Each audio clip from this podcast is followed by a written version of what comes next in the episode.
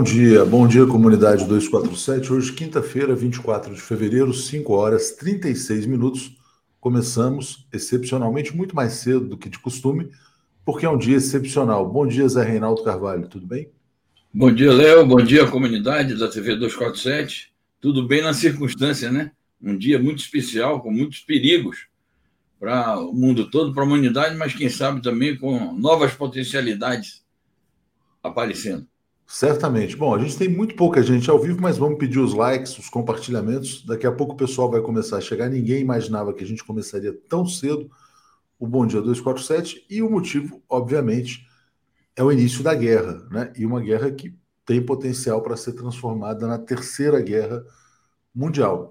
Deixa eu agradecer aqui a quem está desde cedinho, a Dilma, o Alexandre Nacionalista, está dizendo assim: olha, bom dia, companheiros aqui. Também está dizendo, eu a Biden contra Bolsonaro porque apoiou o Trump, não aceitam Lula presidente. A Thelma já está dizendo, faltam 311 dias, né? É, e a Isabel Fovel, que está nos ouvindo, uh, zelar diretamente da França, está dizendo: o contraste da abordagem da mídia na Europa e vocês é absurdo. Né? Também aqui João Vilar dizendo: Putin ataca no Donbas. Zé, podemos falar já em Terceira Guerra Mundial ou é prematuro?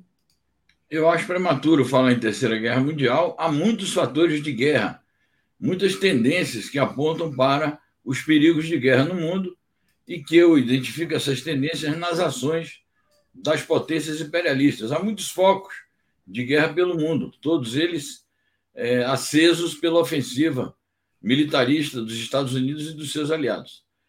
Agora surgiu esse conflito bastante grave no leste da Europa, que também, na minha opinião, é fruto das políticas militaristas dos Estados Unidos, da OTAN e da União Europeia, mas eu acho que ainda é cedo para dizer que já estourou a Terceira Guerra, ou estaria estourando a Terceira Guerra, porque a gente sabe da, da, dos efeitos devastadores para a sobrevivência da humanidade que teriam a Terceira Guerra Mundial, concebida como uma conflagração geral entre as grandes potências mundiais, com todos os seus arsenais de armas é, nucleares, né?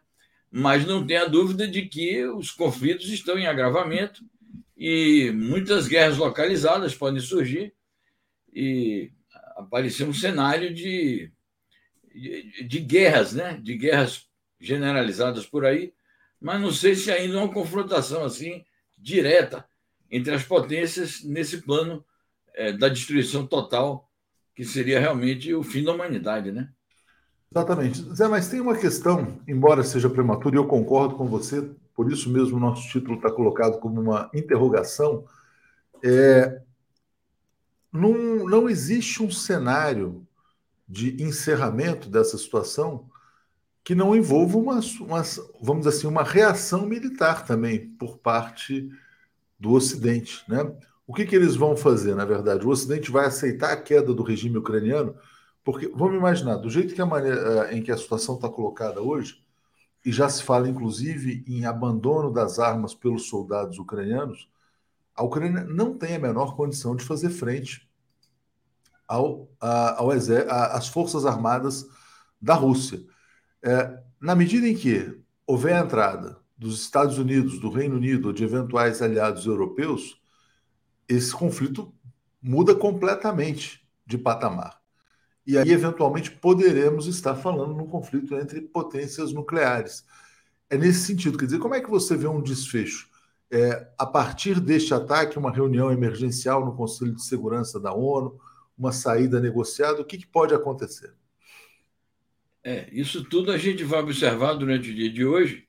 É preciso notar o seguinte: o anúncio feito pelo presidente Putin ontem à noite, na virada da, da noite, né, na, já no, no começo da madrugada, quando ele fez o anúncio, o Conselho de Segurança ainda estava reunido, discutindo em caráter emergencial a situação anterior, né? a situação em que a Rússia tinha decidido reconhecer as repúblicas populares do Donetsk e Luhansk e tinha atendido ao apelo do parlamento russo e do Conselho de Estado para e, e também dos, dos presidentes hoje dessas duas repúblicas para o envio de tropas que foram caracterizadas inicialmente pela Rússia como tropas de paz. Houve até uma grande polêmica com o secretário-geral da ONU, que condenou veementemente essa atitude da Rússia, chegou a comparar com as outras operações de paz organizadas pela ONU.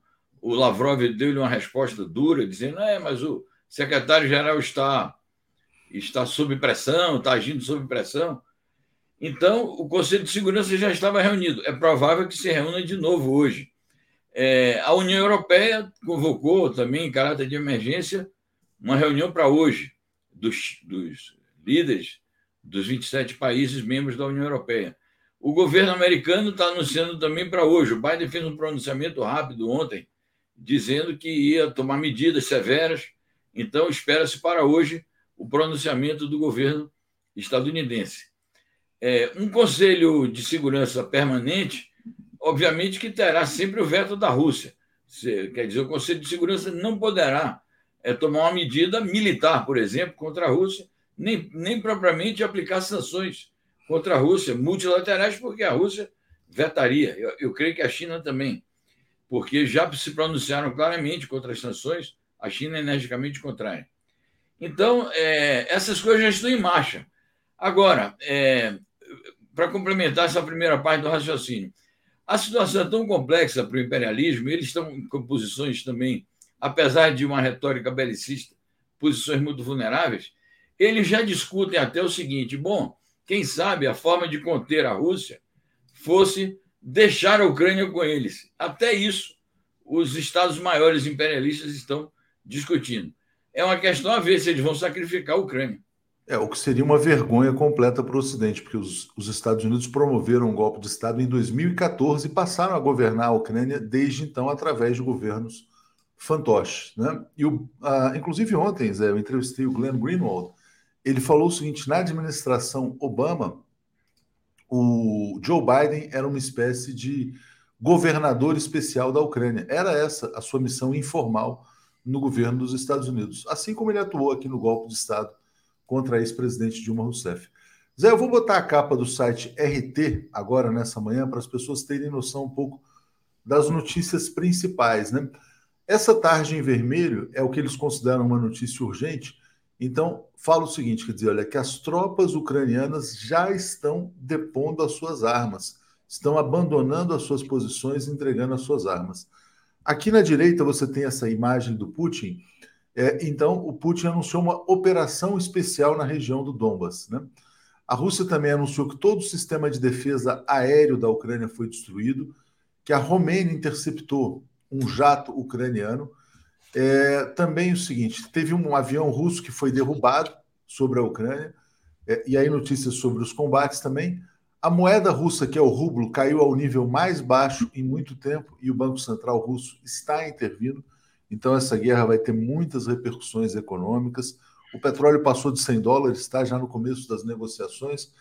Aliás, o nosso tema hoje do Bom Dia seria o assalto da Petrobras ao povo brasileiro. A Petrobras lucrou 106 bilhões de reais está distribuindo 101 bilhões em dividendos. A Petrobras está anunciando que é eficiente em gestão? Não, na verdade, a Petrobras está tá assaltando caminhoneiros, donas de casa, motoristas de aplicativo, todo mundo. Mas, enfim. É, e aqui, olha só, também tem uma notícia de que a embaixada americana não vai ajudar os cidadãos do país a saírem, a evacuação, também uma notícia importante. Uma fala do Putin: a Rússia não tem planos de assumir o controle da Ucrânia. E aqui do lado do Putin a gente tem o chanceler ucraniano dizendo que uma invasão em escala total está acontecendo. Zé, essa é a primeira página nesse momento do site RT, Russia Today. E eu te passo para comentar um pouco essas principais notícias. Primeiramente, é, o Putin disse isto, que não é uma guerra total.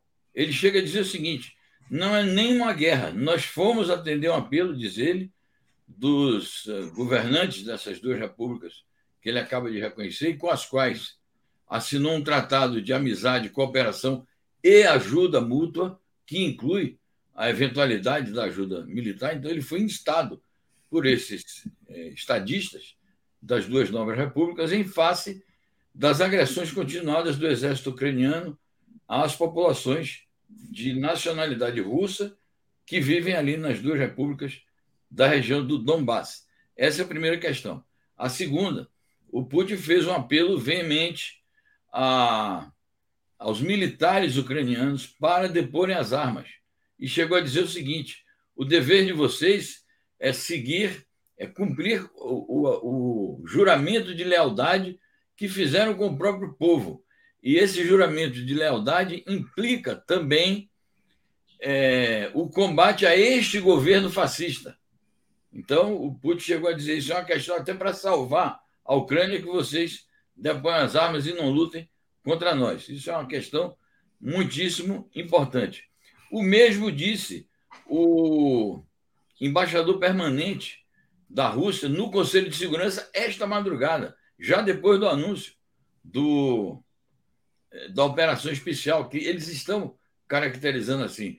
Isto é uma operação especial e localizada. Então, não significa ainda que a Rússia tenha declarado guerra total à Ucrânia, nem vá ocupar, de acordo com o que está falando o presidente Putin. Isso pode acontecer? Pode acontecer, dependendo dos desdobramentos e da reação. Pois é, na verdade, só há uma, uma controvérsia, né? porque, na verdade, eu estou vendo notícias que estão surgindo da mídia ocidental e eles reportam ataques em várias cidades, né? inclusive em Kiev, na capital. É algo que a gente tem que checar, tem que verificar. E eu vou daqui a pouquinho mostrar a capa também, nesse momento, do New York Times, que é o principal jornal dos Estados Unidos. Bom dia ao Carlos Alexandre Rezende, mandando parabéns pela dedicação, e Rosa Maria, parabéns pelo excelente uh, jornalismo. Né? Estamos aqui, Laurita, também, desde cedo, sobre a Ucrânia. Zé, tem temas que a gente vai voltar, evidentemente, nem todo mundo vai ter entrado no Bom Dia tão cedo, e a gente vai repassar mais adiante. Mas o que, que você considera mais importante da nossa cobertura até o momento? Tem várias matérias publicadas já no site, eu vou botar agora a capa do 247 aqui. A Rússia tem destacado, né? Quer dizer que os alvos são instalações militares e não civis. Mas não sei se já existe registro, por exemplo, de mortes, mortes de civis, porque é muito difícil fazer uma ação totalmente controlada. Passo para vocês, Zé. É, essas informações é, da imprensa ocidental realmente são controversas, necessitam de checagem mas têm sido negadas pela Rússia.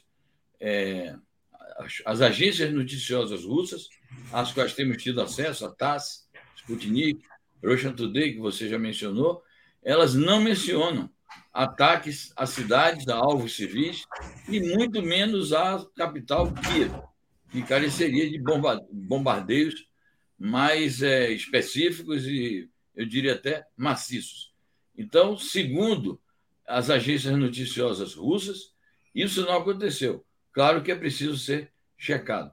Eu destaco do noticiário que nós já publicamos algumas declarações do presidente Vladimir Putin e também do seu representante oficial na ONU, que são as justificativas que eles apresentam para essas ações. Então, primeiramente, eles dizem que foram instados, foram atender um pedido dos estadistas das novas repúblicas, ao mesmo tempo, dizem que é, o Putin chegou a empregar uma expressão curiosíssima e, e novidade, né? ele diz assim: é preciso desnazificar o poder político da Ucrânia.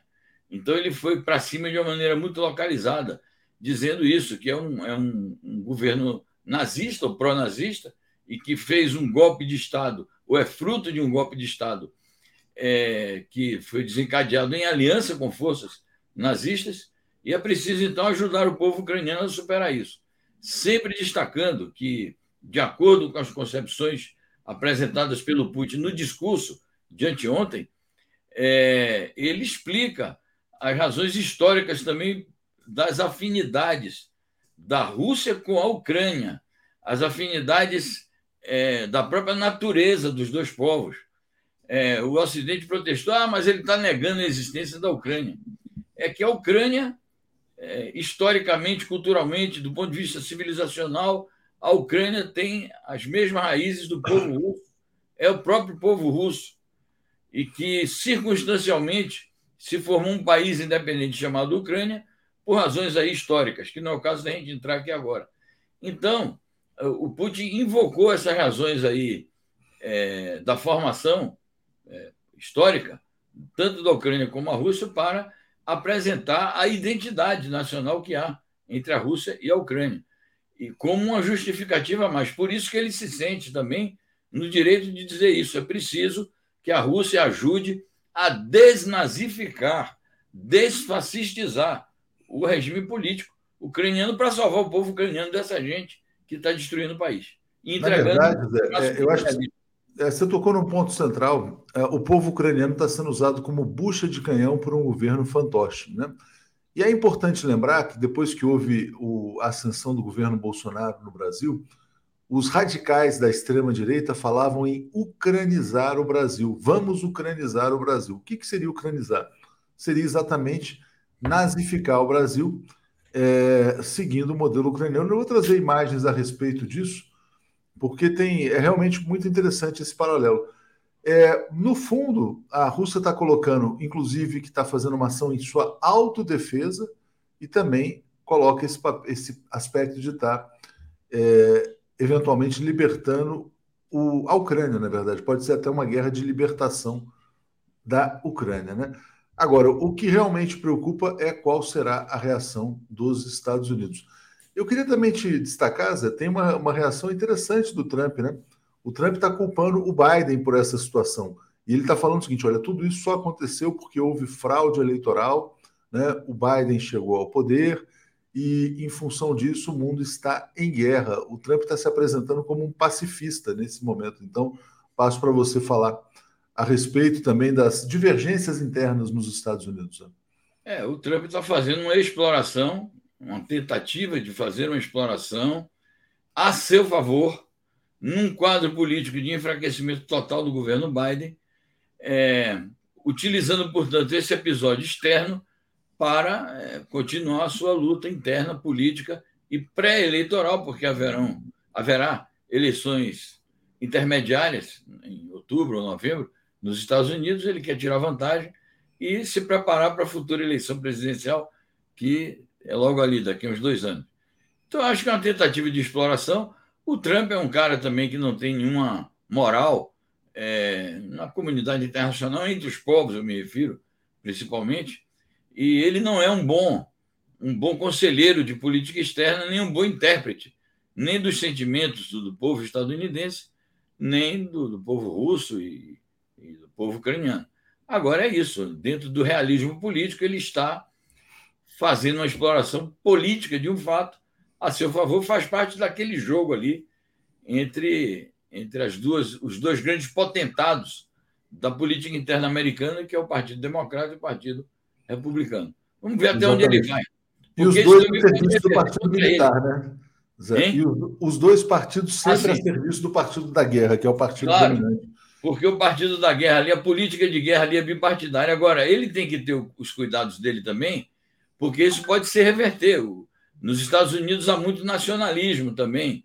Então, até onde ele vai para não ser percebido como que está fazendo uma traição a, enfim, aos próprios Estados Unidos. É uma questão deles lá. É, Zé, eu queria destacar um aspecto muito interessante. Eu estava assistindo ontem à noite a mídia nos Estados Unidos, né? E tem uma, uma candidata, uma, uma política que foi candidata a presidente pelo, pelos democratas, não conseguiu a indicação, que é a Tulsi Gabbard, deu uma entrevista e ela falava o seguinte: olha, quem vai pagar a conta dessa aventura do Joe Biden é você. Você, cidadão americano, com gasolina mais cara, custo de vida mais alto. É uma irresponsabilidade completa e absurda. E em nome de que, que os Estados Unidos estão defendendo a Ucrânia? Em nome dos nossos princípios, dos nossos valores, da liberdade, etc. e tal. Realmente essa história não está colando, existe um mal-estar muito grande dentro dos Estados Unidos em relação a esta aventura militar. É, Genesi Lemos, parabéns, Zé e Léo, pela dedicação e coragem de falar a verdade contra a mídia mainstream a serviço da OTAN. Vocês nos dão a esperança de que nem tudo está perdido. Obrigado, agradeço muito. Agradeço muito ao Jean Paulo Modesto, que se tornou membro. Peço que todos sejam membros, assinantes, Genesi também. E olha só, Zilda Vieira, que interessante, olha só. Aqui na Inglaterra é muito difícil ouvir aos noticiários, demonizam Putin. Eu vou pegar esse gancho da Zilda. Eu não sei se você viu a notícia, Zé. Ah, o Ocidente é a, a terra da liberdade de expressão, né?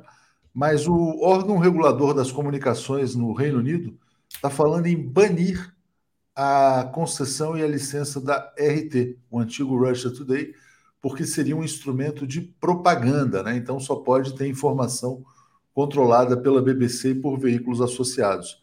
Como é que você vê essa questão do Reino Unido? O que, vai acontecer no mundo da informação, né?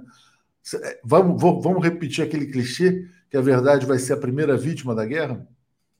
Bom, já faz tempo que nós estamos diante desse fenômeno, que é uma espécie de monopólio da informação por parte de umas poucas agências noticiosas as grandes redes de comunicação, que, na verdade, elas emitem uma espécie assim de, de, de nota unificada e que os, os, jornais e os canais de TV nacionais reproduzem como se fosse assim um press-release, eles falam, fazem um Ctrl-C, Ctrl-V dessas notícias. Então, fenômeno já presente na nossa época, eles, é, portanto, procuram marginalizar a, as informações alternativas, as interpretações alternativas. Tem aqui uma internauta que falou lá do Reino Unido, se queixando de que o noticiário ali demoniza o Putin, é a única coisa que eles escutam. Isso é na Europa inteira, é no mundo inteiro. A gente, por dever de ofício, é, vasculha as agências internacionais e é de fato sempre a mesma coisa. Então, essa etapa, digamos assim, da guerra da informação já está vencida, ultrapassada há muito tempo.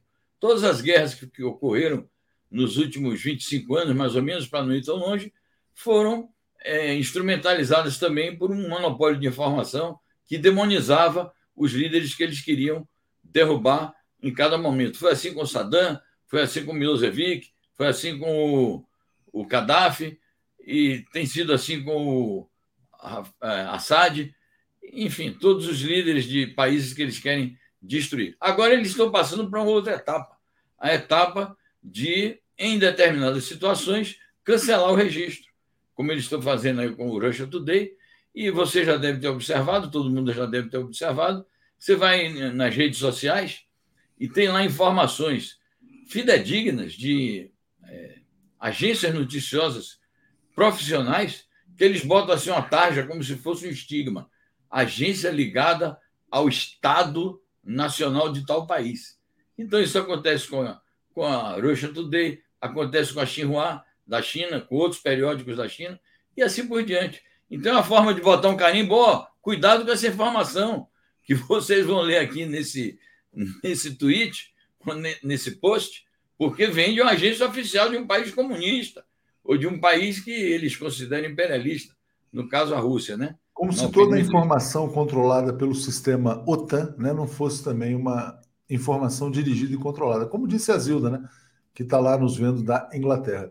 Exato. Zé, olha só, vamos pegar aqui, vamos botar agora para compartilhar com o nosso público a reação editorial do Ocidente. Né? Então, essa é a capa do New York Times. Rússia ataca a Ucrânia, uh, explosões em todo o país. Biden está dizendo que o mundo uh, fará com que a Rússia, vamos dizer assim, seja cobrada ou preste contas do que aconteceu. É, e olha que interessante: Putin lança uma ameaça contra todos aqueles que queiram intervir. Então é mais ou menos como se o Putin dissesse: não mexam conosco. Esse mapinha aqui na direita ele mostra todas as cidades que teriam sido supostamente atacadas, né? Então tem Odessa, tem a capital Kiev, enfim, é uma situação bem interessante. Quero ver se eu consigo aqui abrir esse mapa aqui já de na verdade esse vídeo aqui das explosões. Vamos ver se a gente consegue assistir um pouquinho.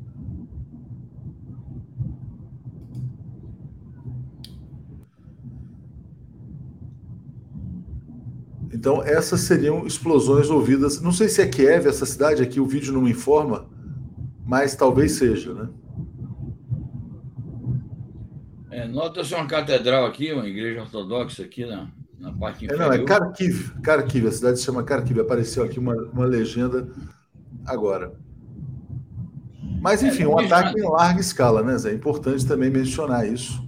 Né? Embora seja um ataque de precisão, como disse o Putin, voltado para instalações militares, daqui a pouco vai começar a mídia ocidental, certamente vai fazer a contagem de mortos e vai começar a expor as mortes de civis, que eu acho que é, é inevitável que isso aconteça também, né?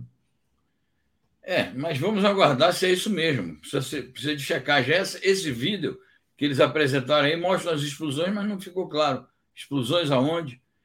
É, mas, de qualquer forma, isso nos dá a, a questão que você apresenta no final sobre mortes, isso nos dá ensejo também a fazer uma reflexão básica e assumir aqui uma posição básica também. Nós somos a favor da paz. Cada um de nós, pessoalmente, nossa linha editorial, nossa orientação, nosso enfoque é a favor da paz, do entendimento, das saídas diplomáticas, da solução política dos conflitos. E é evidente que nós não desejamos a guerra, nem que, nem que ela se espalhe para a Europa toda e para o mundo todo. O que a gente está ressaltando aqui é quais são as razões pelas quais o presidente Vladimir Putin tomou essa decisão de fazer o que ele está chamando, momentaneamente, de operação especial localizada. E é preciso é, fazer um escrutínio maior desse problema, não só naquelas razões que eu estava levantando agora há pouco, do raciocínio que ele faz sobre a formação histórica da Ucrânia, mas as razões geopolíticas recentes, ou pelo menos dos últimos, é, das últimas décadas e meia, é, que nós temos noticiado aqui e insistido. O fato é que as potências ocidentais não escutaram os reclamos, as exigências, os pedidos reiterados do governo russo, quais sejam, não expandam as forças da OTAN para perto das nossas fronteiras. Não aprofundem esse debate sobre a inclusão oficial da Ucrânia nas fileiras da OTAN. Não armem a Ucrânia. Portanto, não ameacem a segurança nacional e a integridade territorial da Rússia. Este é que é o pano de fundo do problema. Além do fato de que eles estavam, os ucranianos, os governantes, praticando o que já se pode falar de um início, pelo menos, de genocídio contra as populações do Donbass e por isso mesmo que eles é, se revoltaram desde o golpe de 14, porque a, a, revolta ali surgiu, a luta armada ali surgiu em 14. Exatamente. E desrespeitar os acordos de, de, de cessar fogo ali. Oito anos de, de cessar fogo e de respeitar a autonomia também dessas Exatamente. províncias. Né? Exatamente. Exatamente. É, o embaixador é o Vassili Nebenzia, né? Ele se pronunciou. Nossos sinais sobre a necessidade de parar as provocações contra Lugansk e Donetsk não foram ouvidos. E, na verdade, era uma provocação contra a Rússia. Né? Todo movimento de expansão da OTAN é um movimento de contenção da Rússia. É isso que acontece. Zé, eu vou colocar aqui no ar uh, uma, uma matéria muito importante e provavelmente vamos traduzir esse artigo. Eu acho que todo mundo deve ler. É, é um artigo publicado pelo Sergei Karaganov, né, que é um professor chairman honorário do Conselho de Segurança e Relações Exteriores da Rússia e ele fala qual que é a doutrina Putin, o que, que é a nova política externa do Vladimir Putin. Está dizendo que o que aconteceu no dia de hoje não deveria surpreender ninguém. O que, que ele afirma, Zé? Que o Putin fez um alerta num discurso histórico em Munique, numa conferência de segurança, 15 anos atrás, Isso. quando ele dizia que a expansão da OTAN seria inaceitável. Né? Qual que é a doutrina Putin? É, a Rússia não vai agredir nenhum país. A Rússia não é um país imperialista. No entanto, a Rússia vai se autodefender quando avaliar que essa é a situação. É, e é interessante trazer essa posição desse especialista estudioso em relações internacionais, em defesa. Por quê? Porque ontem o jornal Estado de São Paulo falava em editorial sobre o imperialismo russo. Né? Ontem também havia um debate nas redes sociais se o que estaria acontecendo não seria uma guerra interimperialista entre duas potências imperialistas. E aí eu te pergunto, Zé, conceitualmente, se a Rússia pode ser classificada como um país imperialista ou não, ou se ela é uma vítima do imperialismo. Bom, eu começo dizendo o seguinte: diante do contexto que você apresentou desse artigo, do Sergei Karaganov, e das declarações já referidas aqui do Putin e do representante permanente na, na ONU, da Rússia, a questão que fica é a seguinte: a Rússia tem ou não tem o direito de se defender em face dessas ameaças e desses ataques que já estavam em curso na região do Donbass? Essa é uma questão. Eu acho que tem. A Rússia tem todo o direito de se defender e foi nesse sentido que o o, as posições e as decisões foram tomadas desde a última segunda-feira. Dito isso, eu acho que não, que, portanto, como a Rússia está tomando uma posição é, defensiva, uma posição de proteção dos direitos de uma é, comunidade russa é, ali naquela região, é, eu acho que isso não caracteriza uma posição imperialista.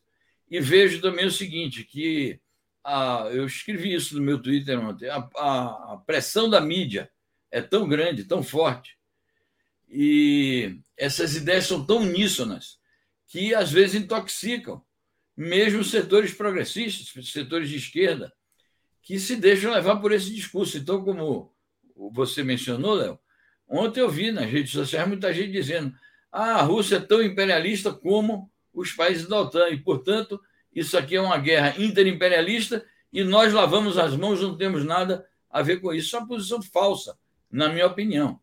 E isso não significa, é, como alguns podem pretender e acusar, ah, vocês estão tomando aí uma posição a favor é, da direita mundial, estão tomando uma posição a favor do Bolsonaro, que foi lá apertar a mão do, do Putin. Não tem nada a ver uma coisa com a outra. Né? De modo que a gente reafirma com tranquilidade essa posição de que, sendo defensores da paz e das soluções políticas dos problemas internacionais, é, é preciso é, tomar uma posição clara quando estamos diante de impasses dessa natureza. Exatamente. Bom, deixa eu agradecer aqui a Kátia Chaves. Bom dia, Léo Zé Reinaldo, diretamente da Holanda. Muita atenção. Tem uma crítica aqui da Maria Zagansky, Zé, dizendo o seguinte: a Rússia vai se desnazificar com a ideologia do Dugin, que é igualmente nazista, está dizendo me poupe, né? Eu já, já assisti a palestras desse Dugin também, vejo muitas pessoas que o criticam, né? Uh, o Breno Altman, por exemplo, faz críticas frequentes ao Dugin, mas eu pelo menos não saberia dizer se é um nazista, né? Vejo como um nacionalista russo, mas enfim, passo para você comentar. Eu não sei se você já leu ou já assistiu esse Dugin, Zé. Sim, as posições do Dugin são muito conhecidas, há muitos, é, muitas versões de que ele seria uma espécie de conselheiro do Putin. É, eu, obviamente, que não concordo com o tipo de nacionalismo extremado que ele defende, e, mas tampouco identifico o nacionalismo do Dugin com o nazismo e com o fascismo. É um nacionalismo de outra espécie.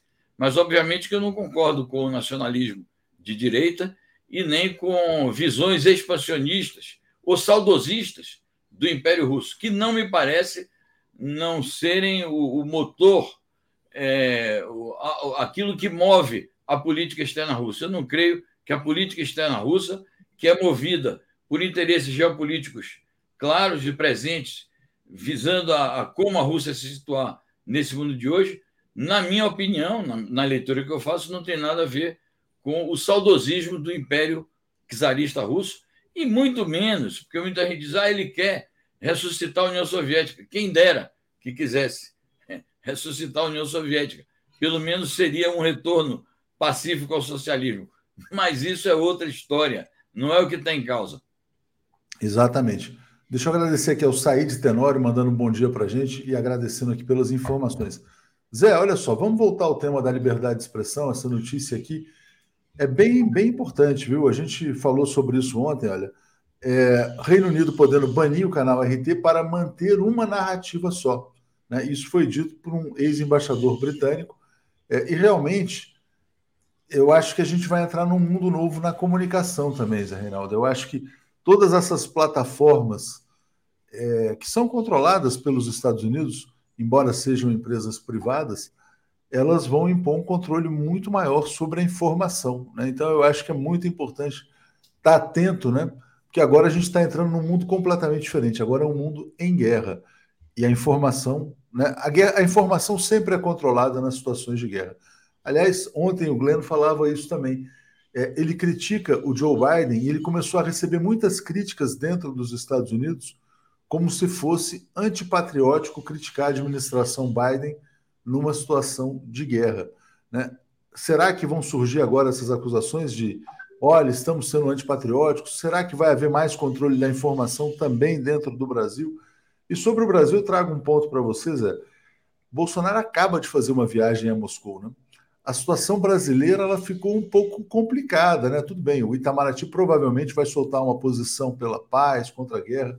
A gente já tem até matéria sobre isso no site, mas a possibilidade do governo Bolsonaro estabelecer um, um diálogo verdadeiro com os Estados Unidos me parece muito remota, né? Não sei como você avalia.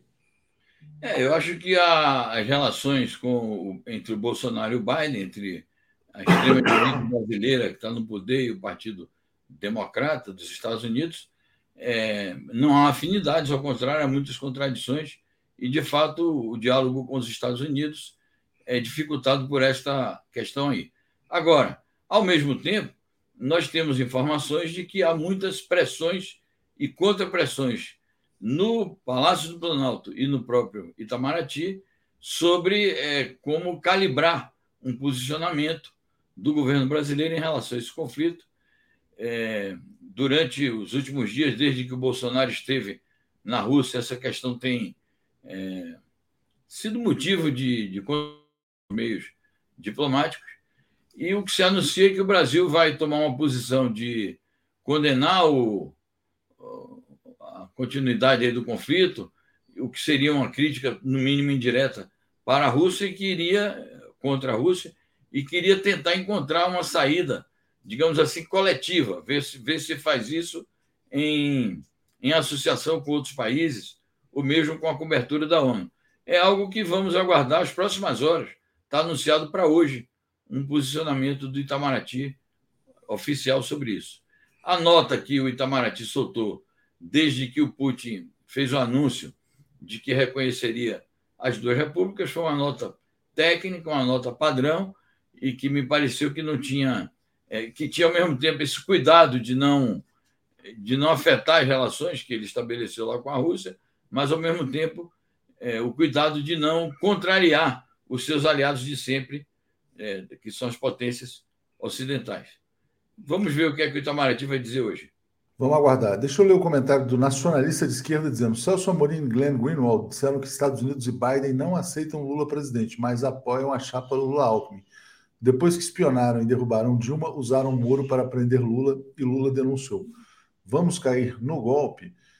É interessante, né? O Moro foi usado, na verdade, para produzir o que aconteceu no dia de ontem. Ontem a Petrobras anunciou um lucro de 106 bilhões de reais e vai distribuir 101 bilhões de, em dividendos. Todo o objetivo da intervenção no Brasil foi transferir a renda do petróleo do povo brasileiro para os acionistas privados da Petrobras. Foi o maior assalto de todos os tempos. O brasileiro está pagando R$ reais na gasolina, mais de 100 reais no gás de cozinha, para enriquecer os acionistas privados da Petrobras.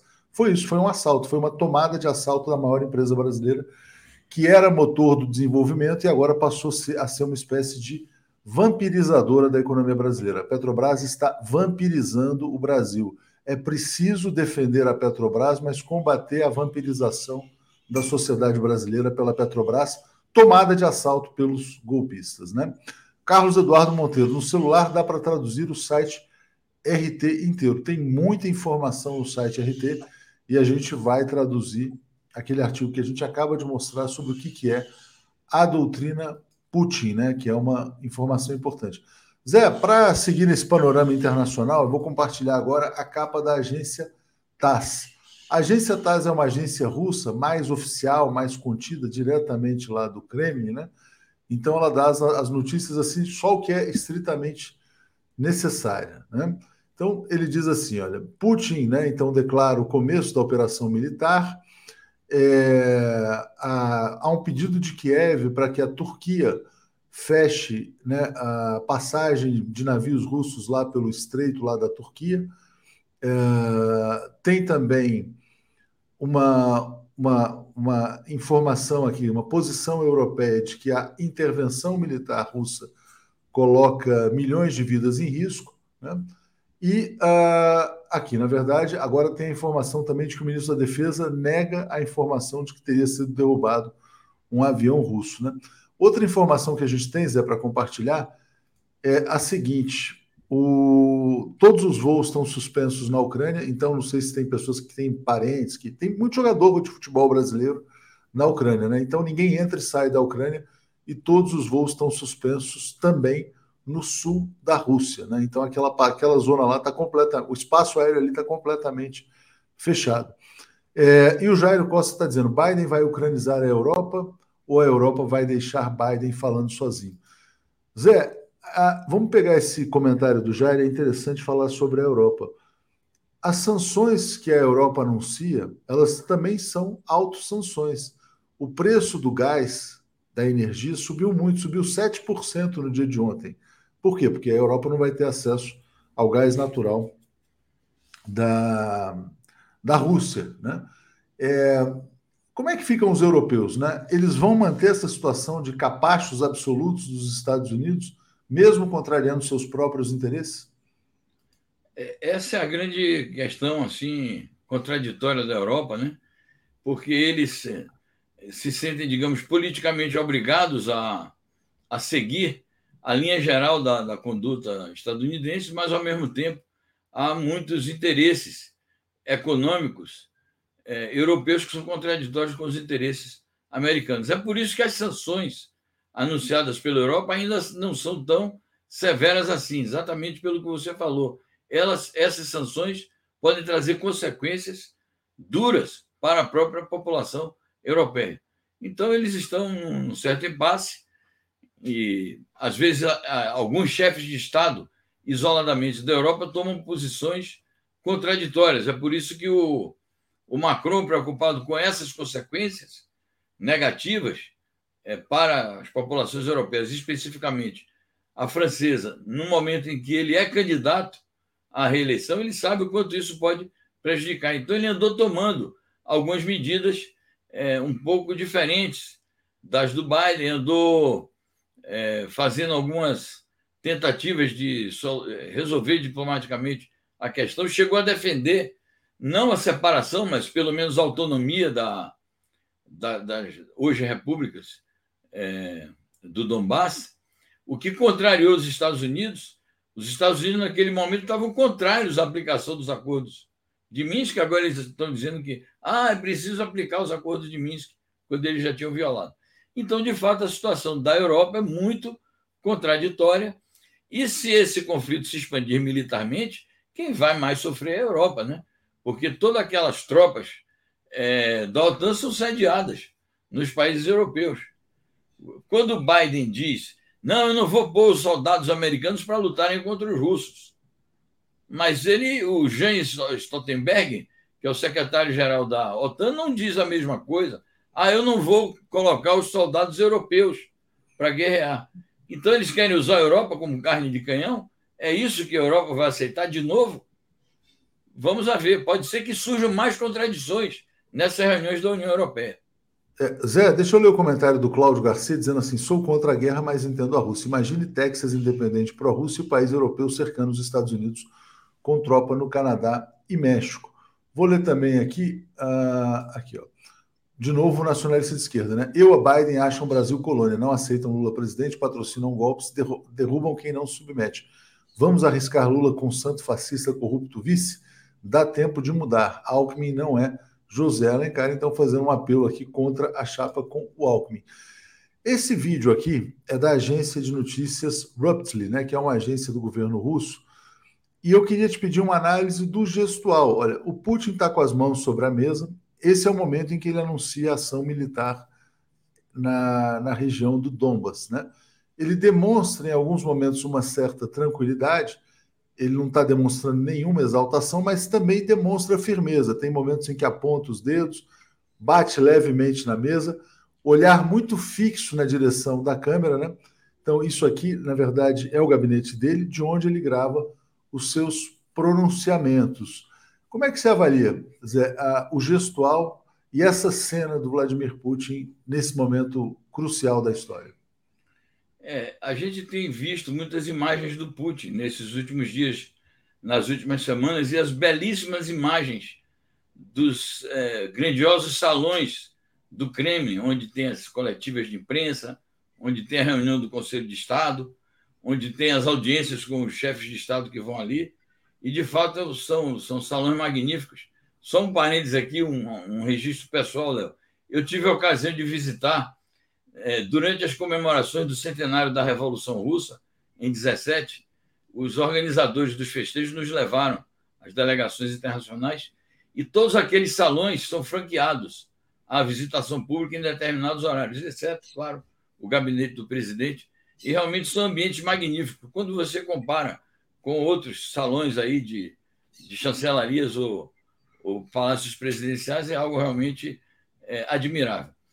É, então a gente se acostumou a ver o Putin falando nos últimos dias, e de fato, o que a gente vê no tom de voz, no conteúdo, no gestual, é uma tranquilidade enorme, uma frieza enorme, porque isso corresponde, na minha opinião, a duas coisas: a lucidez que ele tem, a, a firmeza de propósito, a clareza que ele tem em relação aos objetivos que persegue no seu governo e o pragmatismo o pragmatismo, a, habilidade política. É, então, eu acho que isso se expressa muito na personalidade dele, né? o que é uma boa característica, porque mostra que ele é um, é um homem que tem equilíbrio. Ele sabe fazer o jogo da, da política internacional, ele sabe como se dirigir não só a opinião pública do seu país, como a opinião pública internacional, ainda que sabendo que essa opinião pública internacional uma parte envenenada está contra ele, mas ele não se deixa contaminar por esse sentimento. Então, eu acho positivo que, num momento assim de tamanho nervosismo, de tamanha tensão, a gente tenha é, essa expressão de, de tranquilidade ao mesmo tempo, combinada com a firmeza e a lucidez. É, tranquilidade e firmeza. Eu acho que esse, é, essa é a maneira realmente de retratar. Eu tenho uma notícia importantíssima aqui, Zé, para o pessoal Antes eu vou botar aqui o Financial Times na capa, né? Então, o Financial Times, que é a principal publicação financeira do mundo, dizendo que a Rússia começa um ataque de escala total. Tem aqui no cantinho uma informação que me pareceu muito interessante. Bom, primeiro essa aqui também, que o petróleo passou 100 dólares pela primeira vez desde 2014, né? Então, preparem-se, né? A gente vai ter consequências para o mundo todo. É o novo choque do petróleo, não se sabe o que vai acontecer com o preço da energia. Agora, tem uma análise aqui em profundidade em que o Financial Times aponta o fracasso do Emmanuel Macron. A gente está à beira de uma eleição presidencial na França, abril desse ano. Né? O Macron tentou usar esse episódio para posar como um grande pacificador internacional. Isso certamente vai ser usado pelos seus adversários. Né? E eu acompanho os debates da eleição presidencial na França, Zé Reinaldo. O Eric Zemmour, a Marine Le Pen e o Jean-Luc Mélenchon uh, contestam a submissão europeia à OTAN. Então, tanto o candidato de esquerda, que é o Mélenchon, como os candidatos da direita contestam essa submissão. O Macron foi lá tentar atuar como pacificador e fracassou. Pode ser que a gente tenha surpresas também na eleição francesa, mas hoje a gente vai ter aqui o Blay que vai falar sobre isso. Mas passo para você comentar, já já vou trazer uma notícia importantíssima aqui para todos vocês. Diga lá. É, esse é o cenário. É, sem esquecer de mencionar também outro candidato da esquerda, chamado Fabien Roussel, que já está com 5%. Ele é o candidato do Partido Comunista Francês, o que não exclui é, debates com o Jean-Luc Mélenchon, mas se torna um ator importante também porque tem feito pronunciamentos é, nessa linha aí de contestação da submissão é, francesa à OTAN. Isto nos dá ensejo, Léo, para discutir um outro assunto que na verdade não deveria ser outro assunto, mas é o assunto essencial, que todo mundo está esquecendo. Todo mundo que eu digo, a mídia, é, a mídia monopolizada e os governos imperialistas. E as forças da esquerda ou da centro-esquerda que eventualmente se equivocam, que é o papel da OTAN. Essa é a questão crucial para a Europa. O maior perigo de guerra na Europa é, aquilo que ameaça uma devastação na Europa é a existência da OTAN e a expansão da OTAN para o leste. E o fato de que as bases militares da OTAN são bases que têm armas nucleares. Essas bases militares cercam a Rússia. Essas bases militares têm mobilidade para se deslocar em pouco tempo para quaisquer regiões do mundo, intervir nos conflitos fora do continente europeu, como já fizeram então, esse é que é o grande perigo. O, o, grande perigo de guerra na Europa não vem do Putin, vem da OTAN. E quem comanda a OTAN? Tem esse cara aí chamado Jens, Stoltenberg, que é o secretário-geral da OTAN, que é mais um comando político e diplomático.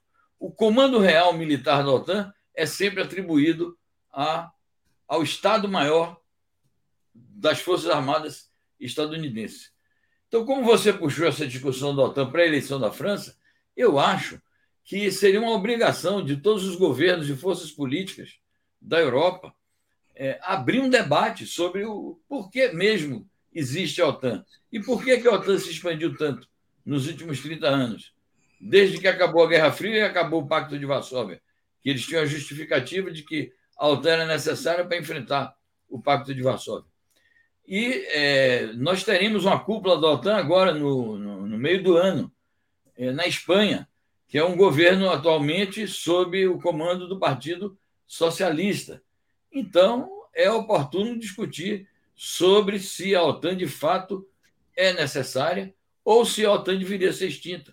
Aliás, a China, nos últimos dias, publicou também notas na sua chancelaria é, levantando essa questão. Muito bem. Essas cenas aqui, Zé Reinaldo, que eu disse que são muito importantes, essas são imagens da cidade de Kiev neste momento. Né? Isso não é um engarrafamento, não são as pessoas indo para o trabalho, não. A população está abandonando em massa a cidade. Evidentemente, a população não quer ser bucha de canhão num conflito da OTAN, na verdade, é, que usa o país ali contra a Rússia. Né? Queria te pedir uma avaliação sobre essas imagens e agradecer aqui ao Said Tenório, que chegou como membro assinante. A gente agradece a todos os membros e assinantes. Obrigado ao Said.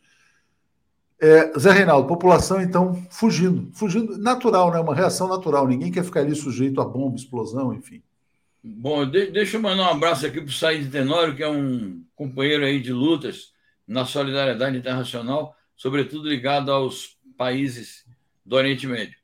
É, eu faço uma pergunta aqui, Léo, de um detalhe. Aí a notícia que você captou, ela dá conta de para onde é que estão indo os, os...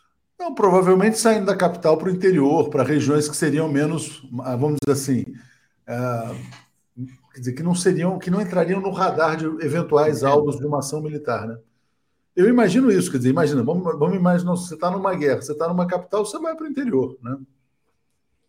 Tá bem, é isso. É... Vamos observar esse movimento aí, vamos observar se haverá incursões militares ou bombardeios sobre Kiev no dia de hoje. Lá já são é, já, lá já são 12h30, mais de meio-dia já, está na hora do almoço. Daqui a pouco é hora do chá lá, né? Então vamos é. ver o que é que vai acontecer. Se já aconteceu algo esta manhã, não sei. É Agora, certamente, né, Zé Reinaldo, é, essa situação já havia. E, e, outro dia a gente botou uma notícia de um político ucraniano que foi agredido num programa de televisão porque ele se recusou a chamar o Vladimir Putin de ditador, né? Há uma divisão na Ucrânia, né? Há vários setores políticos que defendem um diálogo mais saudável com a Rússia, é uma relação histórica, né? esse governo ucraniano que está no poder hoje é absolutamente antinatural, ele é fruto de um golpe de Estado. Né? Então, acho que é uma situação é, que merece uma reflexão também. Né? Será que os ucranianos vão tolerar por mais tempo o Volodymyr Zelensky? Zé, passo para você. É, essa é uma questão também nodal. É, por que, que houve essa mudança política na Ucrânia? Porque a Ucrânia, até 14, apesar de todos os pesares do desaparecimento do socialismo, tanto na antiga União Soviética, a própria extinção da União Soviética, e nos países que faziam parte do sistema socialista do leste europeu. E apesar de crises econômicas, problemas sociais que surgiram nesses países, mas a Ucrânia tinha um governo com maiores afinidades com a Rússia. Foi no exato momento em que esse governo é, anunciou que faria planos para não, não aceitar a, a, a, aliança da Ucrânia com a União Europeia. E certamente que a aliança com a União Europeia já incluía também é, a tentativa de atrair a Ucrânia, ou de obrigar a, Ucrânia a se vincular à OTAN. Na medida que esse governo se recusou a isso e, e deixou mais claro o seu alinhamento com Moscou, desencadeou-se o golpe. Essa foi a razão do golpe de 2014. É, por que, que esse golpe foi vitorioso? Porque eles instrumentalizaram, aquela a gente se recorda. Nós noticiamos muito isso aqui. Aqueles episódios da Praça chamada Praça Maidan. Aquilo ali foi uma montagem. E uma das figuras que mais se destacaram ali na, naquela, naquele golpe, naquela guerra híbrida, foi a senhora Vitória Nuland, que hoje é uma das principais assessoras do, da Casa Branca para a política externa, uma das maiores especialistas estadunidenses sobre a Ucrânia. E é bom lembrar, você estava falando aí que o Biden era tido como o governador informal para a Ucrânia, ele tem um filho que tem negócios bilionários na Ucrânia, e isso foi é, motivo de grandes debates e até mesmo de processos judiciais é, antes, e, antes e durante a campanha eleitoral. Até hoje ele não explicou. É, eu vou falar sobre isso, Zé, é importante. Só botando aqui, eu estava colocando no ar a notícia, né, que a gente publicou no 247 também a fala do Vladimir Putin, dizendo que ele não quer controlar a Ucrânia, mas o objetivo é desnazificar o país e desmilitariz, desmilitarizá-lo. Né? É, eu vou botar aqui rapidamente, porque as imagens são muito interessantes aqui, daquela dos ucranianos, deixar essa imagem aqui dos ucranianos que estão saindo é, da capital Kiev enquanto a gente conversa aqui. É, olha só, sobre. Você mencionou, Zé, essa situação é, da reação, né? Que, que eventual, a gente falou mais cedo, né, da reação que eventualmente virá do Ocidente. É, ainda, um, na verdade, é o seguinte: dois dias atrás, eu entrevistei. Dois dias atrás foi isso? Hoje é quinta-feira, terça-feira, eu entrevistei o Rui Costa Pimenta, do PCO, e ele, no meio da entrevista, surgiram lá. É, é, a gente transmitiu a entrevista do. o pronunciamento do Biden, que ele anunciava as sanções. E ele fez o seguinte comentário: olha, me parece uma reação muito fraca pelo fato de não ser uma reação militar, né? pelo fato de ter sido apenas uma reação é, no campo das sanções econômicas. Você esperaria para o dia de hoje uma reação militar do Ocidente para defender a Ucrânia ou não? Isso não está claro, Léo. Não está claro. Mas se houver uma reação militar do Ocidente, via OTAN, aquelas tropas que estão ali na Polônia, em outros países próximos, isso seria é, já chamar para uma conflagração de outro nível, porque a, a Rússia não tem passado o recibo dessas acusações de que ela estaria fazendo uma guerra generalizada contra a Ucrânia, de que estaria fazendo bombardeios na capital. Essas imagens aí, quem, quem as editou deveria mostrar os objetivos civis, residências, ou mesmo bases militares em Kiev que teriam sido atingidas. Deviam mostrar os destroços. O que é que em Kiev, Kiev, em Odessa, cidades que foram mencionadas, o que é que foi destruído nesta madrugada pelos bombardeios supostos. A Rússia, até agora, as agências noticiosas têm dito que são supostas, supostas explosões, supostos bombardeios. Então, eu não sei dizer se eles vão fazer isso, se os, os ocidentais vão ocupar, por exemplo, a, a Ucrânia, ou vão se enfrentar com o exército russo. Se eles fizerem isso, vai estar na conta deles a deflagração da guerra, até o momento em que a Rússia está dizendo que eles fizeram uma operação especial e circunscrita ao Donbass.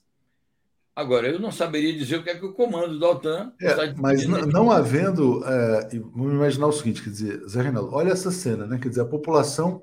Olha o transtorno que essa situação causa para a população civil na Ucrânia. Toda a cidade saindo do país. Quer dizer, a economia parada. A economia da Ucrânia já é uma das de menor crescimento no mundo desde o golpe de Estado de 2014, patrocinado pelo Biden. Né? Se não houver uma reação, porque o Zelensky apostou muito né, nessa questão da adesão à OTAN, do governo militarizado, etc. e tal. Se a Ucrânia vier a ser abandonada pelo Ocidente, o Zelensky vai cair em 48 horas. Esse cara não vai se manter no poder. E terá sido uma vitória incontestável do Vladimir Putin. Né? E certamente a Ucrânia passaria a ter um governo mais alinhado com Moscou imediatamente. Então, não vejo, parece que essa ação da, da Rússia também deixa o Ocidente meio que sem muitas alternativas. Mas vou ler comentários aqui, ó. Genesi Lemos dizendo: que país jogou duas bombas atômicas em civis? Destruiu cidades inteiras, pulverizou famílias, idosos, mulheres e crianças. Quem promove golpes e guerras? Estados Unidos, né? João Kerber, novo ditado nos Balcãs Jamais use uma vara curta para cutucar um urso que fala russo. Fabiano Alves está dizendo: Biden provocou tudo isso. É exatamente o que foi dito pelo Trump, né? E o Mauro está dizendo: o golpe na Ucrânia foi dado por nazistas financiados, treinados e armados pelos Estados Unidos. Zé, ontem o Glenn Greenwald falou sobre por que saiu do site The Intercept. E ele saiu do site Intercept porque ele não pôde publicar, pouco antes das eleições, uma denúncia contra o filho do Joe Biden, que é o Hunter Biden. Né? Esse rapaz recebia uma mesada de 50 mil dólares por mês de uma empresa que foi colocada lá para operar o sistema de energia na Ucrânia. E por que, que ele passou a receber essa mesada? Porque o Biden, segundo Glenn, passou a ser o interventor dos Estados Unidos na Ucrânia, desde o golpe de 2014. E o filho do Biden era um agente dessa ocupação colonial. Então, foi esta matéria que ele foi impedido de publicar numa censura lá do Intercept que motivou a sua saída. Né? É, Aga está dizendo: colocaram um ator comediante nazista no poder. Olha o resultado. Zé Reinaldo, olha só, a população não vai aceitar essa situação por um prazo muito longo. É, mesmo sem ser um especialista na questão ucraniana, a legitimidade desse Zelensky vai despencar rapidamente. E se o Ocidente não entrar, e também é o seguinte, que também não imagino que a população queira é, os, as tropas da OTAN promovendo uma, uma guerra no território ucraniano. Então, passo para a gente refletir um pouco sobre a situação local. É, eu, eu acho que é isso aí. E isso tudo é coerente com uma notícia que acaba de sair também na Sputnik, de que é, forças do exército ucraniano estão depondo as armas, estão abandonando as suas posições. Há que checar também esta informação, não é? a informação de que está havendo já deserções e abandono de posições por parte do exército ucraniano, o que seria mais um fator a debilitar as posições políticas do comediante e mais um fator para estabelecer uma situação insustentável, política e militarmente, para ele. Isso somado com o fato de que essas multidões estão abandonando a capital, de fato, pode criar uma situação insustentável para o atual poder político da Ucrânia e também uma situação difícil, mais complexa é, e talvez até paralisante para as forças da OTAN, porque é, com que justificativas eles interviriam militarmente, mandariam tropas para lá, tanques, etc., ou fariam bombardeios também. Agora, tudo isso é o seguinte: a gente especula, mas temos que aguardar quais são as decisões que as chancelarias, as presidências de república e os estados maiores vão tomar no dia, no dia de hoje. Eu também acho que os Estados Unidos, o chefe da Casa Branca, eles, eles estão agindo de maneira gradual e ainda não exibiram, é, porque não tem correlação de forças também para isso. O seu poderio em relação a essa questão. É, seria inopinado que o Biden chegasse e desse a ordem, vamos invadir a Ucrânia. Não, não tinha como. E, e mesmo as sanções, eles próprios dizem, não, essas não são todas as sanções. Então, de fato, a, a, a posição que o Biden tomou em, no primeiro estágio não foi aquela posição que mais conviria é, aos apetites totais expansionistas e guerreiros é, do partido da, da, guerra, digamos, americano. Porque eu acho que ele tem também receios do que pode vir. Eles estão lidando com a segunda maior potência é, militar do mundo, com um dos países mais poderosos do mundo. Eles não estão lidando com o, o Gaddafi, não estão lidando com o Saddam Hussein. É, é muito difícil para os Estados Unidos e para a OTAN é, esse enfrentamento. É por isso que o Putin tem aquela tranquilidade também. Ele sabe da força que tem. É como a gente demonstrou naquele vídeo, né? E a gente vai traduzir já o artigo da doutrina Putin, né? O que é essa doutrina de segurança internacional? Zé, tem um breaking news aqui que a gente vai colocar na tela, vou botar aqui já no ar. E hoje vai ser sucessão de breaking news, né? Porque toda hora a gente vai ter coisas novas importantes acontecendo. Acaba de entrar na capa do RT, a Ucrânia cortou suas relações diplomáticas com a Rússia, né? Então estão tecnicamente em guerra é, e importante que essa é uma decisão do governo do Zelensky, mas reforço o que a gente acabou de dizer. O Zelensky vai ser cada vez mais confrontado pela opinião pública interna. Ele produziu o caos no seu país. Isso é que dá a colocar um comediante no poder, né? É, é como se o golpe de Estado de 2016 no Brasil tivesse tido como consequência a eleição do Mamãe Falei. Imagina se Mamãe Falei fosse presidente do Brasil. Seria isso. É mais ou menos é, a situação que a gente tem ali. Eu já falei que era um Danilo Gentili, mas pode ser também uma Mamãe Falei ali. É, Zé Reinaldo, corte das relações diplomáticas, natural, né? Isso acho que é, não poderia ser diferente, né? É, mas é bom lembrar o seguinte, ainda voltando a falar do pragmatismo do Putin. Quando foi feita a ameaça, ontem, de corte das relações diplomáticas, o, o Putin advertiu: não façam isso. Não vamos cortar todas as possibilidades de, de resolver os problemas. Então, ele faz o jogo político, ele está sempre jogando para esse adversário, que mostra que realmente é débil, é, a responsabilidade das ações mais desesperadas, que naturalmente ele tem a força e tem é, um plano estratégico a cumprir. Então ele perde é. terreno com isso, o, o comediante perde terreno com isso. Certamente. Deixa eu ler comentários e vou te perguntar sobre a posição da China, né, Zé? A China sempre muito prudente, muito cautelosa nas suas posições. Eu sei que você já publicou uma matéria a respeito, já já a gente volta ao tema. É, o Jairo Costa está dizendo: a Rússia com essa ação poderá acabar com a palhaçada Biden-OTAN. Será que pode trazer também a volta do Trump? Eu não vejo um cenário dos Estados Unidos antecipando eleições presidenciais, mas posso imaginar um cenário da liderança do Biden ser contestada internamente. Eu escuto muito podcast internacional tal. Eu já vi gente falando até numa junta militar governando os Estados Unidos, para vocês verem do que, que se fala por aí. Paula Feitosa está dizendo: Bom dia, Léo e Zé Reinaldo. Parabéns pela cobertura internacional. É, já confirmei aqui, Zé, a gente vai ter muitos convidados aqui hoje, tá? O Celso Amorim vai entrar aqui com a gente, o Blay vai entrar mais cedo, o Breno Altman vai entrar também. A gente começou 5 e meia da manhã, porque de fato era um noticiário urgente, mas a gente vai ter muita notícia aqui ao longo, muita, muita análise ao longo do dia também.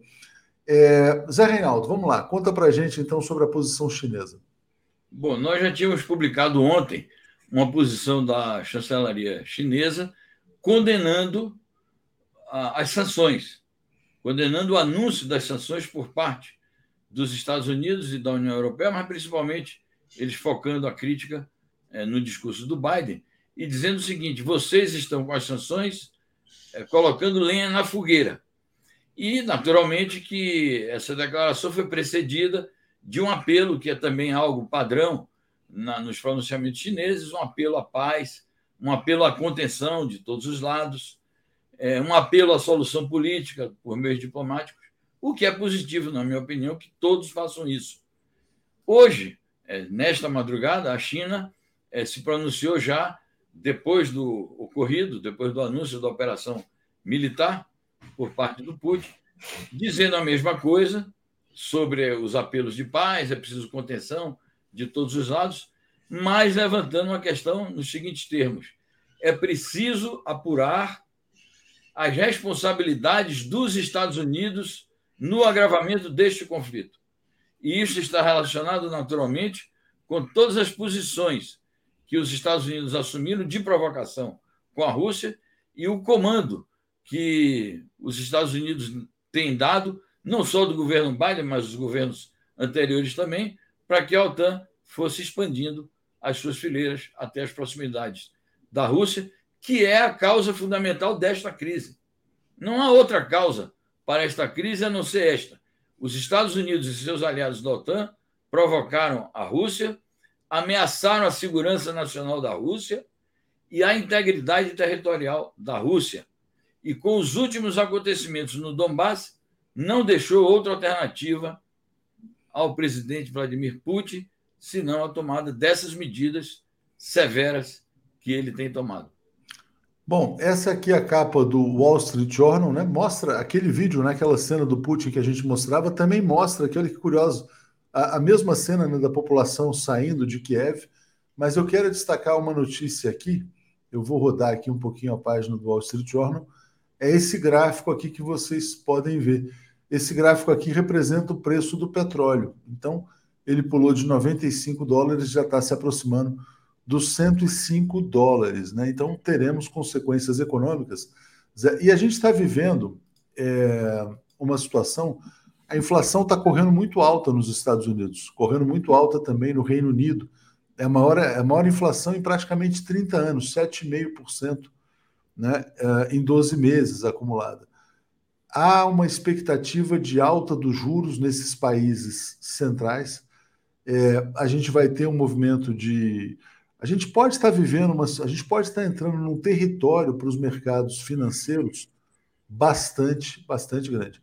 Eduardo aqui está criticando o Pepe Escobar. Ah, o Pepe vai estar aqui hoje uh, às 13 horas. Vamos falar sobre isso.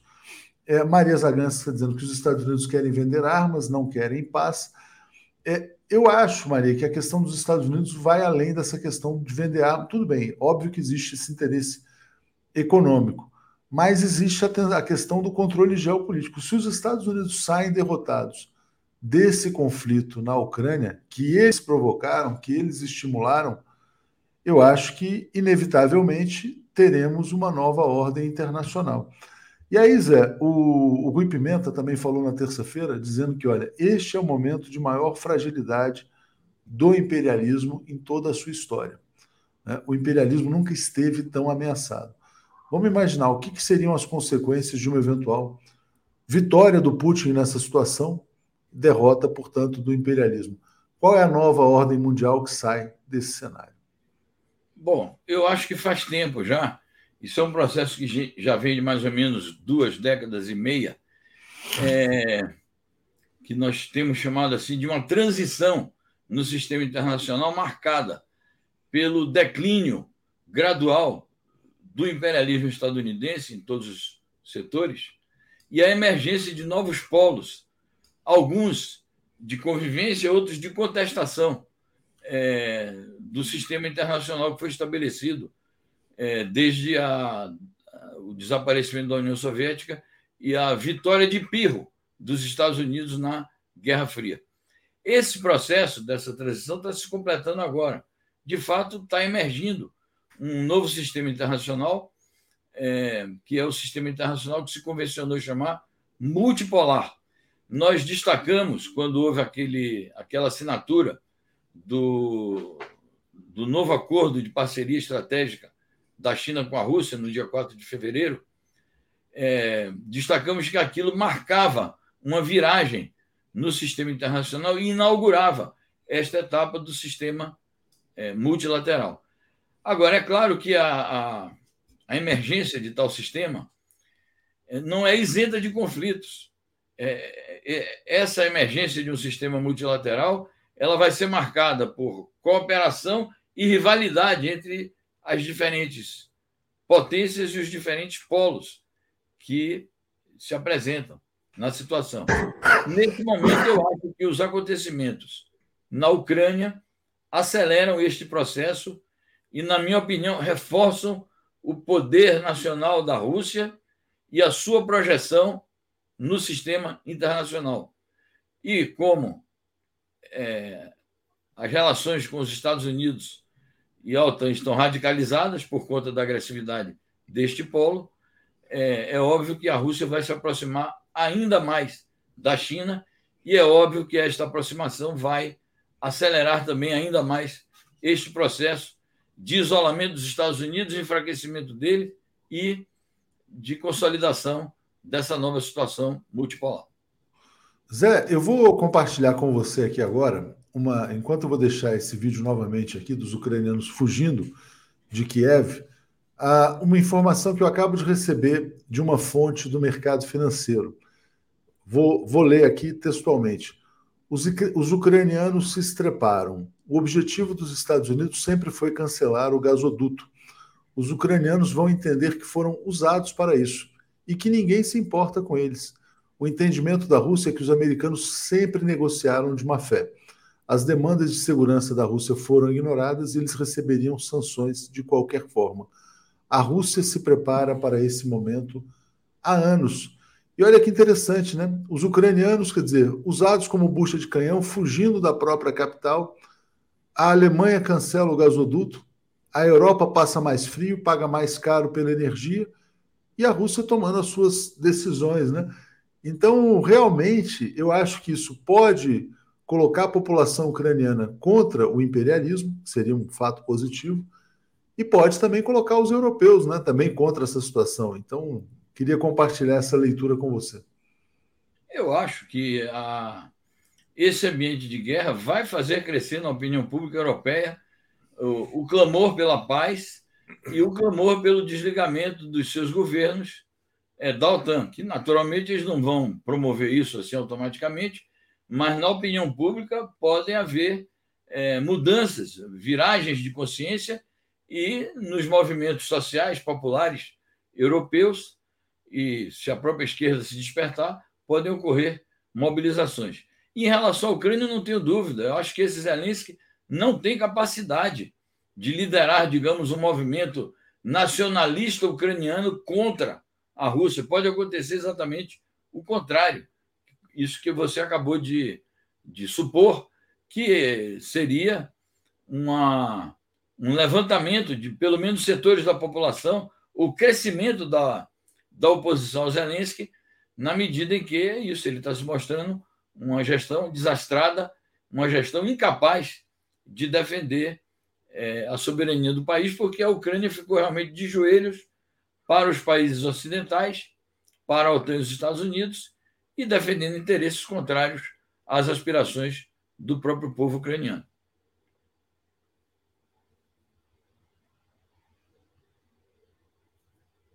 Está sem som, Léo? Ah, desculpa, estava com o microfone fechado. Zé, vamos deixar essa imagem aqui no ar. Vamos falar um pouco mais sobre Brasil. Já tem alguma informação sobre alguma posição do Itamaraty, alguma tendência? A gente publicou algo a respeito, mas era muito prematuro ainda. Tem algo que você possa nos trazer sobre o Brasil? Aliás, ontem o Mourão é, ele fez a primeira fala, né? Ele disse que o Brasil não vai reconhecer Lugansk e Donetsk. É, mas, eventualmente, né, pode acontecer até uma solução. Vamos imaginar que caia o regime do Zelensky né, e que a Ucrânia volte a ter um governo um pouco mais soberano. Eventualmente, a Ucrânia pode até recuperar seu território né, numa outra situação. Mas, enfim, passo para você, Zé. É, nós publicamos uma notícia é, sobre a eventual posição do Itamaraty, que será tomada hoje.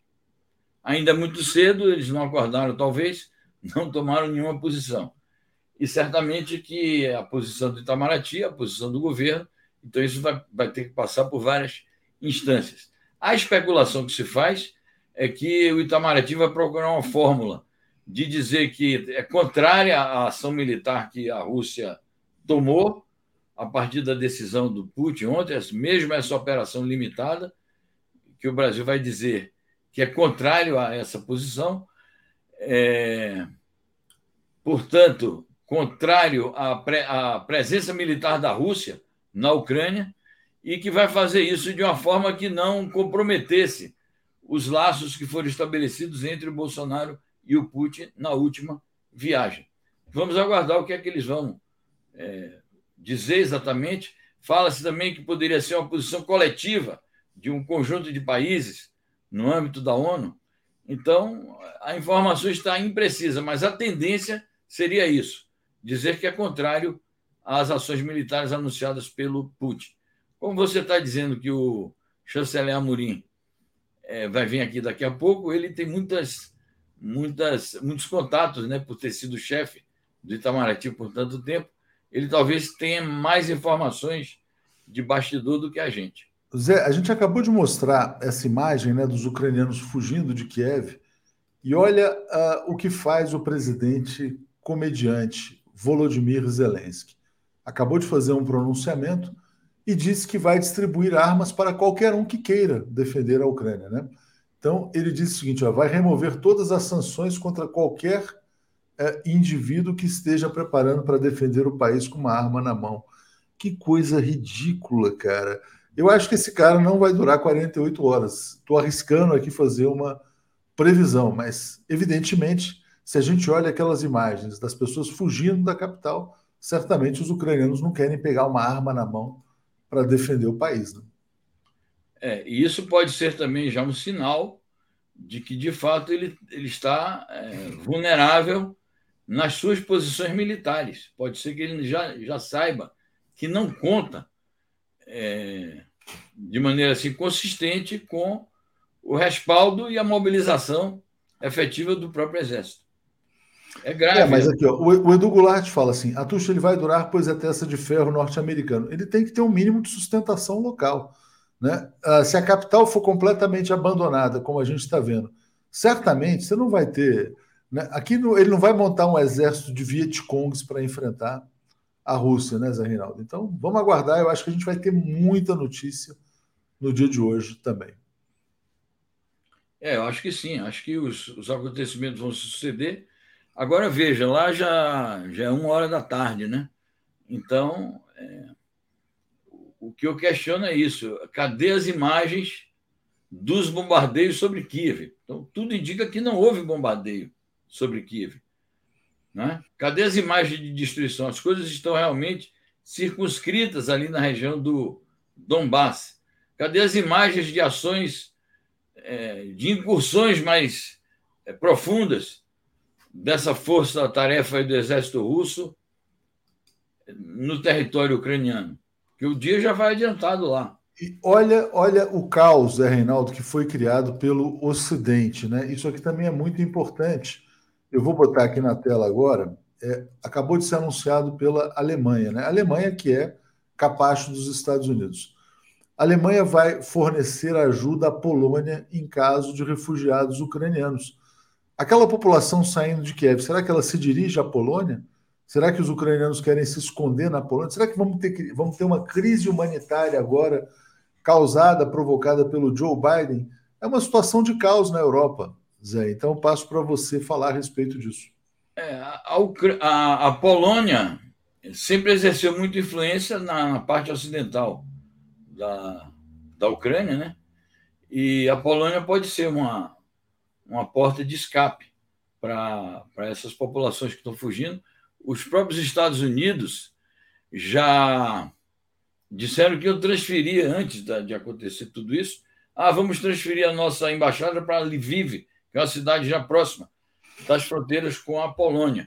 E é para a Polônia que eles têm deslocado, os Estados Unidos e a OTAN têm deslocado tropas numerosas, inclusive soldados estadunidenses.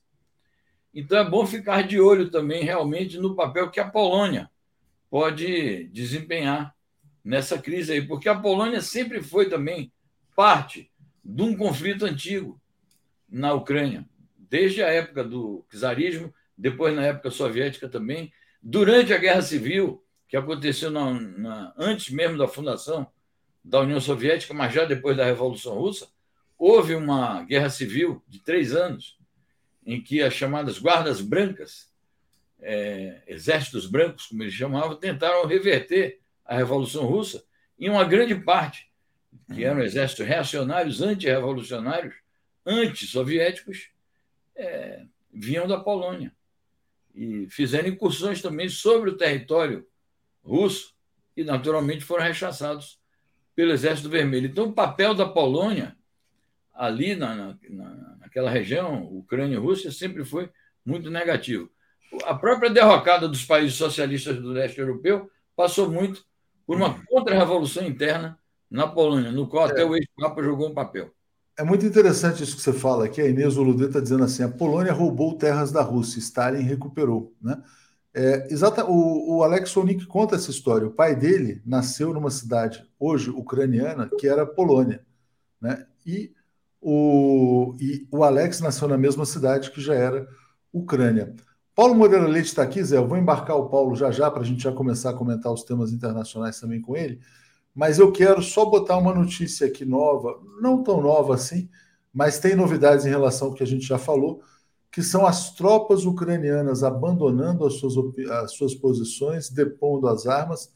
É como se já houvesse uma espécie de rendição ucraniana nesse conflito, né? É isso. Esse exército sabe que ele não tem condição de, de enfrentar a Rússia, né? A, a disparidade, a desigualdade de forças é muito grande. Então é isso. É, é, se não for a rendição total, é uma rendição parcial, a rendição de uma parte do exército ucraniano, e isso abre a brecha para é, o que a gente especulava agora há pouco, a Rússia ganhar uma guerra, eu não digo sem dar um tiro, mas tendo dado pouquíssimos tiros. Exatamente.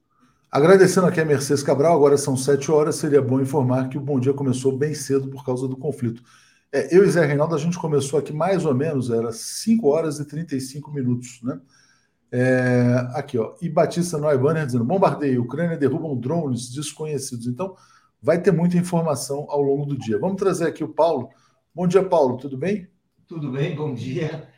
Bom dia. Paulo, bom dia. Hoje, excepcionalmente, começou às 5 e meia da manhã.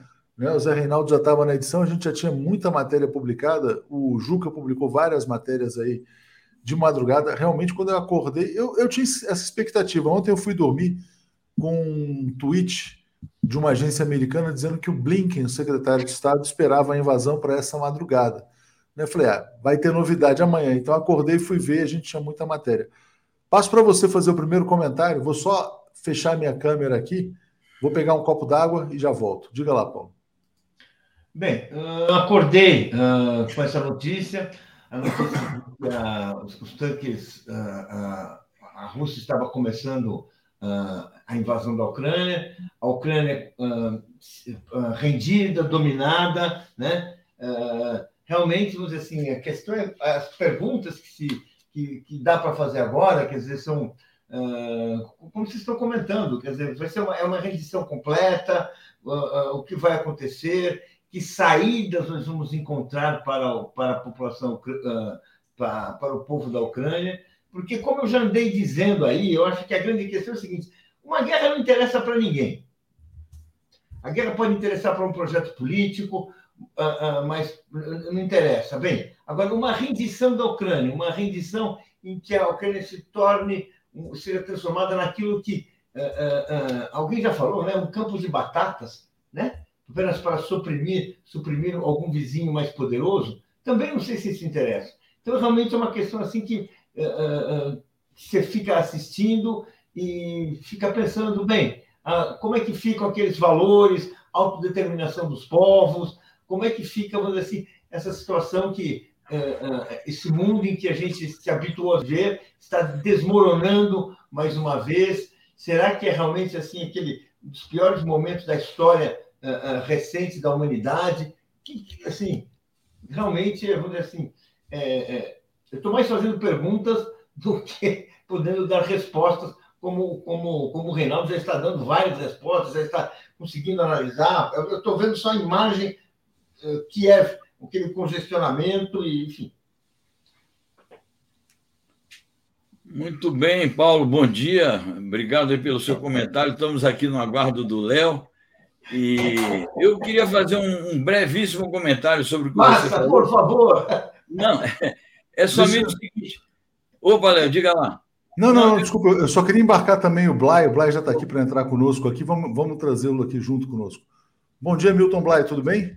Bom dia, Léo, tudo bem por aqui? Bom dia, Zé Reinaldo, bom dia, Paulinho, tudo bem, tranquilo.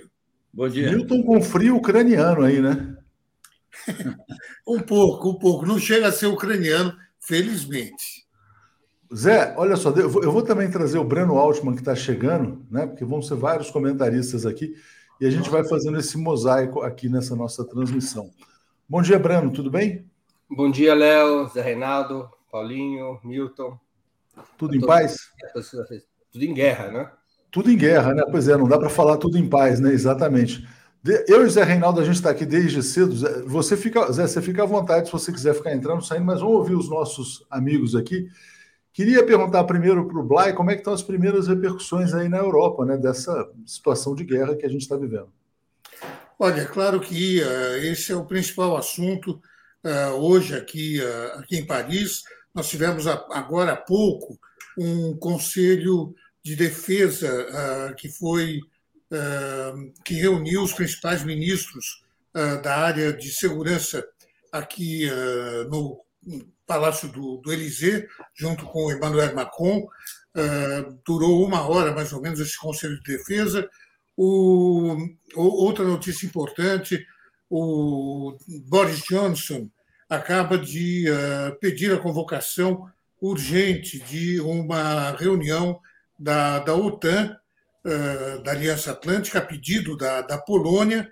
Isso porque há aqui também a preocupação de que uh, essa operação militar russa na, na Ucrânia poderia não se limitar a esse país, inclusive. Quer dizer, nem só não se limitar aos territórios recentemente uh, independentes, mas uh, ir além da, dos próprios limites da Ucrânia e, então, criar problemas para os países que eram do bloco soviético e que passaram, então, para o bloco ocidental, estão na União Europeia, como é o caso da Polônia, estão também dentro da, da Aliança Atlântica, é o caso da própria, da própria Polônia. E não é por acaso, inclusive, que o, uh, o, o, novo chanceler da Alemanha, não? assim que começou esse conflito, ele foi para a Polônia, não? porque a Polônia é considerado o elo, o elo mais frágil digamos assim, eh, junto à, Ucrânia, eh, a Polônia, que então está muito preocupada com essa operação militar russa em território ucraniano e então toda a, a, todos os meios diplomáticos e, e, militares e políticos europeus estão reunidos, estão conversando entre, entre si e muito preocupados realmente com, a, a, a, é, com esta operação, com o que pode vir a acontecer com esta operação, que ninguém acredita, pelo menos por enquanto, que ela poderá ultrapassar os, uh, os limites, as fronteiras ucranianas, porque, nesse caso, então, uh, se houvesse uma extrapolação para a, a Polônia, ah, automaticamente o artigo número 5 da Aliança Atlântica entraria em vigor e a Aliança Atlântica seria obrigada a proteger esse território. Agora, ah, os meios de comunicação aqui são muito taxativos quanto à existência de uma operação militar em território ucraniano e não se limitando apenas ao Donbass, Lugansk e Crimeia. É, eu vou passar para o Breno. É muito importante isso que você falou, porque a gente acabou de trazer uma notícia aqui de que a Alemanha, é, inclusive, vai apoiar a Polônia caso haja uma crise de refugiados ucranianos. E a gente mostrou a população fugindo de Kiev. Vídeo impressionante, praticamente todo mundo indo embora. Diga, Blá. É, só só para completar, uh, viu, uh, Léo? Uh, Fala-se na possibilidade de até 6 milhões de refugiados. Exatamente. Eu vejo uma outra possibilidade que é a queda do regime do Zelensky, mas enfim, é uma outra questão para a gente debater. Deixa eu ouvir, vamos ouvir o Breno, então, uh, sobre o conflito em si, Breno. O que, que você acha que é a resposta previsível ou esperável do Ocidente? É possível que a resposta continue no campo só da economia ou devemos agora esperar uma ação militar contra a Rússia, o que seria dramático? Passo para você, Breno. Olha, Léo, eu acho improvável uma reação militar dos Estados Unidos e da OTAN. É... Isso levaria a uma situação que poderia rapidamente sair do controle e nunca teve nos planos originais, aparentemente, da Casa Branca. A Casa Branca provocou a guerra. Eles queriam a guerra. Deixaram a Rússia de Putin sem alternativa. O Putin não tinha outra carta senão a que ele acionou nessa madrugada. Os Estados Unidos compreendem que a guerra na Ucrânia, se ela se estende, ela pode comprometer, tanto pelos custos de combate quanto pelas sanções aplicadas à Rússia, que isso pode comprometer de uma maneira irremediável o principal aliado da China. E pode, poderia até mesmo arrastar a China para uma corrida armamentista. De alguma maneira, o Biden repete a fórmula do Reagan contra a União Soviética. Isso já era claro nas movimentações marítimas e no Pacto Marítimo dos Estados Unidos é, é, no ano passado, ou seja, ele quer patrocinar uma nova corrida armamentista para asfixiar financeiramente quem disputa com ele hegemonia econômica no mundo, econômica e geopolítica. É, essa é a lógica da Casa Branca, ou seja, vamos reagir com todas as sanções econômicas possíveis e imagináveis e tentar estrangular a Rússia. Eu não vejo como provável uma ação militar. Uma ação militar, especialmente antes das eleições de meio período nos Estados Unidos, é, sabe-se como começa e não se sabe como termina. Pode, pode Mas, Breno, só uma ponderação: sem uma ação militar, esse governo ucraniano não dura três dias, ou dura? Mas eu não creio que. É, é, é, é cedo ainda para fazer uma afirmação desse tipo. Não está claro ainda qual é o tipo de ação. Há uma guerra de versões sobre qual é o tipo de ação militar que o Putin está tá, tá colocando em curso. O anúncio dele é, e aquilo que está sendo transmitido pelos sistemas russos de comunicação apontam para ataques contra a infraestrutura ucraniana, de tal maneira que a Ucrânia perca completamente sua capacidade militar. Não se trata, aparentemente, até o momento, de uma guerra de ocupação. Não há, embora o Ocidente afirme se tratar de uma invasão total. Não está claro ainda qual é a estratégia do Putin. Os ataques à infraestrutura funcionam é, como um grande alerta a Kiev, à OTAN e, e aos Estados Unidos e coloca, recoloca as negociações diplomáticas num outro patamar, mas não necessariamente derruba o governo do Zelensky. Tá? É, se é uma guerra de ocupação total, tudo muda de figura. A Rússia para em Kiev com a queda do Zelensky. Estabelece um governo provisório qualquer e negocia com o Ocidente a retirada da Ucrânia a partir de um pacto que atende às reivindicações russas. Então é uma outra estratégia. Não está claro ainda qual é a estratégia do Putin. E isso é Não, eu vejo também por aí. Está claro, evidentemente, para mim ou para nós, não para ele. Ele deve ter muito claro a sua estratégia.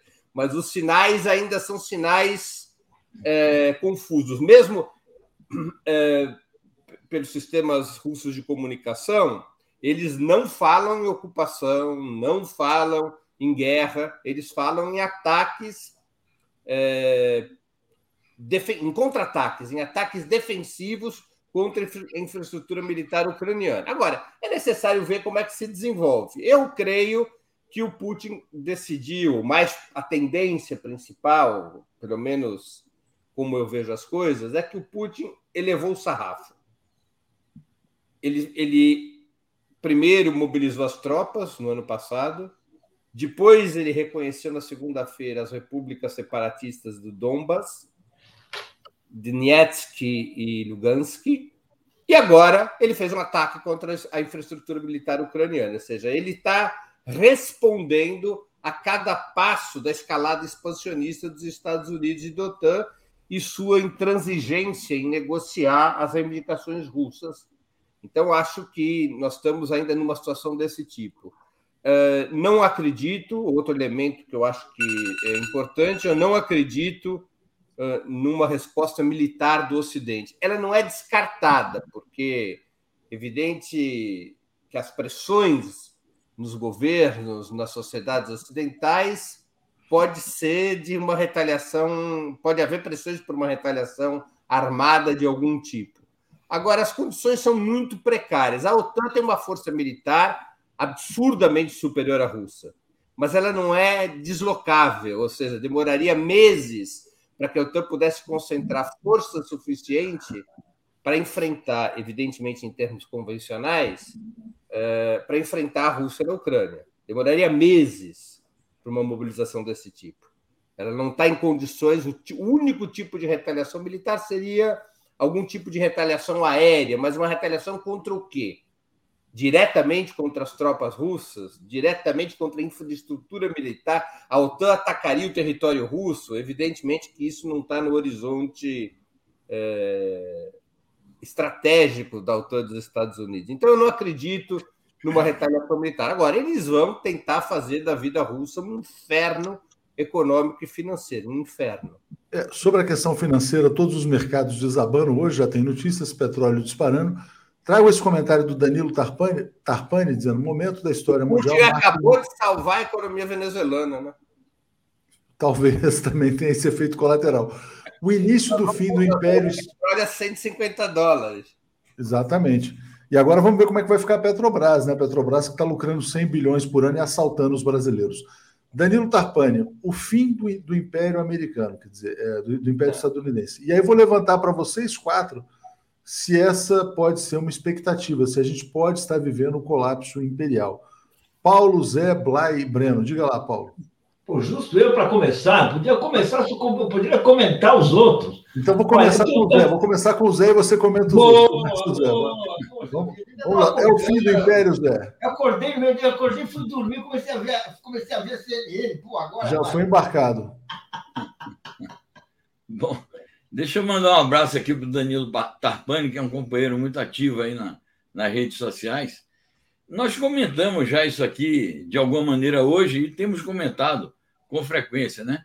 Este episódio é, faz parte da cadeia de acontecimentos é, que marcam uma, uma espécie de transição do sistema internacional entre aquilo que foi o domínio unipolar chamado né, dos Estados Unidos e isto que a gente está chamando agora de emergência de um, um novo sistema internacional baseado na multipolaridade, a qual não exclui conflitos.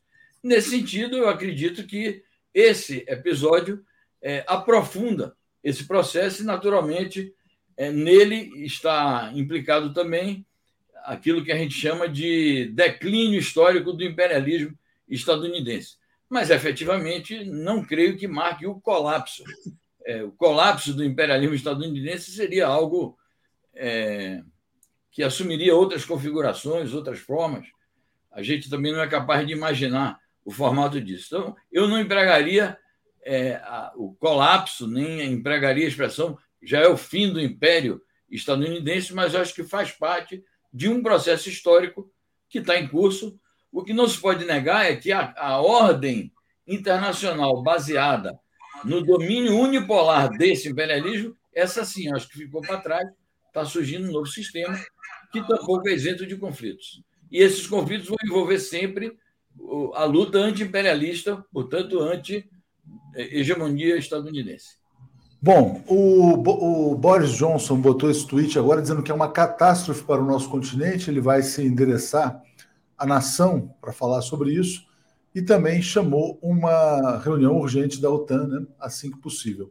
O, o Léo, é, eu sei que você vai pegar a sequência aí desses comentários sobre a questão do imperialismo, mas eu te mandei aí agora, sai uma notícia agora falando sobre o nível dos combates ali na região do Donbass, é, mostrando um pouco esse cenário aí que o Breno estava falando e que é algo que também a gente tinha comentado mais cedo.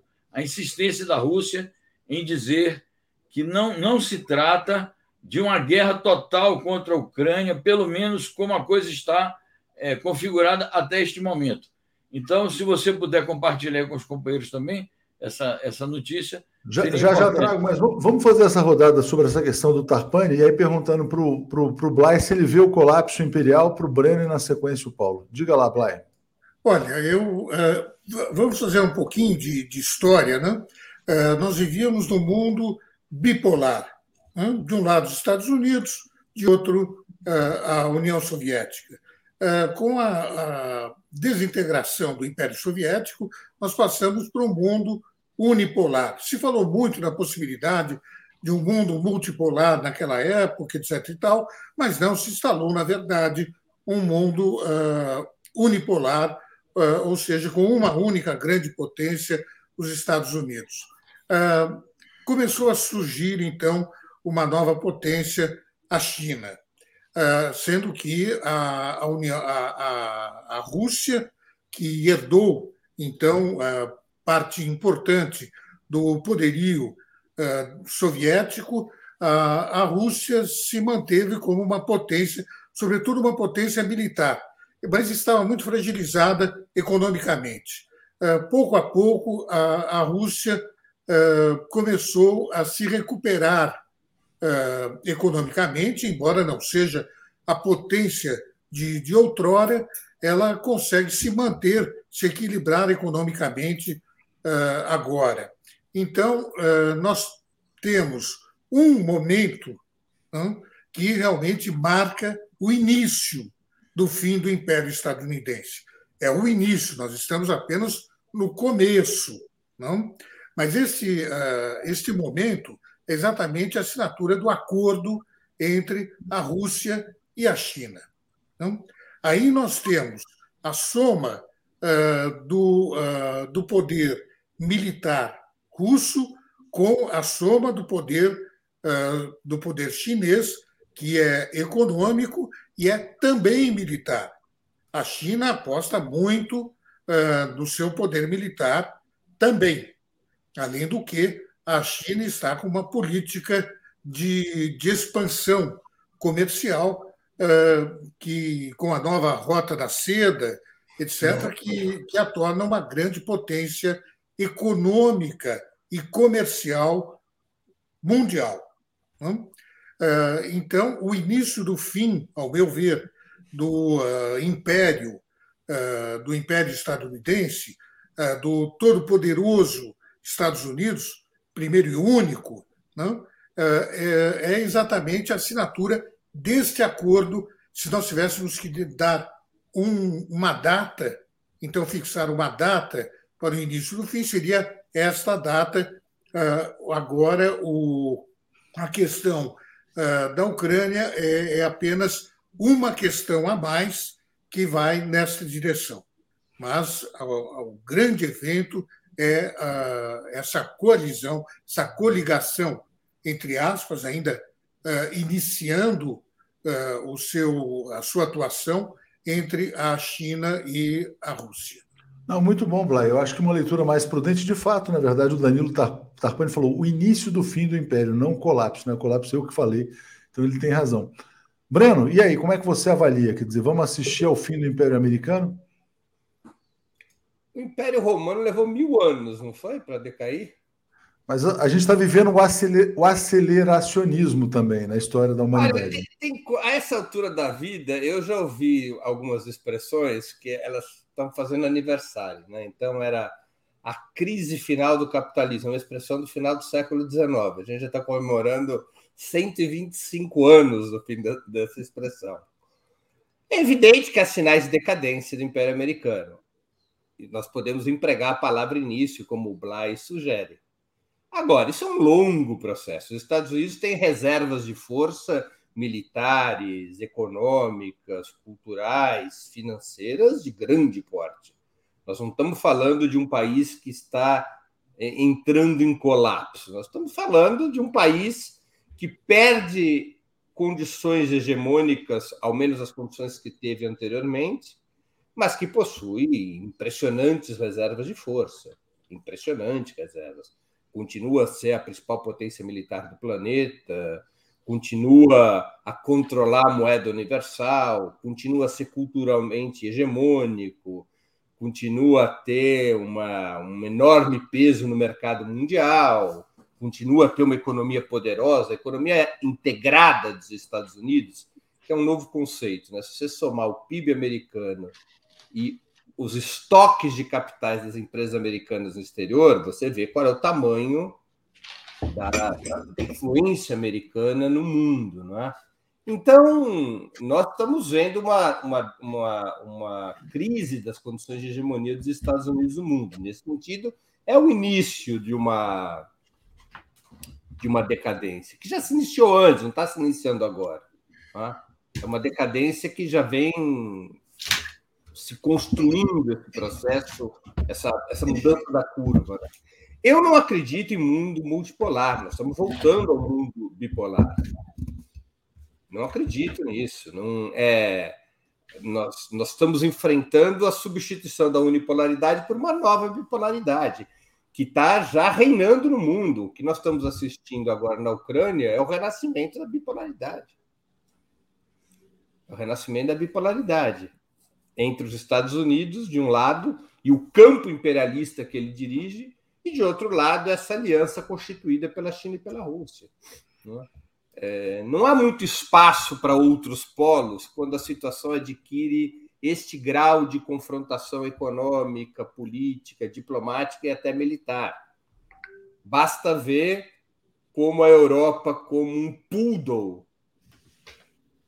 se comporta frente à Casa Branca, incluindo a social-democracia alemã e outros.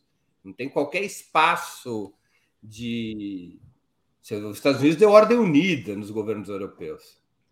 Eles, no frigir dos ovos, quem comanda a Europa, do ponto de vista militar, e, portanto, no que diz respeito à hegemonia, são os Estados Unidos.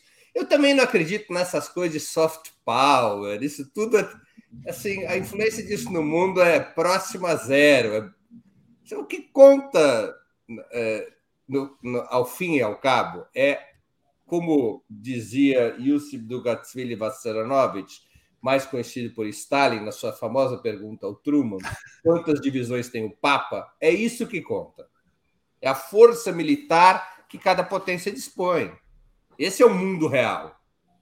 O Putin pode reagir à OTAN e aos Estados Unidos na Ucrânia porque ele tem força militar. Se ele não tivesse força militar, ele colocava o rabo entre as pernas. Então, essa é, uma, essa é a situação real, né? Mas é. é um novo cenário, é um novo cenário. É o fim do cenário, se a gente for mais preciso, é o fim do cenário dos 30 anos pós-soviéticos. Aquele período entre 91 e 2021, se quisermos, em que os Estados Unidos puderam atuar como uma potência é, hegemônica no mundo, sem qualquer tipo de desafio militar sério, embora ele tenha tido algumas, alguns desgastes militares, como na Síria e em outros locais, desta vez o que a Ucrânia, o que a reação do Putin na Ucrânia mostra é que os Estados Unidos voltaram a ser militarmente enfrentados. Pela primeira vez. Olha só, agora a gente vai encher essa tela aqui. A gente tem várias pessoas que vão entrar nessa transmissão. Vou começar pelo nosso ucraniano Alex Sonik. Bem-vindo, Alex. Vou trazer a Daphne Ashton também, que está aqui conosco. E Bom vou dia. trazer o nosso, o nosso, embaixador Celso Amorim, que está aqui também, para com, comentar no calor. Agora às 11. Pois é, então já, já pode fazer uma prévia aqui da entrevista. Não, eu tenho uns 15 minutos aí para vocês aí. Vamos ouvir. É ouvir bom, dia, Celso. bom dia, obrigado por estar aqui conosco. Tem várias questões, na verdade, o mundo hoje amanhece a gente, bom, a gente começou essa transmissão, Celso. Bom dia, Alex. Bom dia, Daphne. Já já passo para o Alex, para a Daphne. Mas aproveitando o tempo mais escasso do Celso, a gente começou essa transmissão às 5 e meia, a gente já mostrou várias notícias, né? Então, o ataque em si, as instalações militares, ucranianos saindo de Kiev, o presidente ucraniano cortando as relações diplomáticas com Moscou, dizendo que vai oferecer armas a todos os cidadãos que queiram defender o país, a Alemanha é, se dizendo disposta também a contribuir para receber, para apoiar a Polônia na recepção de eventuais refugiados. E a gente estava comentando aqui, na verdade, a nova ordem internacional que se impõe. É, Celso, então, já que você está com tempo escasso, passo a palavra para você e a gente depois segue aqui no nosso bate-papo. Bom, bom dia a todos. É, nós estamos vivendo um dia muito dramático, né? Dizer, a primeira grande operação militar em território europeu desde a Segunda Guerra Mundial. Isso é um, é um fato real, é, independentemente do julgamento de valor que possa fazer. É difícil, né? Você não querer fazer um pronunciamento assim. É, eu acho, eu fui embaixador na ONU sempre defendia o cumprimento das, do direito internacional, não acho que um ataque militar a um outro país, quaisquer que sejam as razões, seja uma coisa positiva. Eu acho que é criticável. Acho que há outras soluções a serem encontradas. É, eu me lembro que quando a gente, quando eu era novo, né, no colégio ainda, e no, estudando história, sempre se estudava as causas imediatas e as causas profundas.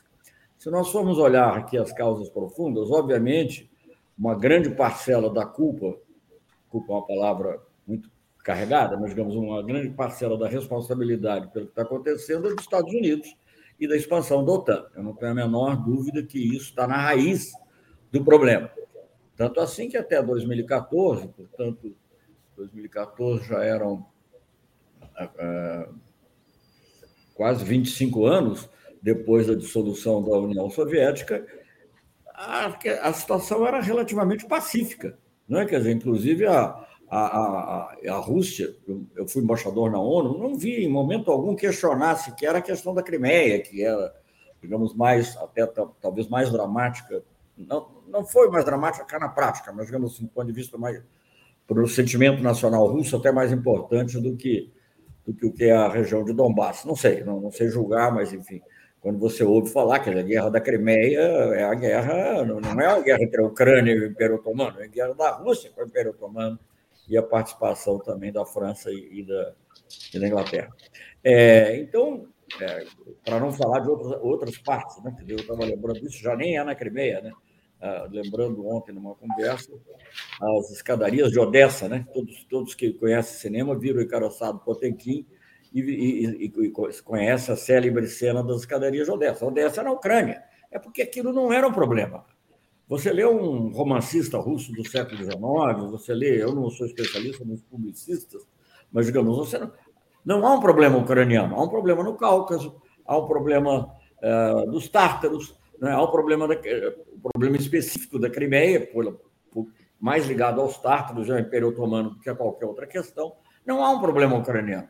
Então, eu acho que o problema ucraniano, em grande medida, né, eu não quero eximir a responsabilidade de quem inicia uma operação militar, mas é, é, o, problema, o problema ucraniano, em grande medida, foi criado pela OTAN.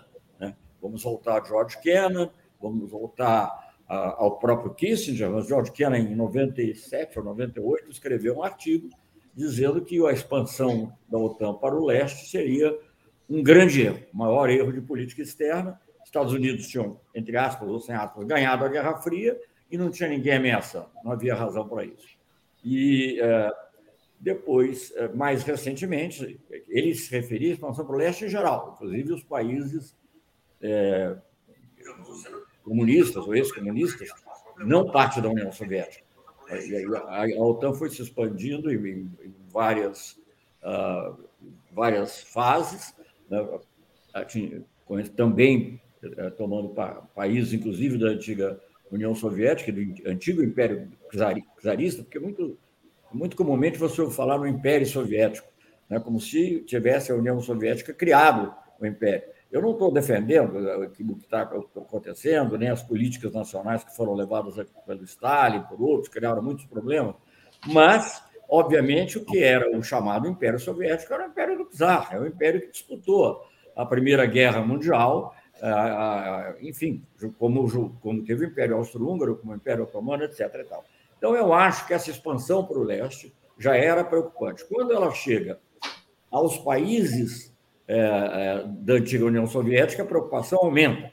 Mas você poderia considerar que os países bálticos, seja culturalmente, seja também porque já no período entre guerras, depois da paz de Brest-Litovsk, ficaram independentes, era uma situação à parte. Mas a Ucrânia, a Ucrânia é a passagem para a Rússia, para a Rússia. Né?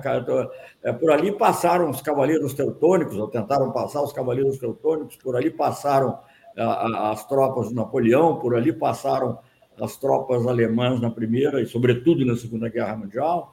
Então, é, é, um, é, um, é, um, é um problema de segurança real. Quer dizer, então, você tem que. O próprio acordo da Organização de Segurança Coletiva Europeia, ela, por um lado, reconhece o direito dos países de se associarem da forma que quiserem, mas, por outro lado, diz sem ameaçar a segurança dos demais. Então, eu acho que a raiz do problema é essa. Agora, eu não, eu não posso, como uma pessoa que trabalhou anos e anos na área internacional e no respeito uh, ao direito, a busca do respeito ao direito internacional, uh, criticando todos os tipos de invasão, não posso, digamos, concordar com, nenhum tipo de ação militar em outro território. Tem que, tinha que encontrar outra solução. Eu sei que os russos propuseram, eu sei que não foram ouvidos, eu sei que houve uma. Enfim, eu, eu, eu sei que é, a situação é muito complexa. Não dá para você fazer algo assim simplesmente. Agora, já que você tocou, então, no, no, no tema aí da, do, da nova ordem mundial, eu, você sabe que eu escrevi sobre isso, falei sobre isso aqui também amplamente, né? Ah, é muito interessante acompanhar a reação da China. Ah, ah, num primeiro momento, eu achei a China um pouco assim, é, digamos, procurando não se envolver. Né? A primeira reação, até paradoxalmente, achei a nota brasileira parecida com a nota chinesa. É, a nota do, é, assim, de não, olha, vamos defender o direito internacional, a segurança de todos, etc, etc. O que eu li hoje, agora, há pouco, ah, aqui, não, não, também eu não tenho nem, é difícil você ficar checando as fontes, o que eu li hoje, acho que reproduzindo num jornal brasileiro, se eu não me engano, é uma nota já bem mais forte, muito mais crítica. Vamos notar uma coisa curiosa nesse, nesse comunicado é, do, do, Xi Jinping e do, e, do, e do Putin, que eu mesmo defini e continuo achando que é o fato singular mais importante na geopolítica mundial. Claro, eu não estava esperando uma guerra agora, mas enfim, fato singular mais importante é, desde, a, desde a dissolução da União Soviética, na, mas nessa, né, naquela, nessa, nessa declaração, que é importantíssima, né, porque ela traça uma nova visão do mundo, é para a reforma da ONU, parcial, obviamente, não é o caso de discutir isso agora. É, mas é, ela, a, a Taiwan é mencionada é, especificamente, nominalmente e a Ucrânia não. O que demonstra, digamos assim, uma, uma certa. Uh, como é a relação de forças entre, entre esses dois gigantes. Né? É, é, obviamente, um fato de transcendente você ter uma aliança sem limites, amizade sem limites, como disse o, como disse o Putin. É, é, como disse o Putin, não, o Putin repetiu, mas está escrito na, na declaração, é, uma amizade sem limites entre o país mais populoso que será a maior economia do mundo, já é em certo, sob certo critério, será sob qualquer critério até o final da década. Uma, uma, aliança entre esse país e o maior, o país que tem o maior território do mundo e o maior arsenal atômico do mundo é uma coisa notável. É uma coisa que, obviamente, é, não é uma mera mudança, é, uma, é um fato de grande importância. Então, eu acho que você, para ver todos, é, todos esses fatos, tem que se ver nesse contexto. E, olhando por esse ângulo, eu acho que a política norte-americana foi uma sucessão de erros. Uma sucessão de erros. Ela não tinha razão a, a quando. Não estou dizendo que tinha razão antes, mas posso entender, ainda que não concorde, com uma visão do, da contenção do, do Kennan, enfim, com as ações tomadas durante a Guerra Fria. Eu não consigo entender essa, essa atitude, digamos, de tentar empurrar a Rússia mais e mais para o leste. Não consigo entender. Eu acho que a única explicação é a ida, digamos assim, só se você apelar para velhas teorias geopolíticas e a necessidade de controlar grandes territórios. Aquele imenso território, que é o território é, russo, todo ele, né, incluindo a Sibéria, e eu acho que aquilo estaria fora do controle, é, da, digamos, da maior potência, até então, pelo menos, até hoje, diria, da maior potência do mundo. Então, eu acho que você precisa analisar por esses dois lados. Agora, eu, digamos assim, não sei se há nisso uma certa uh, ingenuidade ou não sei, mas tenho dificuldade em aceitar uma ação que contraria princípios da, da, das Nações Unidas. Eu acho que não cabe a nenhum país, não cabe, como eu sempre critiquei, não cabe aos Estados Unidos criarem uma força de paz. Quem cria a força de paz é a ONU. Né? Sempre critiquei Estados Unidos, não posso, da mesma maneira, não posso chegar agora e, dizer, aceitar que a Rússia crie uma força de paz para agir no país que até porque, eu vou dizer o seguinte, eu sei que os princípios da ONU às vezes dependem, por exemplo, o que aconteceu no Kosovo é, foi também uma violação, uma violação do, do princípio da, da, da, integridade territorial dos Estados. Naquela ocasião, interessava ao Ocidente, alguns países europeus e aos Estados Unidos, privilegiar o princípio da autodeterminação dos povos e dizer, bom, os, os kosovares são albaneses, basicamente, e eles têm direito à independência e, não, e pouco, pouco, pouco se importaram com o princípio da integridade territorial da Sérvia, que era o, o Estado. Agora, a, a, a, a, situação se inverte. Né? Quem, quem, quem, quem apela para a autodeterminação, de certa maneira, para a proteção dos povos é a Rússia, e o Ocidente invoca o princípio da integridade territorial dos Estados. Mas são princípios importantes, é difícil, às vezes, conciliá-los.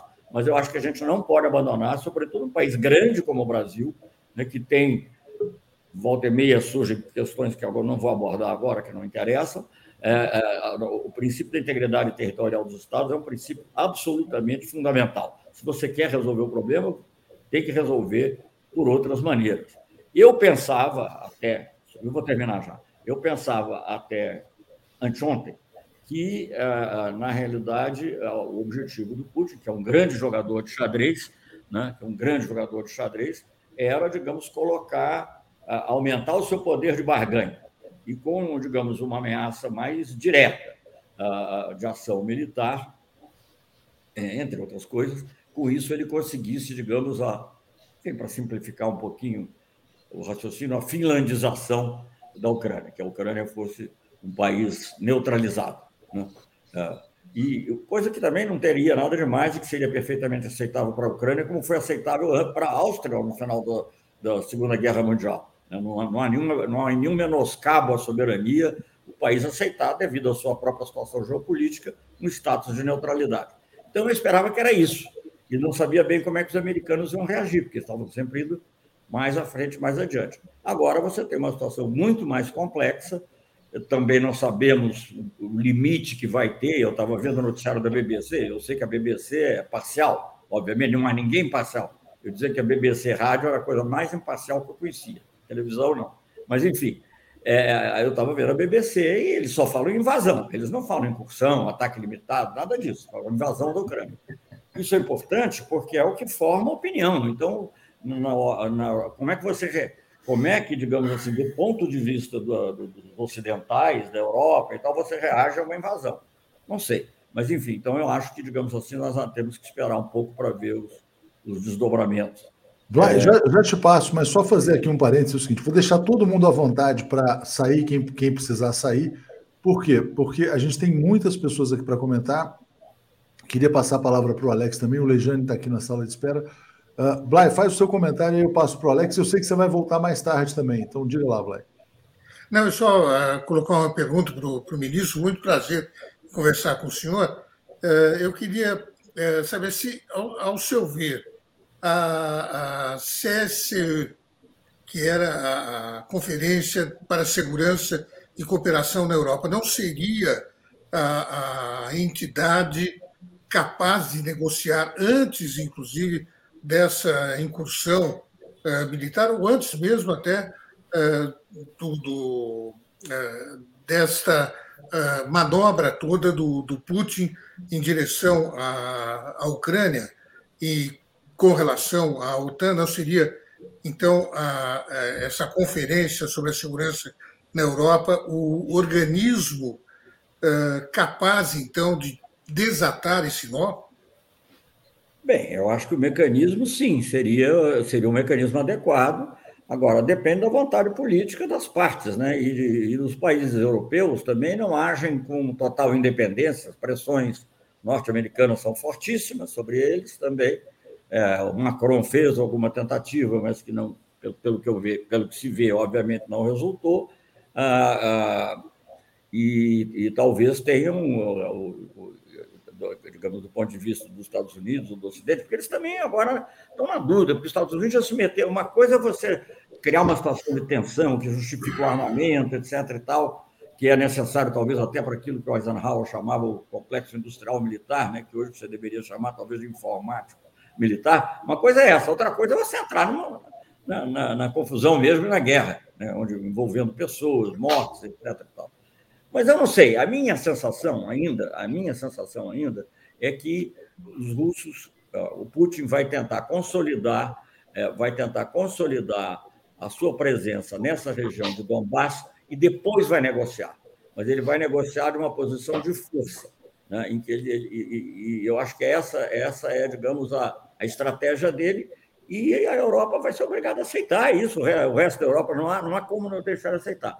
Agora, é, como é que isso ocorre sem parecer que seja uma derrota? Não sei.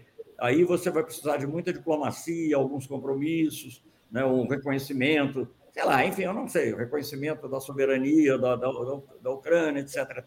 E. E, e, essas regiões voltarem a ser o que eram regiões, quer dizer, que era no acordo de Minsk, é, regiões autônomas, mas com direito de veto em termos de política internacional. Então, eu acho que essa seria a solução. Agora, a atitude norte-americana até, até agora não indica, fora o Trump, né? Fora o Trump. O Trump, o Trump elogiou o Putin. Fora o Trump, é, é, é, é a atitude norte-americana não indicaria uma aceitação dessas. Agora, não sei, as coisas sempre são pintadas de formas diferentes. Eu, eu fico preocupado. E aí a OSS, certamente, a organização, a conferência, que é parte da Organização de Segurança e Cooperação Europeia, teria um papel muito importante. É, Celso, a gente tem aqui conosco um jornalista ucraniano, que é o Alex Solnik. Eu acho fundamental a gente ter a perspectiva dele nessa situação toda.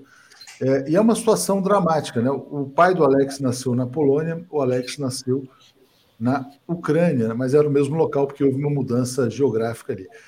Alex, como é que você está vendo essas notícias de agora? E aí a gente, quem tiver com tempo escasso, pode sair e voltar sem nenhum problema. Diga lá, Alex.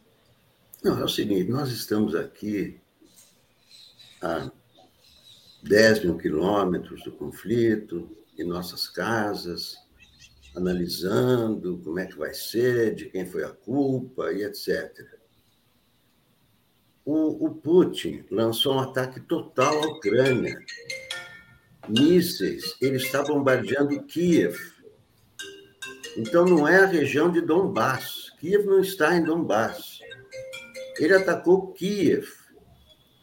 E eu vi agora há pouco no site ucraniano o relato de uma jornalista, Natalia Gumeniuk, ela sim, uma jornalista ucraniana. Eu sou um ucraniano que virei jornalista no Brasil.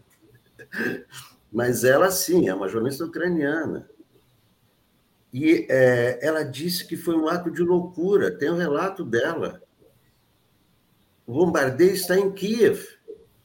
Então, ele não está somente protegendo não é, a região de Donbass, né, está sob ataque da Ucrânia. Não, ele está atacando Kiev, ele está atacando Odessa, dez cidades sob bombardeio. Quem pode está fugindo para o oeste. Zelensky distribuindo armas. Isso piora toda a situação. Vocês imaginam milhares de pessoas armadas nas ruas? E tem russos na Ucrânia, como tem ucranianos na Rússia. Isso, isso é, é, é, uma, é uma crise entre a Rússia e a Ucrânia. É, para os ucranianos, a questão é o Putin. O Putin está repetindo. Isso é relato da jornalista. Ela mesma disse: é difícil comparar alguém com Hitler. Mas teve bombardeio de Hitler em 1941. Não há motivo. Qual é o motivo do Putin para atacar Kiev?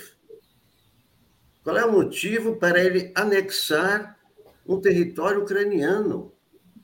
Donbass é um território ucraniano onde ele estimulou a rebelião contra Kiev.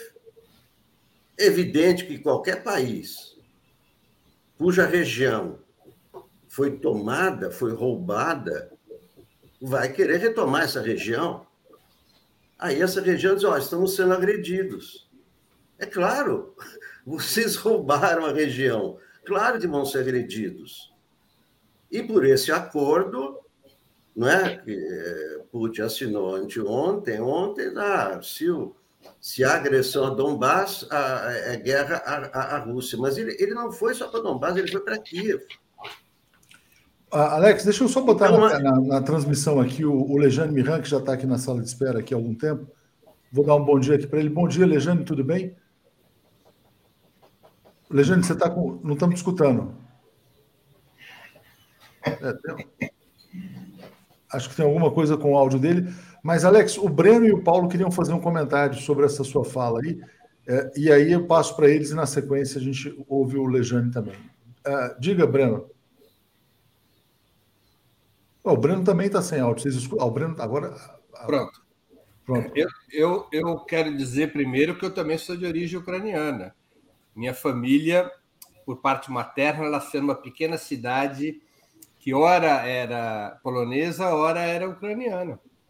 Então temos dois aqui na sala. Agora, o Alex, a gente tem que tomar cuidado com a informação. O que o Putin está fazendo, até o presente momento, ao menos, é bombardear todas as instalações militares da Ucrânia. Ele está transformando a infraestrutura militar ucraniana em pó. Então, os ataques são em várias cidades, mas não são ataques às cidades. Tanto assim que você não tem é, notícias de, de mortes. Você tem só algumas mortes, evidente, guerra não é uma, uma brincadeira, mas está destruindo a Força Aérea, a Marinha e o Exército da, da Ucrânia. Então, ele está atacando os quartéis da região de Kiev, de Kiev ele está atacando uh, instalações militares em várias cidades. Não há até o presente momento, eu tenho acompanhado, eu passei a noite em claro acompanhando tudo que é tipo de informação. Breno Altman, desculpe, mas leia então, leia, leia, leia, por favor, leia, por favor, o site da Ucrânia dessa jornalista que está em Kiev, que fez esse relato.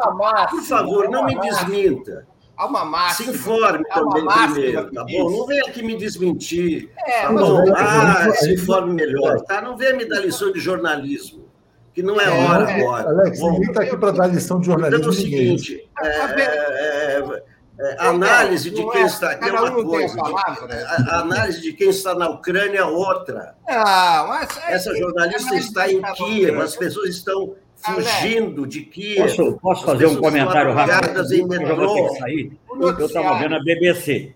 Celso, Celso, Alex, vamos ouvir o Celso aqui. Diga lá, Celso. Diga. Não vejo, não vi, eu vi as jornalistas eu se acompanha quando nós estamos no teatro de guerra, totalmente sem capacete, sem nada, falando no meio da praça, grandes comboios de carros saindo. Quer dizer, então, bom, não quer dizer que um ataque militar, mesmo a estação militar, se justifique também. Não, não estou entrando nisso. Mas, mas de qualquer maneira, eu acho que não é um ataque maciço a populações civis. Não parece. Concluir, Léo? Fala, Breno. Alex, seu microfone está fechado, está ah, tá aberto, mas fala, fala, Breno. Para concluir. Então, esse é, esse, esse é o, retrato é, dominante é, em relação aos fatos, ou seja, há um bombardeio às instalações militares. A observação do, do chanceler Celso Amorim é muito pertinente. Basta ver que os jornalistas não estão com qualquer tipo de proteção especial e não há qualquer imagem de bombardeio a áreas civis. Eu creio que neste, nesta primeira etapa, esse é o movimento de Putin para reforçar sua capacidade de negociação. Ele está dizendo, ele está indo por etapas. E eu não vejo, só para concluir, e eu creio é, que não foi dada outra alternativa para o Putin. Não foi dada outra alternativa. Os Estados Unidos empurraram a Rússia à guerra. Não foi colocada na mesa de negociação qualquer hipótese, as reivindicações da Rússia eram muito simples e defensivas. E, e, e, eram coerentes com o sistema de segurança coletiva que nasce da Segunda Guerra e coerentes com o compromisso que assumiu James Baker em 89, o famoso compromisso de que a OTAN não, não avançaria nenhuma polegada ao leste. Essa é a reivindicação da Rússia. A Rússia não tinha reivindicação territorial sobre a Ucrânia, a Rússia se mantinha nos acordos de Minsk e ela foi empurrada à guerra. Os Estados Unidos têm uma estratégia de guerra, porque ele imagina poder enfraquecer econômica e financeiramente a Rússia a partir das sanções. Ele está pouco se lixando para a Ucrânia. É uma guerra de é uma situação, uma estratégia de asfixia. Agora, o Putin, qual era a alternativa do Putin? Ou ele impunha pela força algo que pela via diplomática estava obstruído, ou ele capitulava. Ele aceitava a Ucrânia na OTAN. Essa alternativa não existia para o Putin. A capitulação não era uma opção aceitável. Ele só tinha a alternativa da força. Ela é boa? Não, ela não é boa. Ninguém gosta de guerra, né? É, agora, ele não tinha outra alternativa nenhuma outra alternativa. Às vezes acontece isso. É, há, há, guerras, nenhuma guerra é boa, agora há guerras justas e guerras injustas. Exatamente. Celso está saindo, né? Anexar um pedaço do território de outro país, você acha que é uma alternativa? Ela não anexou, não você gostaria que outro país anexasse uma não, parte não do Brasil? Atenção à desinformação. Não houve qualquer anexação de território ucraniano. É, houve o reconhecimento de províncias ah, bom, independentes. Aí não dá para discutir, né, Breno? As não, bandeiras não, russas além do Donbass significam o quê? Não houve nenhum, Aí realmente não dá. Você é um defensor do Putin, você adora o Putin, então não dá para debater não, assim. Alex, né? Vamos manter o bom nível aqui. Você, em vez de reportar fatos, você adora o Putin. Família, então, dos meus cachorros, você justifica tudo que o Putin faz, né? Não há debate. Não é assim, não, Alex, não é assim. Olha só, gente. território, você acha que é Alex, Alex, Alex, Alex. Vez. Alex, um por vez. Alex, o Celso tem que sair tem prioridade. vamos ouvir, vamos ouvir, então o Samuel vai se despedir. Eu ouvi o Zé Reinaldo, que é o seu analista internacional, é, como é que ele comenta isso também? Vamos ouvir o Zé Reinaldo, vamos ouvir o Zé Reinaldo. Uh, eu estou com o Black desde as 5 e meia, e aí já já a gente passa para o Lejane, a Daphne faz a condução aqui. Deixa só, uh, Paulo, deixa só o... Inscrito, hein?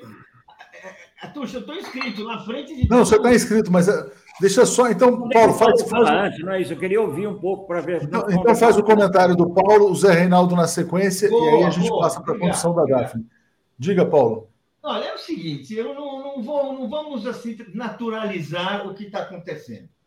Nós estamos diante de uma truculência burocrática, típica de regimes de inspiração stalinista, vamos falar a verdade. E nós já vimos esse filme na Hungria, já vimos esse filme na Polônia, já vimos esse filme na Tchecoslováquia, gente. Já vimos.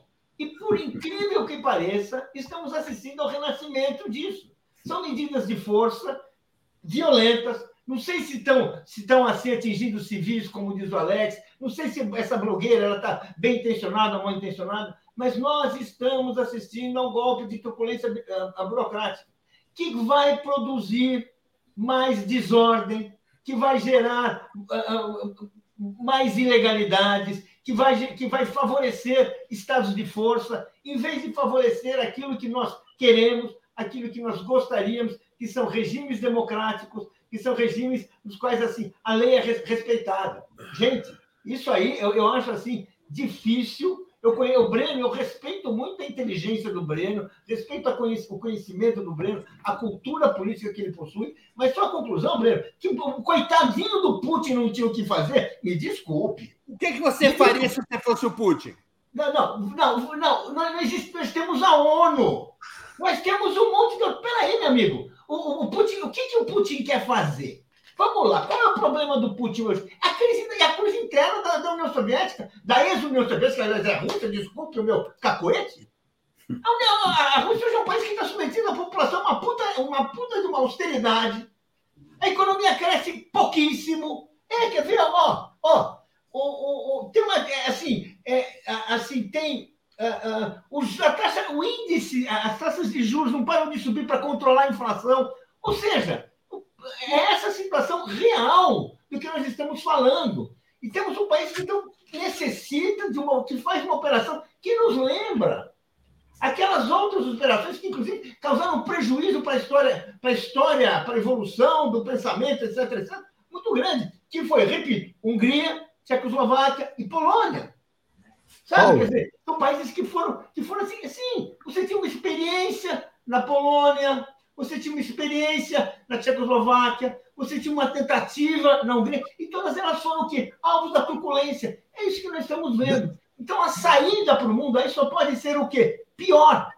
Tem um grande elemento no mundo de hoje que é positivo, que nós temos que reconhecer, que é o fim do mundo, do mundo bipolar. Nós estamos indo, indo para um mundo multipolar. Só que nesse mundo multipolar, o que nós estamos vendo não significa abrir a porteira para soltar as feras. E é isso que o Putin está fazendo. Já que ele tem um interesse, ele invade. Ele, Paulo, ele, Paulo deixa eu só resolver uma emergência aqui, Breno, porque o Lejane ele tem pouquíssimos minutos, ele vai entrar na, na Brasil atual. Depois ele pode voltar conosco aqui. Lejane, eu sei que você está aqui no sacrifício, eu queria te passar a palavra.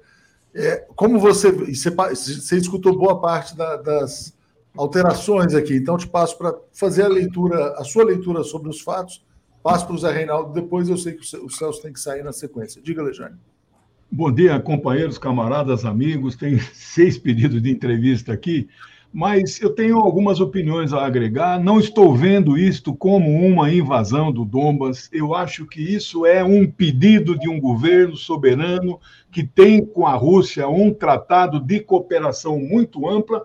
E nós já vivemos situações assim no mundo nos últimos 40 anos e não pode ser caracterizado como invasão. Então, aí, claro, o embaixador Celso Amorim pode ter outra opinião, mas quando a Rússia mandou tropas em 79 para o Afeganistão, aquilo não foi uma invasão. A Rússia não é e nunca foi um país imperialista. Era um pedido do governo socialista que estava acossado pelos terroristas financiado pela CIA. A mesma coisa em 1990. O Líbano não conseguia estabilizar um governo e pediu ajuda para a Síria, irmã, e na verdade eles eram o mesmo país. Ficou lá por 15 anos e aquilo não foi uma invasão pode chamar de ocupação.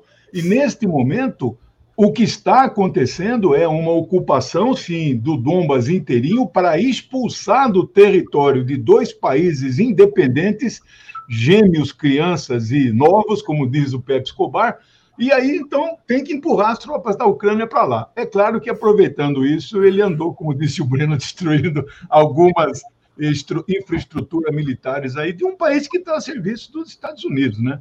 Eu sei que a opinião minha é polêmica, vou ter que sair, mas eu volto em 8h15 com vocês, tá Não, bom? Pode voltar na, na, hora que você puder, porque a gente vai levar o programa até as 10 horas. Então, quando você tá vier, você é bem-vindo aqui. Obrigado, Lejane, pela Obrigado, um abraço. Tchau, tchau.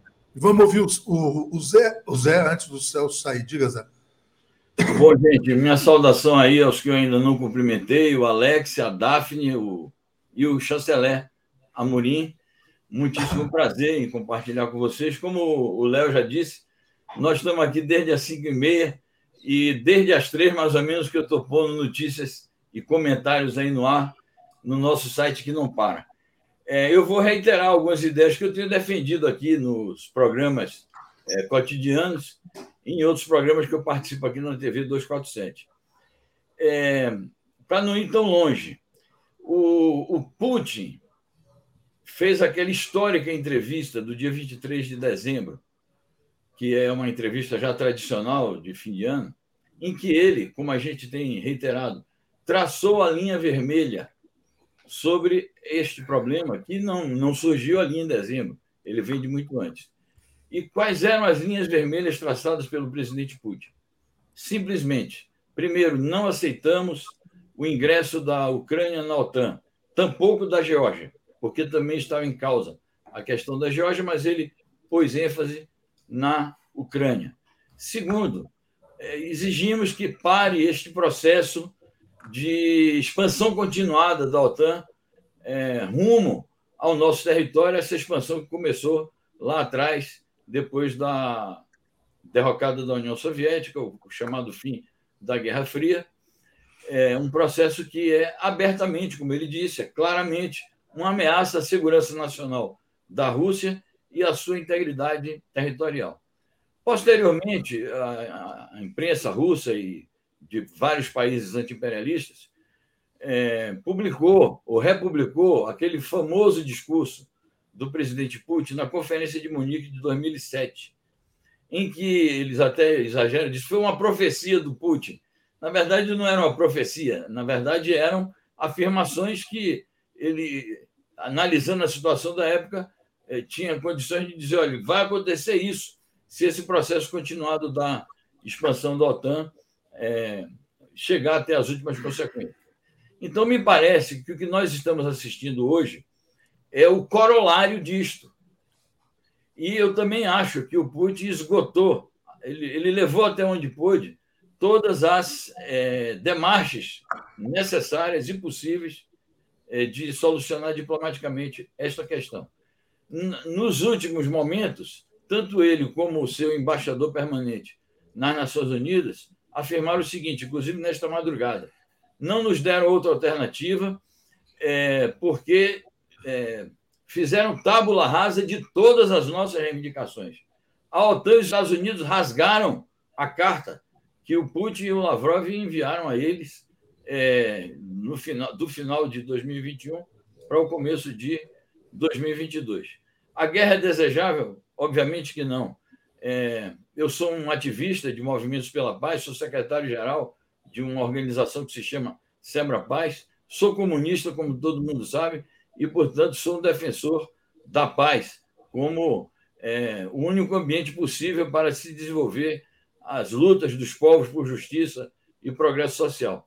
Mas, obviamente, que nós não podemos aceitar a paz dos cemitérios, nem uma paz imposta por um golpe é, de Estado, que foi aquele golpe da Praça Maidan, que foi apoiado por forças imperialistas da União Europeia, forças antirrussas da Ucrânia, forças fascistas que renasceram depois da derrocada do socialismo na Ucrânia, aquelas forças ligadas ao, ao Stepan Bandeira. E é por isso que o Putin disse o seguinte: nós fizemos isso que fizemos hoje para desnazificar e desmilitarizar a Ucrânia. Então, esse é um componente também importante. Para além dos raciocínios que ele, que ele apresentou, dos quais se pode discordar em alguma medida, é sobre a questão da, da evolução da, das relações entre as civilizações da Rússia e da Ucrânia. Então, eu acho que, de fato, nós estamos diante de uma situação é, incontornável, se tornou uma situação incontornável. É preciso levar em conta que, sobre a desnazificação da Ucrânia, as forças do exército ucraniano violaram sistematicamente os acordos de Minsk e começaram a a praticar um continuado genocídio. Eu sei que a palavra genocídio às vezes é carregada e é considerada um exagero, mas eles estavam praticando extermínio da população russa no Donbass.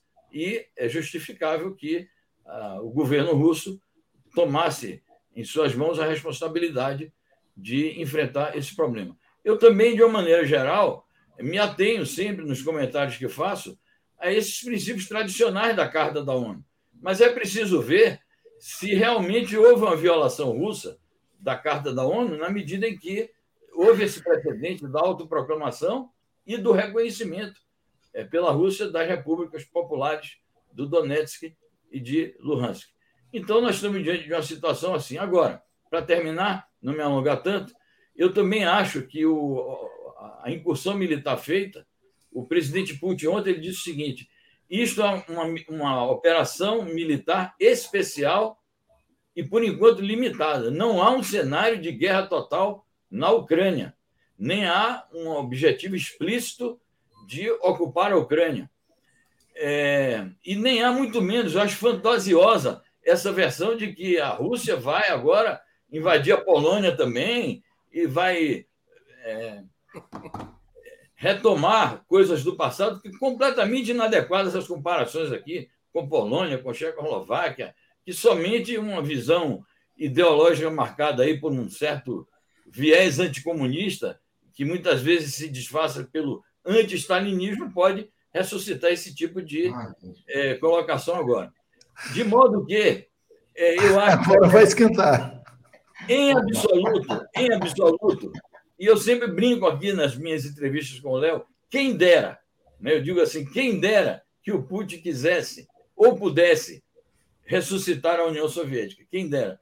Mas ele não quer, isso não está no horizonte do governo Putin, que não tem nada a ver, rigorosamente, nem geopoliticamente, nem ideologicamente, com o que foi a União Soviética, nem a do Lenin, nem a do Stalin, nem a do Khrushchev, nem a do Brezhnev. Nem a do Trotsky. Hã? Zé Reinaldo, nem é do Trotsky. Bom, mas nunca houve. Claro que não! Claro que não! Nunca houve. Eu, eu acho, eu acho, Léo. Eu acho, Léo. Então, Paulinho, o único dirigente bolchevique que enfaticamente decidiu invadir a Polônia foi o Trotsky. Bom, então, mas eu acho, eu acho, passar para o Celso. Então, Fala, vamos passar deixa, deixa, deixa só o Celso despedir. A gente, deixa o Celso aí, ele pediu a palavra, que é uma voz sensata.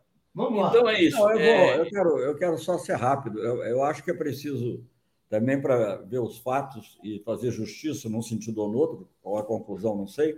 O Putin criticou todos eles. O Putin Exatamente. criticou o Lenin, porque diz que o Lenin que criou a Ucrânia erradamente, criticou o Stalin, pelos, inclusive se refere aos ataques enfim, aos direitos humanos, ele não usou a palavra direitos humanos, mas usou as barbaridades do tempo do Stalin, criticou Khrushchev, evidentemente, que entregou a Crimeia para a República da Ucrânia, Então, na verdade, é, não, não se pode ver uma herança é, do Putin em relação às lideranças soviéticas. Ele é russo, ele é um nacionalista russo. Eu só quero dar um depoimento que eu acho que isso é interessante para vocês ouvirem. Não, eu ouvi, eu, eu, estive com Putin várias vezes. Né? Uma vez, uh, uma das vezes sozinho, né, numa reunião minha de ministro, quer dizer, não era nem sozinho, tinha dois outros ministros latino-americanos, mas a conversa foi praticamente entre mim e o Putin. E tive muitas vezes com, com, com, com Lula, também com, com a Dilma. Uh, uh, e nessas, você sabe que muitas vezes nessas conversas, às vezes sai, a pessoa sai, faz um comentário, etc. E tal. Eu vi o Putin se definir, definir a Rússia como um país ocidental. É curioso, ele não foi contra, ele estava fazendo um comentário sobre o, o choque de civilizações né, do, do Huntington. Ele não estava fazendo uma crítica ao conceito do choque de civilizações. Naquela época, a preocupação dele, acho eu, principal era a Chechênia. Então, ele dizia: não, civilizações sim, mas nós estamos do lado ocidental, nós somos cristãos. Né? Ele desconhecia a realidade dos judeus, vamos dizer. Né? Nós somos cristãos, somos ocidentais e o Islã é outra coisa. Então, é, é, é, não, é, eu acho que agora o problema que eu vejo aqui, se me permite terminar só rapidamente, não é julgar a personalidade do Putin. Eu acho que isso deixa para a história, vai fazer isso, os outros. Não, não vai julgar a personalidade do Putin.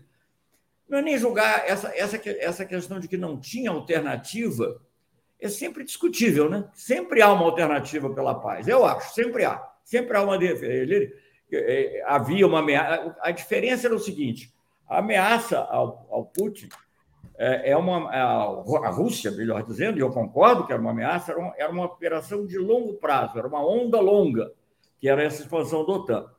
E ele, digamos, reagiu na onda curta, na, na no, no, ataque militar.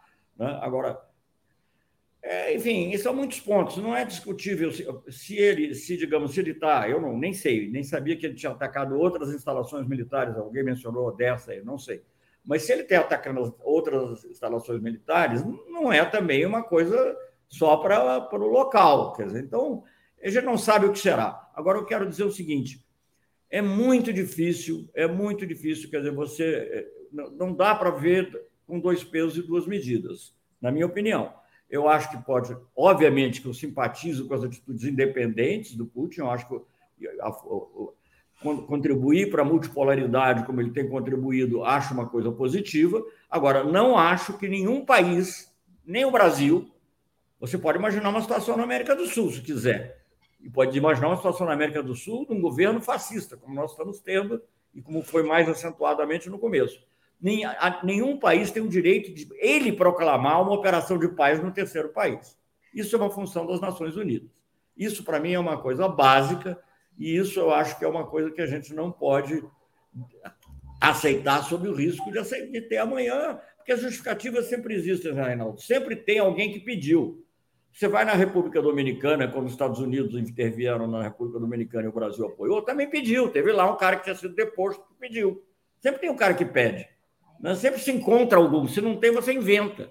Então, não estou dizendo que no caso da Ucrânia não tenha pedido, mas eu acho que isso, essa, é, eu acho, eu acho que com todos os defeitos, e eu quero aqui, só para terminar, porque é um assunto que não foi falado, eu, eu sou muito crítico, talvez com o Breno a gente possa comentar isso mais tarde, eu sou muito crítico dessa visão norte-americana do mundo baseado em regras. Porque não é regras. Quem faz as regras? E quais são as regras? Não é um mundo baseado em regras é o direito internacional. Agora, o direito internacional tem que ser respeitado. Concordo que há situações ambíguas do direito internacional. Quando você tem dois princípios fundamentais, como a autodeterminação dos povos de um lado e a integridade territorial dos estados de outro, é difícil. Como é que você vai definir né, exatamente qual dos dois? Na minha opinião, a integridade territorial dos estados é, digamos, o fundamento básico da existência das Nações Unidas. Por isso é que a China foi muito cautelosa. Por isso que a China não mencionou a Ucrânia nesse famoso comunicado Xi, eh, Xi Jinping Putin, porque ela amanhã mexe, mexe lá com ela também, e ela não quer. Então, eu acho que a gente tem que olhar isso com muito cuidado, e eu acho que o respeito ao direito internacional, na minha opinião, é o ponto fundamental, mais do que o julgamento pessoal da atitude de cada um eu vou ter que sair, não estou querendo absolutamente dizer que é a palavra final, mas eu fiz questão de escutar a, a, nossa amiga lá eu não ouvi, mas enfim, é, eu ouvi uma pluralidade de, de vozes até para entender um pouco qual é a reação das pessoas, né? porque é, é complexo, não é um. A, a é Daphne vai receber a bomba agora. Ela, eu vou sair também, ela vai ancorar essa guerra interna aqui. A terceira guerra mundial vai começar não, aqui. Não, não, é, é uma não. situação complexa. Eu recomendo muito, sem concordar com tudo que ele disse, porque ele tem muito dos critérios americanos, mas é muito interessante o artigo que saiu ontem do Thomas Friedman né, sobre, sobre essa, essa situação. Ele, obviamente, defende os princípios norte-americanos e é crítico do Putin, etc. e tal mas assim, mas nós não podemos isentar isentar a, a atitude norte-americana pelo que está acontecendo agora. E eu acho que é preciso essa, é, digamos assim. Agora, como como eu vejo, só para terminar um pouquinho aqui, eu vejo, digamos assim, como ex-ministro, né, a dificuldade de me posicionar numa situação dessas. Eu, vi, eu vivi isso em relação à Geórgia, por exemplo. Você pode concordar com, com aquela. Mas na Geórgia, a Rússia tinha ainda uma, uma base uma base legal, porque as forças de paz na Abkhazia e na Ossécia tinham sido autorizadas pela ONU. Seja por que razão for, os Estados Unidos estavam interessados em outras coisas e naquela época não, não se incomodaram com isso. É diferente da situação da Ucrânia, onde não há base legal alguma para uma presença. Há base humana? Ah, pode haver, não estou discutindo. Há preocupações de segurança de longo prazo? Ah, mas enfim, eu acho que é, alguém que já saiu aqui falou da OSCE, sei lá, eu acho que os esforços do Macron, algo assim, tinha que ser, sabe, e, até o final, porque guerra não vale a pena. Obrigado, Celso. Obrigado a você. Valeu. Léo, Fala. Só, só para me despedir também, primeiramente, porque eu. É questão de horário também, mas eu queria.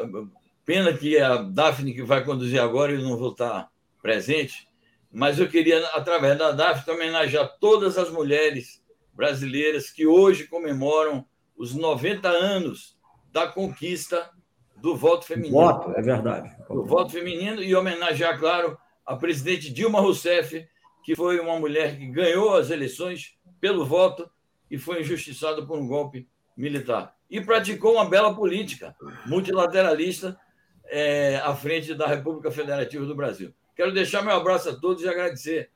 Um abraço também, chanceler. Vamos nos ver, nos ver aí. Obrigado, um Zé. Obrigado, Obrigado. Celso.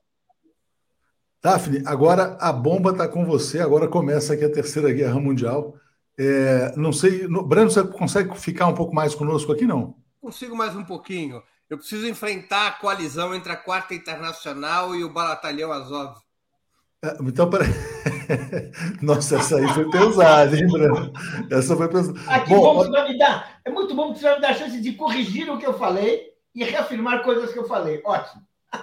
Daphne, passo para você, vou tomar um cafezinho, estou escutando, qualquer emergência eu entro aqui de novo. Precisa abrir o áudio, você está fechada. Ué, então precisa sair e voltar. Tenta sair e voltar, porque aconteceu isso com, com o Lejane também. Mas, enfim, acho que amanhã realmente é importante, são pontos de vistas divergentes. O pessoal comentou aqui, até o Cadu, né? Primeira vez que eu vejo o Paulo e o Alex uh, concordando, momento histórico aqui no 247. Não, já concordaram outras vezes também. Já concordaram. Fala, Daphne. Não discutamos. Tenta, tenta reiniciar, então. Segura aqui, vamos lá, tenta reiniciar. Bora lá. Breno, como seu tempo está mais curto, vamos lá, fa faça aí a tua análise, depois eu, a gente segue aqui com o Paulo e com o Alex. Diga, Breno. Ah, eu vou fazer um comentário sobre a comparação que o Paulo fez.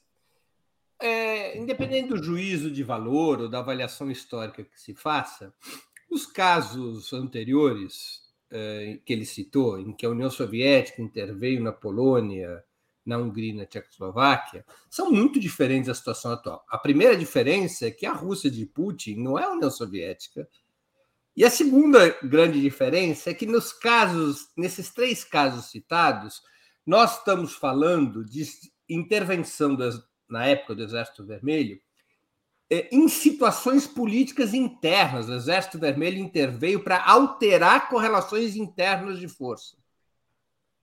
Não é disso que se trata a ação militar do Putin agora. Ele não está intervindo numa situação interna. Ele não está intervindo para derrubar ou para ou é, manter um governo.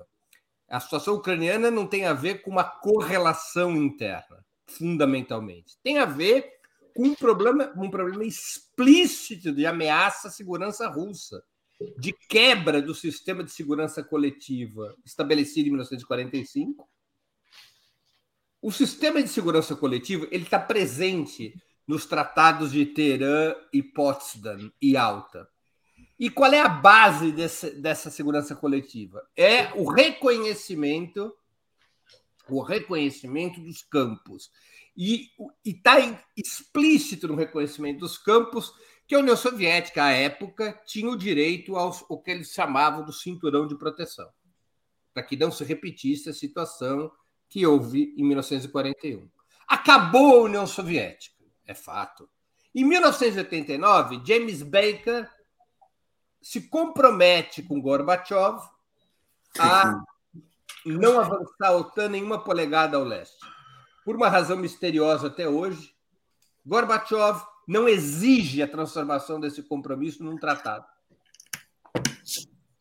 Então, há uma sucessão. De lá para cá, os Estados Unidos e a OTAN romperam esse compromisso. Incorporaram a OTAN ex-países do campo socialista e incorporaram a OTAN ex-repúblicas soviéticas, como é o caso dos estados bálticos, Letônia, Lituânia e Estônia. Na prática, foi se criando um cinturão no Ocidente de ameaça à segurança russa. Na Bielorrússia, na Bielorrússia e na Geórgia, o Ocidente fracassou, não conseguiu estabelecer governos aliados que levassem à incorporação desses países à OTAN.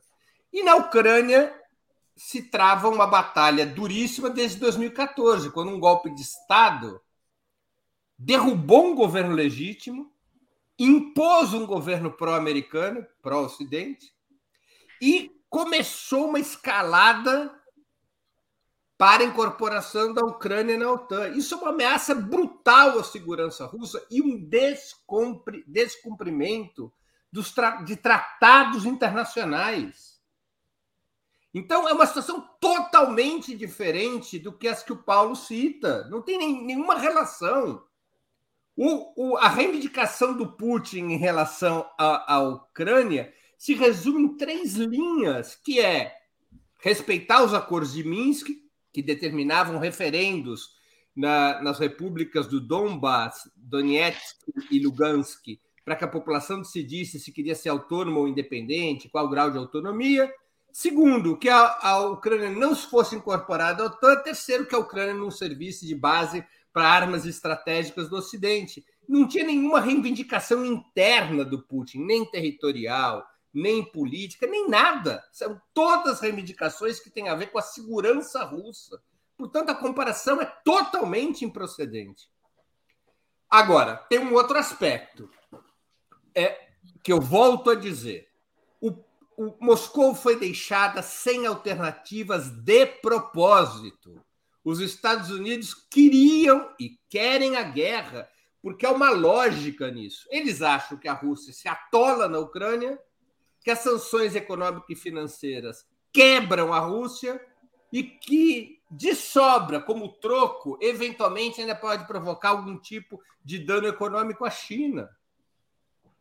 Essa é a operação. Eles foram deixando a Rússia completamente sem alternativa.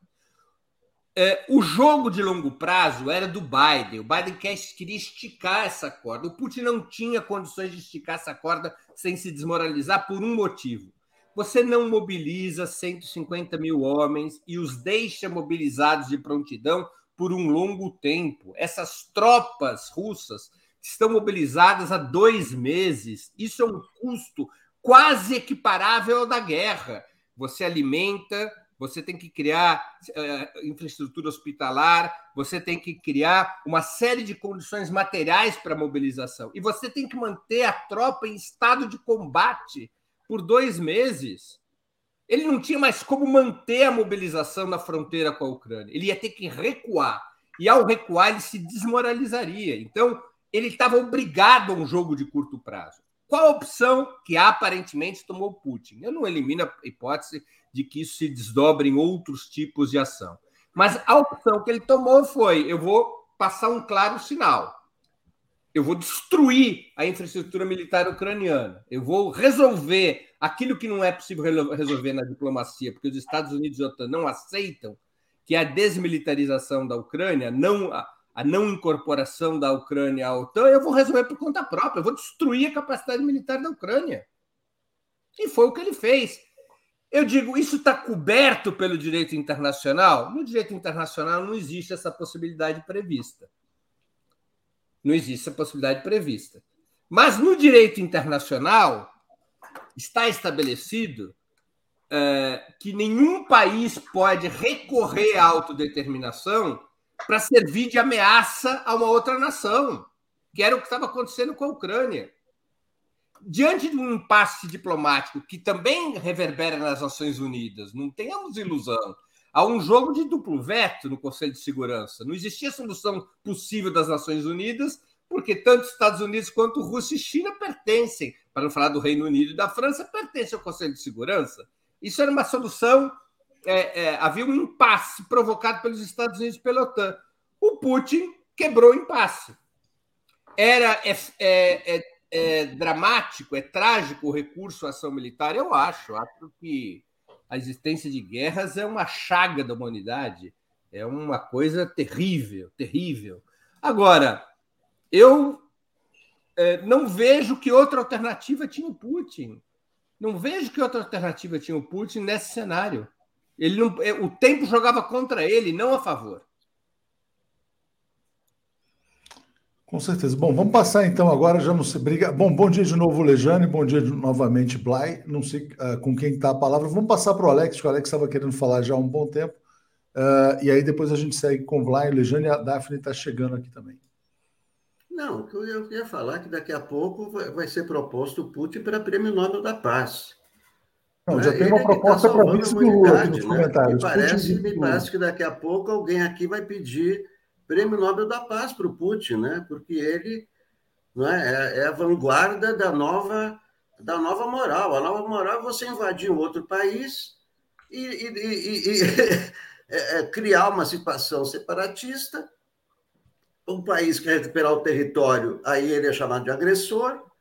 Aí você transforma esse território separatista, você faz um tratado com ele e você ataca a Rússia. Agora, você dizer que a Rússia, que é o maior país do mundo, que tem o maior arsenal atômico do mundo, que tem 900 mil tropas, é, ele corre perigo de segurança por causa da Ucrânia, que é um país pequenininho, que está do lado da Polônia, e dizer que a, a, a, a OTAN está ali na, na, na, Polônia, tem, na, na Polônia, na Lituânia e tal, mas que a Ucrânia ameaça a Rússia e o Putin não tinha o que fazer. Coitado do Putin.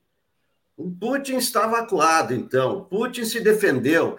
Eu, eu, fico impressionado. É, ainda bem que nenhum país. Vocês viram algum país apoiar o que o Putin fez agora? Claro. Só a esquerda brasileira que apoia o Putin. Eu fico impressionado com isso.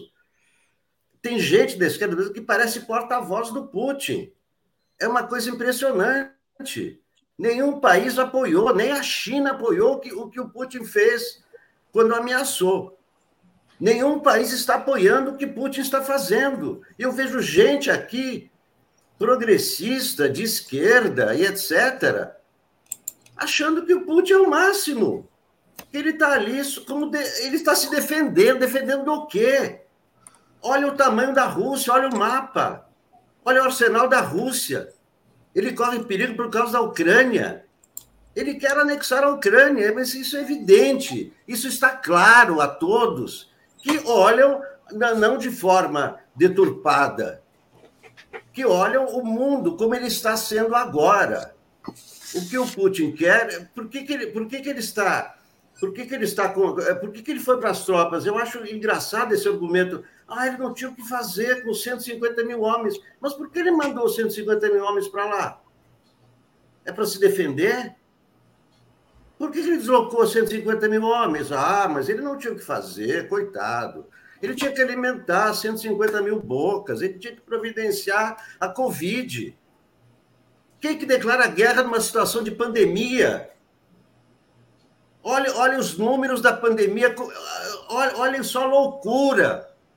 O Putin, todo mundo viu os cuidados do Putin com a Covid. O outro tem que sentar do outro lado da mesa. A coletiva imprensa, os repórteres ficam a 50 metros dele. E ele Alex. declara uma guerra em meio à pandemia. Isso é humano? Alex, vamos Isso lá. se explica por argumentos que ele não tinha o que fazer. Alex, Olha os números tem... da pandemia na Rússia, Alex, na Ucrânia. Por que, claro. que o Putin toma esse distanciamento todo e ele manda tropas para lá? Isso Alex, é humano? Isso é Alex, progressismo? Gente...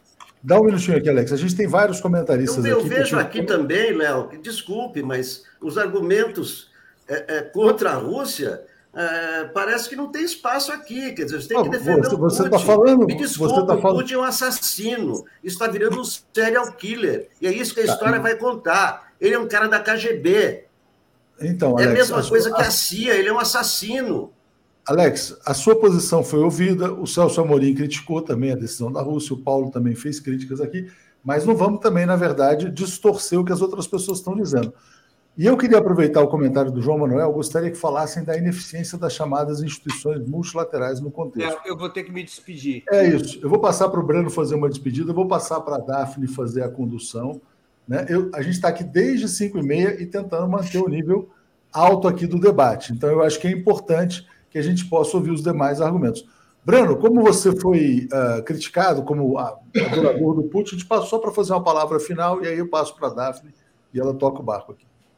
Eu já expliquei que eu adoro minha família, meus cachorros e o Santos Futebol Clube. Fora isso, eu não tenho adoração por ninguém. Aliás, eu acho o Putin, o Putin não é um comunista, o Putin nem é de esquerda, o Putin é um anti-imperialista objetivamente um anti-imperialista, ele dirige um país capitalista. O Putin é um representante da burguesia russa, que, por conta da sua excepcionalidade do capitalismo russo ser um capitalismo hiper tardio, a burguesia russa tem contradições com o sistema imperialista realmente existente, que é aquele liderado pelos Estados Unidos. Isso faz com que a Rússia, embora não seja dirigida por um governo de esquerda, embora a Rússia seja uma nação capitalista, ela é concretamente hoje uma aliada das forças antiimperialistas. Então, isso não tem nenhuma adoração ao Putin, é uma análise, digamos assim, como se diria antigamente, uma análise de classe sobre a situação mundial.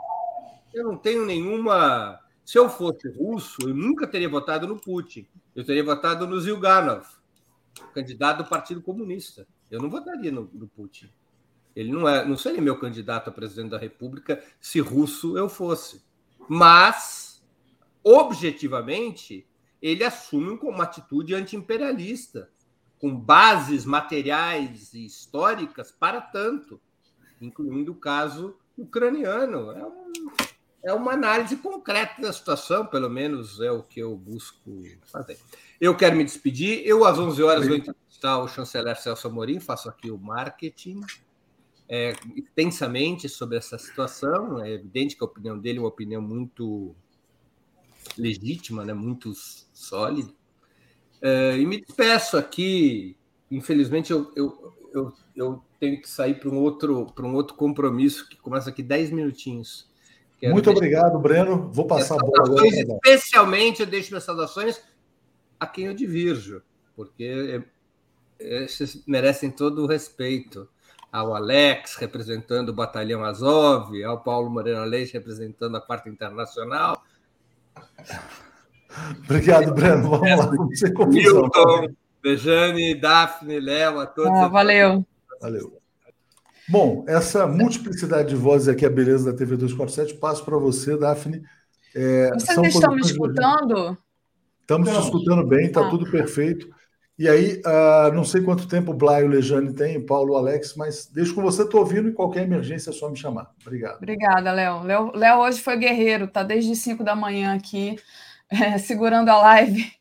E então eu acho que a gente pode fazer assim, né? Não sei como é que vocês veem. A gente passa pro. Fala, Blay. Blay quer falar. Levantou o dedo. Pois é, não, eu, eu acho que a, a, aqui num determinado momento, nós ultrapassamos um pouco o, o limite do, do respeito. Né?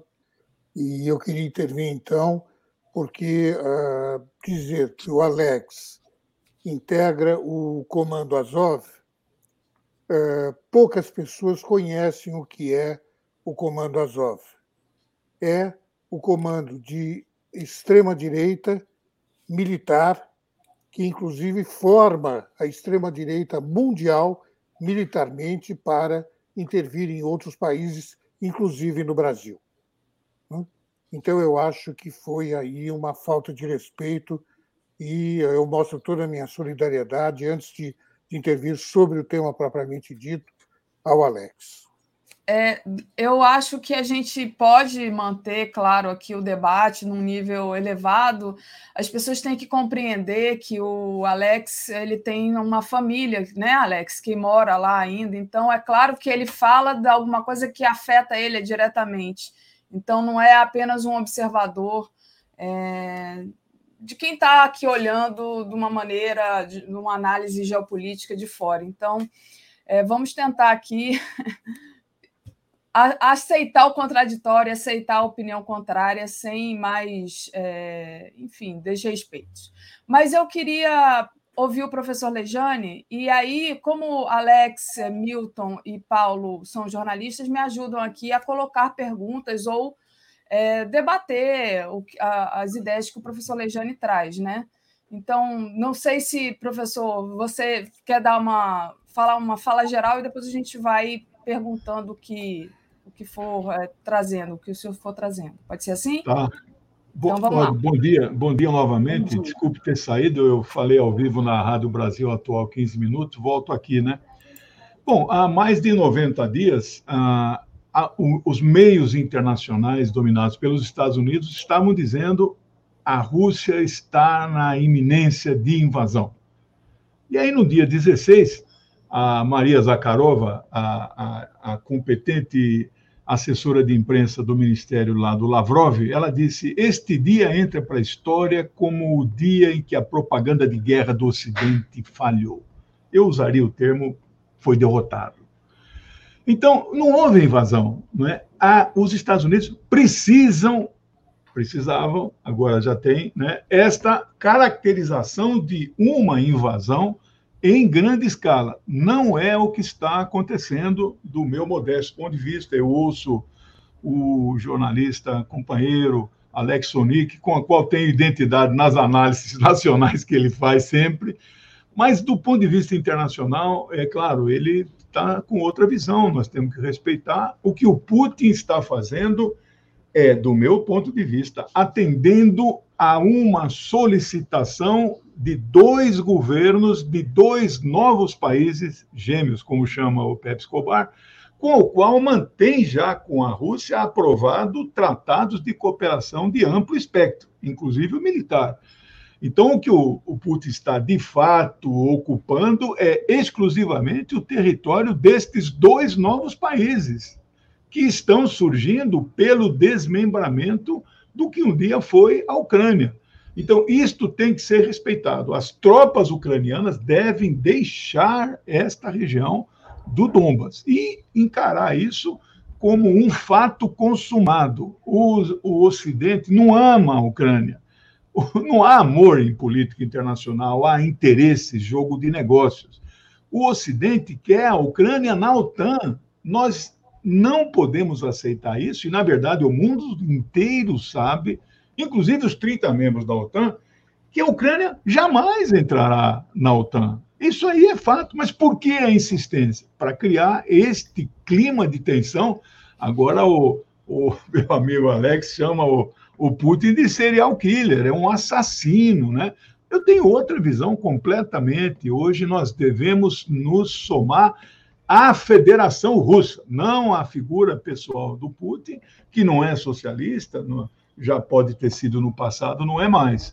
Então, neste momento, não vejo a ação que está ocorrendo na Ucrânia como uma ação imperialista de invasão, de ataque de múltiplo espectro. Ele, de fato, está atacando fora, mas aí é ataque por ar, não é de soldados, né? Fora da fronteira desses dois novos países. mas isso tem um objetivo de minar a infraestrutura militar da, é, da Ucrânia, que está recebendo muitas armas, armas poderosas do, do exterior. E aí, como acho que foi o Blake que falou, o governo da Ucrânia é um governo nazista.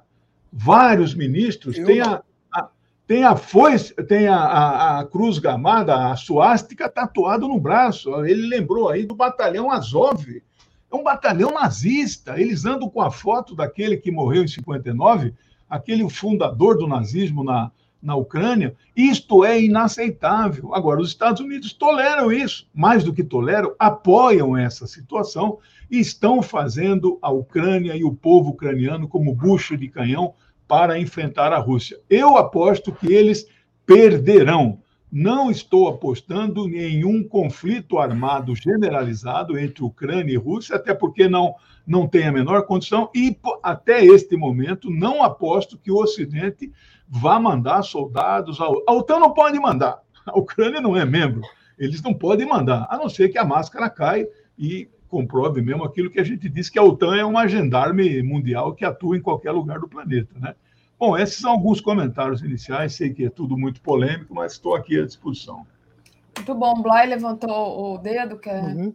falar? Pode falar. É, é, professor, é, em primeiro lugar, é, é, invasão ou não invasão, já foram registradas fortes explosões em pelo menos cinco cidades da Ucrânia, incluindo Kiev, nós, até há pouco, víamos apenas as imagens de congestionamentos na, na cidade.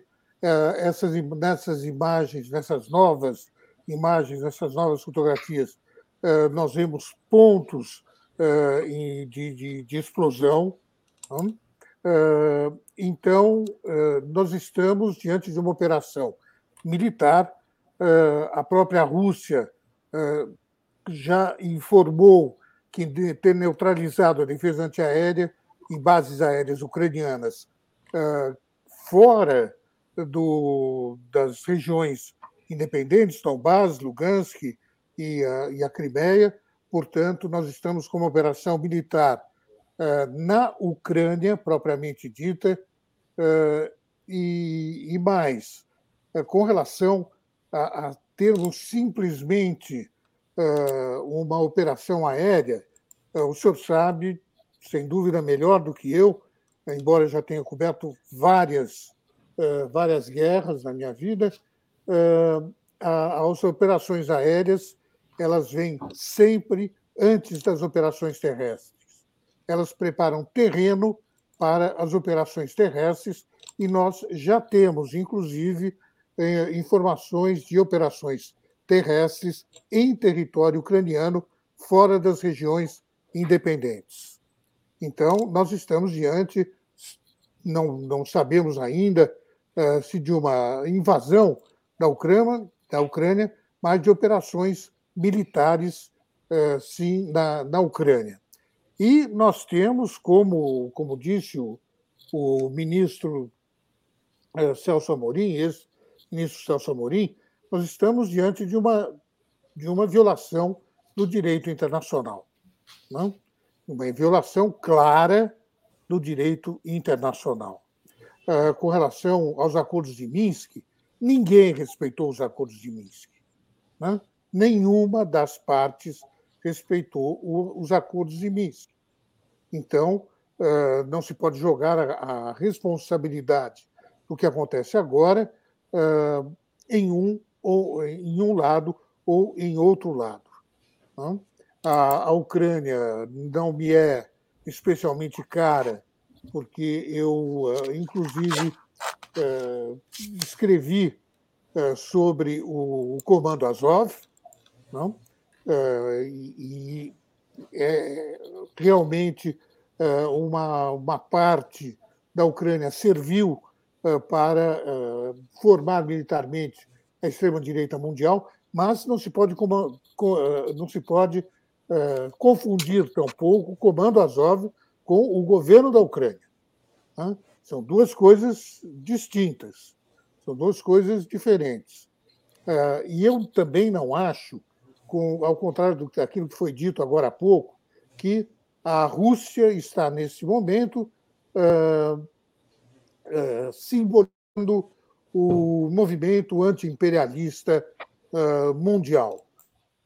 O, o, imperialismo não é apenas, apenas norte-americano.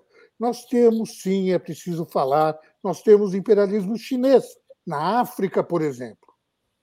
Não pode-se dizer que não há imperialismo chinês na África embora a China seja um país uh, governado pelo, uh, pelo Partido Comunista. Então, uh, então nós, eu não acho, de maneira alguma, que a Rússia de Putin represente o anti-imperialismo. representa, sim, aquilo que pode ser resumido numa frase daquilo que eu tenho ouvido aqui até agora. O inimigo do meu inimigo é meu amigo. Então, nós estamos, nós temos que tomar muito cuidado em não cair nessa armadilha de dizer que o, o, inimigo dos Estados Unidos, ou seja, a Rússia, uh, inimiga dos Estados Unidos, é minha amiga porque eu sou contra os Estados Unidos. Eu estou ouvindo muito isso aqui uh, nesse debate. Muito bom. É, não, Fala, Paulo. Isso, eu queria falar, para depois voltar o, o Alex, o professor Lejane também, eu queria voltar umas coisas que eu acho que a gente, para esclarecer um pouco aí. Uh, eu acho que é, é normal um debate desse, é no calor de uma batalha, a batalha está começando, nós estamos vendo, estamos sendo informados, as coisas estão chegando aí confusamente, como a internet nos informa, como a gente consegue saber. Então, às vezes, às vezes se fala, fala mais, fala bobagem, eu mesmo falei muito bobagem por minha própria responsabilidade, então, vamos dizer assim, não quero nem. Uh, acontece isso aí. Agora, eu acho que tem umas coisas que nós precisamos colocar claro e eu não entendo por que, que nós temos dificuldades em admitir isso. Nós tivemos hoje um ato de truculência política. A invasão, e vamos dizer assim, não é porque a imprensa uh, uh, ucraniana está chamando, porque a direita está chamando, não há outro nome, né? a invasão da Ucrânia é um ataque ao, ao direito à autodeterminação dos povos. Ponto. O que está ocorrendo quando você vai para cima de Kiev, quando você vai, você entra num país militarmente, você está querendo mudar pela mão militar, pela mão militar, o estado político. E o resultado disso, nós sabemos, o estrago disso é muito maior do que a duração dessa operação. Essa operação pode durar meses, pode durar anos, mas os efeitos disso sobre a democracia, sobre a institucionalidade, sobre os direitos do povo são, em geral, são, são difíceis e imensuráveis. Você altera, você conspurca a sociedade, é realmente, mas assim, você, você cria situações assim uh, uh, uh, e que ferem a isso que é uma das bases de convivência internacional, que é o respeito à autodeterminação. Ou seja, os povos têm direito de resolver como é que eles cuidam do seu destino. Isso não é pró-imperialismo, isso não é internacionalismo proletário, isso é o direito internacional pelo qual nós aprendemos a conviver.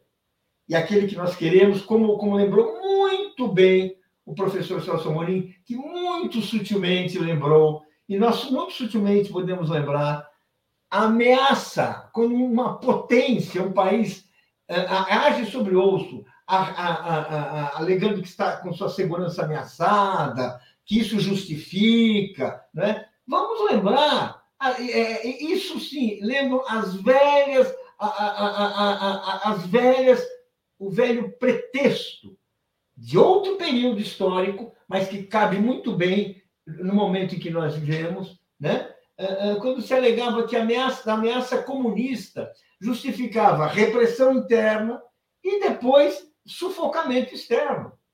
Como é que a gente vai explicar o bloqueio a Cuba, que é uma assim, uma ação histórica criminosa contra uma, uma pequena ilha do Caribe pela maior potência capitalista? a não ser usar um pretexto militar para sufocar um outro país.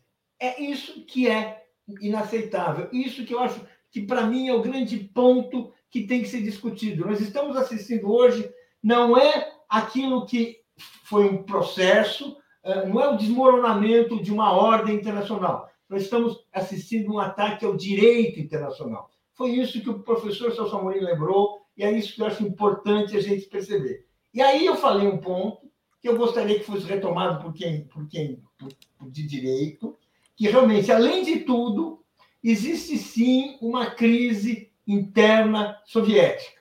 Nós temos na, soviética, desculpe o nome, eu tenho esse, isso aí realmente é, permanece, permanece. Na, é, uma crise interna russa. A Rússia, a, a, a, o, o, capitalismo russo é o capitalismo que nós estamos vendo incapaz de conviver com eleições, incapaz de viver com democracia verdadeira. E, e nós temos assim, a gente já perdeu a conta de há quanto tempo nós temos o Putin é, no comando. E o, e o Putin, a gente sabe que é o governo a partir de estruturas burocráticas herdadas do stalinismo, que é isso que, nós, é isso que está lá. Não, não foi um país que foi verdadeiramente democratizado. Então, ali nós temos assim, uma estrutura burocrática e que age burocraticamente e que só tem como instrumentos a truculência.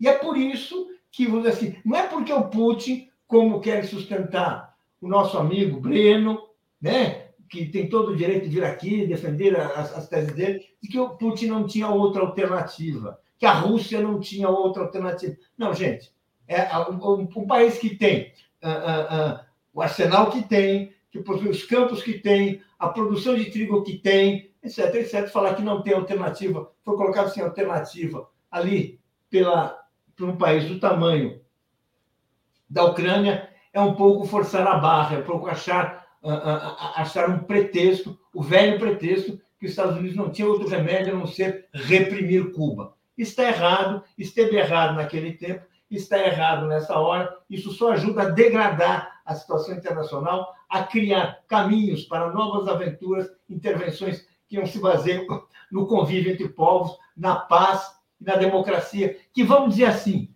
entre tantos processos que nós perdemos, tantas derrotas que nós tivemos, essas ideias eu creio que elas se mantêm até hoje. É isso que eu quero falar e, enfim. Ótimo, Paulo. É, já passo para o Alex e para o professor Lejane na, na, sequência, mas queria agradecer aqui a todos que estão enviando superchat para a gente. Então, muito importante também deixar o like e compartilhar essa live. A gente está com uma audiência enorme hoje, então obrigada a todos que estão aqui. Pedro Maciel, vou ler um, né, para representar todos. Nenhuma guerra confessa, eu mato para roubar. As guerras invocam motivos nobres, dizem matam em nome da paz é, em nome de Deus, em nome da civilização, em nome da democracia, toda guerra é ilegítima. E aí, queria aproveitar e trazer aqui, porque Lula já, é, já falou sobre essa questão da, da Rússia e da Ucrânia. Ele clama por paz, disse a humanidade não precisa de guerra, precisa de emprego, de educação. Ninguém, abre aspas, né? Ninguém pode concordar com a guerra, ataques militares de um país contra o outro. Então, essa foi a declaração que fez o Lula. Alex, você quer colocar uh, alguma pergunta ou algum comentário para o professor Lejane? Deixa eu só me despedir. Estou indo. Bom dia para todos. Paulo. Voltamos. Parabéns pelo debate. Obrigada. É. Alex? Não, acho que é o seguinte, que é, a guerra começou. Isso aí está claro, né? Isso aí não adianta é, fazer análises, é, chamado que for. Claro que foi uma invasão, né? Isso aí. Imagina se, é, se os Estados Unidos entram no Brasil agora, a gente vai chamar isso do quê? Estão protegendo alguma coisa? A Rússia é o maior país do mundo. Ela invocar problemas de segurança realmente de uma hipocrisia e as pessoas aceitarem isso. Por isso que eu falo que tem assim porta-vozes do Putin no Brasil, no Brasil, coisa impressionante. Mas eu acho que a, a questão agora é como isso vai acabar. Porque a guerra começou. E evidentemente que todo esforço agora é para parar isso aí. Eu acho que é nisso que estão empenhados tanto Lula como, os, como todos os países. Como todos os países. Porque ninguém vai apoiar uma invasão como essa, senão um país vai invadir outro, vira barbárie. Eu, eu, eu, eu fico.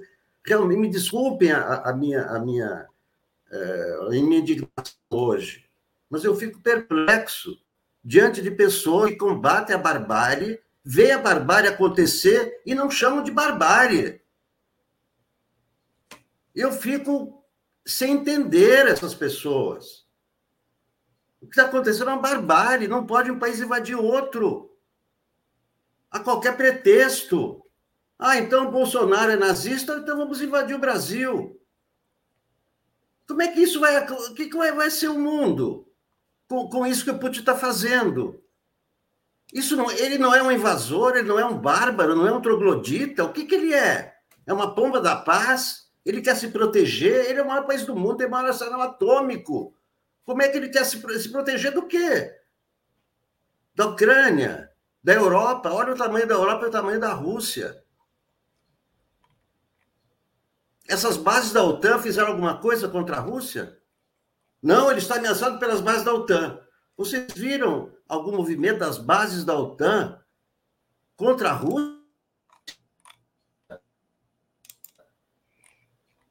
Hein? É... Vocês ouviram algum porta-voz da OTAN dizer assim, vamos invadir a Rússia? Não. Então, então não se pode chamar de atitude defensiva do Putin. É claro que uma, defesa, é uma atitude de ataque, é uma, é uma atitude de início de guerra mundial. Foi assim que começou a Segunda Guerra Mundial. A justificativa de Hitler para invadir outros países era essa: eu preciso proteger os alemães que moram lá. Exatamente ao mesmo pretexto. Eu tenho que proteger os que moram lá. E foi invadindo a Europa. O Putin está usando o mesmo pretexto. Eu preciso proteger, proteger aqueles que roubaram o território da Ucrânia. Mas a questão agora é como isso vai acabar. Porque se não acabar logo, logo é assim, em dois, três dias, aí realmente é uma coisa terminar. E a repercussão disso. Olha, olha o preço do petróleo para onde vai, olha para onde vai a inflação, olha o que vai acontecer no Brasil. A gente está achando que é uma coisa que está lá longe. Não, não. Já, já, já, já tem os preços subindo, já tem as bolsas caindo. Então, se isso não acabar em um, dois dias, que é o que todo mundo quer. Eu acho que agora o que está acontecendo no mundo são reuniões para acabar com isso. Para, para, antes que a coisa tome outros rumos. Né? E que ninguém entre né? mais nisso. Inclusive, Não né? pode hoje... mais entrar ninguém. Hoje, é, quinta-feira, né, seria uma cúpula onde o segundo escalão do, da Rússia e dos Estados Unidos iam se encontrar, né, alguma coisa ali que foi uma diplomacia feita pela própria França. Eu vou passar para o Lejane responder, mas vou trazer aqui o Brian Mir, que já está aqui, e o Joaquim também, para compor aqui com a gente, a gente continuar esse assunto. Bom dia, Brian, tudo bem? Bom dia, tudo bem? Tudo bem. Obrigada por estar aqui. Bom, é, eu, eu, já vou. É, Diga, Alex. Vamos, vamos fazer então uma. Eu vou me despedir também, né? deixar o espaço para os outros aqui conversarem. Tá bom? Muito obrigado. Desculpem a minha indignação, mas eu realmente estou é, muito nervoso, estou muito preocupado. Nunca estive tão preocupado como com essa com esse ataque do Putin. Não imaginei, jamais imaginei que o Putin ia fazer uma loucura dessa. Isso é um ato de loucura. Tchau. Obrigada, obrigada, Alex. Valeu. Vou trazer também aqui o Joaquim de Carvalho. Bom dia, Joaquim, tudo bem? Hoje casa cheia aqui. Olá, bom dia, bom dia, Daphne. Bom dia, professor Lijane, o Milton Bly, né, e o, o, o, o Brian Mia. Bom dia a vocês. Ótimo. Eu vou passar para o professor Lejane responder todas essas colocações que, que foram é, feitas anteriormente, e aí depois eu passo para o Brian e o Joaquim. Depois, se Blay quiser continuar aqui com a gente, também é bem-vindo. Pode falar, professor. É, obrigado. É uma pena o Alex ter saído, mas é, eu vivi para ver o Alex defender a OTAN agora. É, eu estou assim impactado é? Ah, não, as bases da OTAN ali não são para agredir a Rússia. Eu nunca vi uma coisa dessa. Tem uma, um diálogo é, feito no dia 9 de fevereiro de 1990 entre o James Baker, e o Edvard Shevardnadze. São os dois ministros das Relações Exteriores dos Estados Unidos da Rússia. E atrás deles estavam o Bush pai e o Gorbachev, nos seus últimos dias. Ali, o Baker disse com todas as letras: a unificação da Alemanha com tropas dos Estados Unidos lá dentro não significará jamais o avanço de uma polegada sequer da OTAN para o leste europeu. No momento que a OTAN tinha 16 membros, hoje tem 30. Eu mandei para você, Daphne, um artigo do Kissinger. Não sei se você recebeu ah, nos zap. Deixa é, eu tá ver. Um aqui. Pode colocar na tela, mas veja, Henry Kissinger o chefe do imperialismo, por um período histórico definido nos Estados Unidos, diz que nós, nós temos que entender o, o, que é a Ucrânia. Ucrânia é Rússia. Ucrânia é Rússia. Jamais pode entrar na OTAN. E essa é a opinião dele. E ele fala: eu expressei isso muitas vezes no passado. E agora o belicista do Biden insiste mantém essa posição de a, a Ucrânia entrar. Então, aí não, aí não tem condições nesse momento histórico, né? E ficar neutro nesse momento ou atacar o Vladimir Putin é fazer o jogo do imperialismo. Desculpe, não tem neutralidade na geopolítica mundial, não tem neutralidade. Claro, eu respeito muito a posição do companheiro Blay também, não é? O, o, a França, é, o Blay está sob todo o ataque ali da imprensa francesa. Né? Não é aceitável um governo é, ucraniano russofóbico que vire as costas para a Rússia. Eles são um país só, foram um país só. Kiev foi a capital do Império Russo.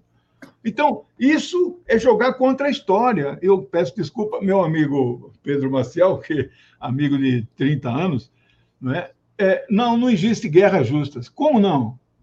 Como não? A Carta das Nações Unidas diz que é legítimo a guerra no caso da resistência e da defesa. É evidente que existe guerra justa, é claro. Né? Não existe neutralidade. Numa guerra, você leva tiro dos dois lados. E há neutralidade, objetivamente, o, o, é, ajuda o imperialismo nesse momento. Né? Há um artigo agora que eu acabei de ler, Sergei Karaganov, ele é do Conselho de Estado russo. Ele usa um termo destruição construtiva não é agressão. O que eles estão, o Putin está fazendo exclusivamente, é, o, o Blay falou em bombardeio em várias cidades, não é a população civil. Putin está destruindo a infraestrutura militar de um país bélico inimigo da Rússia a serviço dos Estados Unidos está agindo certo. Ficar neutro agora é ajudar os Estados Unidos e a OTAN. O pleito do Putin é absolutamente correto. A OTAN tem que voltar à sua estrutura militar de 1997. Quando foi assinada a ata da OTAN entre o Bill Clinton e aquele agente da CIA que se apresentava como presidente dos Estados Unidos, o Boris Yeltsin. Até o Boris disse, está lá naquela ata, a OTAN não vai se expandir para o leste europeu e se expandiu. 14 países. Agora quer ganhar a, quer ganhar a Ucrânia, quer ganhar a Geórgia. Com que objetivo? Alex, infelizmente, não está mais. O objetivo é destruir a Rússia, é derrubar o governo de Vladimir Putin, que joga objetivamente no mundo no campo anti-imperialista. Não se trata de gostar dele ou não, não é um problema pessoal. Ele e Xi Jinping jogam no campo do anti-imperialismo. E atacar a Rússia nesse momento é fazer objetivamente o jogo do imperialismo. Desculpe, é, eu tenho essa, esse posicionamento. Me, é... me desculpe uh, intervir uh, antes do, do Brian e do, do Joaquim, uh, porque agora se falou, o, o, professor, o professor Alexandre, o senhor falou na, que o objetivo da OTAN é destruir a Rússia. Me desculpe, mas uma guerra entre a OTAN e a Rússia é uma guerra mundial no qual todo o hemisfério norte vai ser destruído. É brincadeira o que o senhor, vem, o senhor acabou de falar. Não pode ser levado a sério. Não pode ser levado a sério. Porque se for levado a sério, nós estamos falando aqui do início, hoje, da Terceira Guerra Mundial. Ou então, ela já começou, desde que uh, nós temos 30 países dentro da, da OTAN. E querer voltar a 16 membros, eu, eu concordo que não se pode expandir mais a OTAN. Perfeito? Agora, voltar a 16 membros, exigir isso, significa uma guerra contra a Rússia. E aí, então, é uma guerra de verdade. Não é uma invasão da Ucrânia, é uma guerra de verdade. Então, nós estamos falando de uma terceira guerra mundial. O que, que é isso? Vamos, vamos ter um pouquinho de calma, pessoal. Não podemos ter esse tipo de análise. É, é um absurdo. Desculpe, professor, mas é um absurdo. Do ponto de vista ideológico, o senhor pode querer o que, o que quiser. Né? Eu posso, no, na, na, minha cama, nos no meus sonhos, né? uh, querer que o mundo seja diferente. Mas vamos, vamos devagar. O mundo é o que é.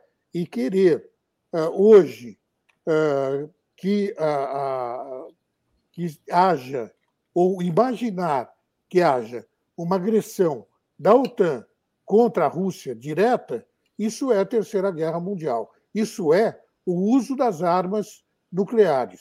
Então vamos devagar, vamos baixar a bola e vamos analisar de acordo com o, o, o mínimo de, de seriedade e de calma.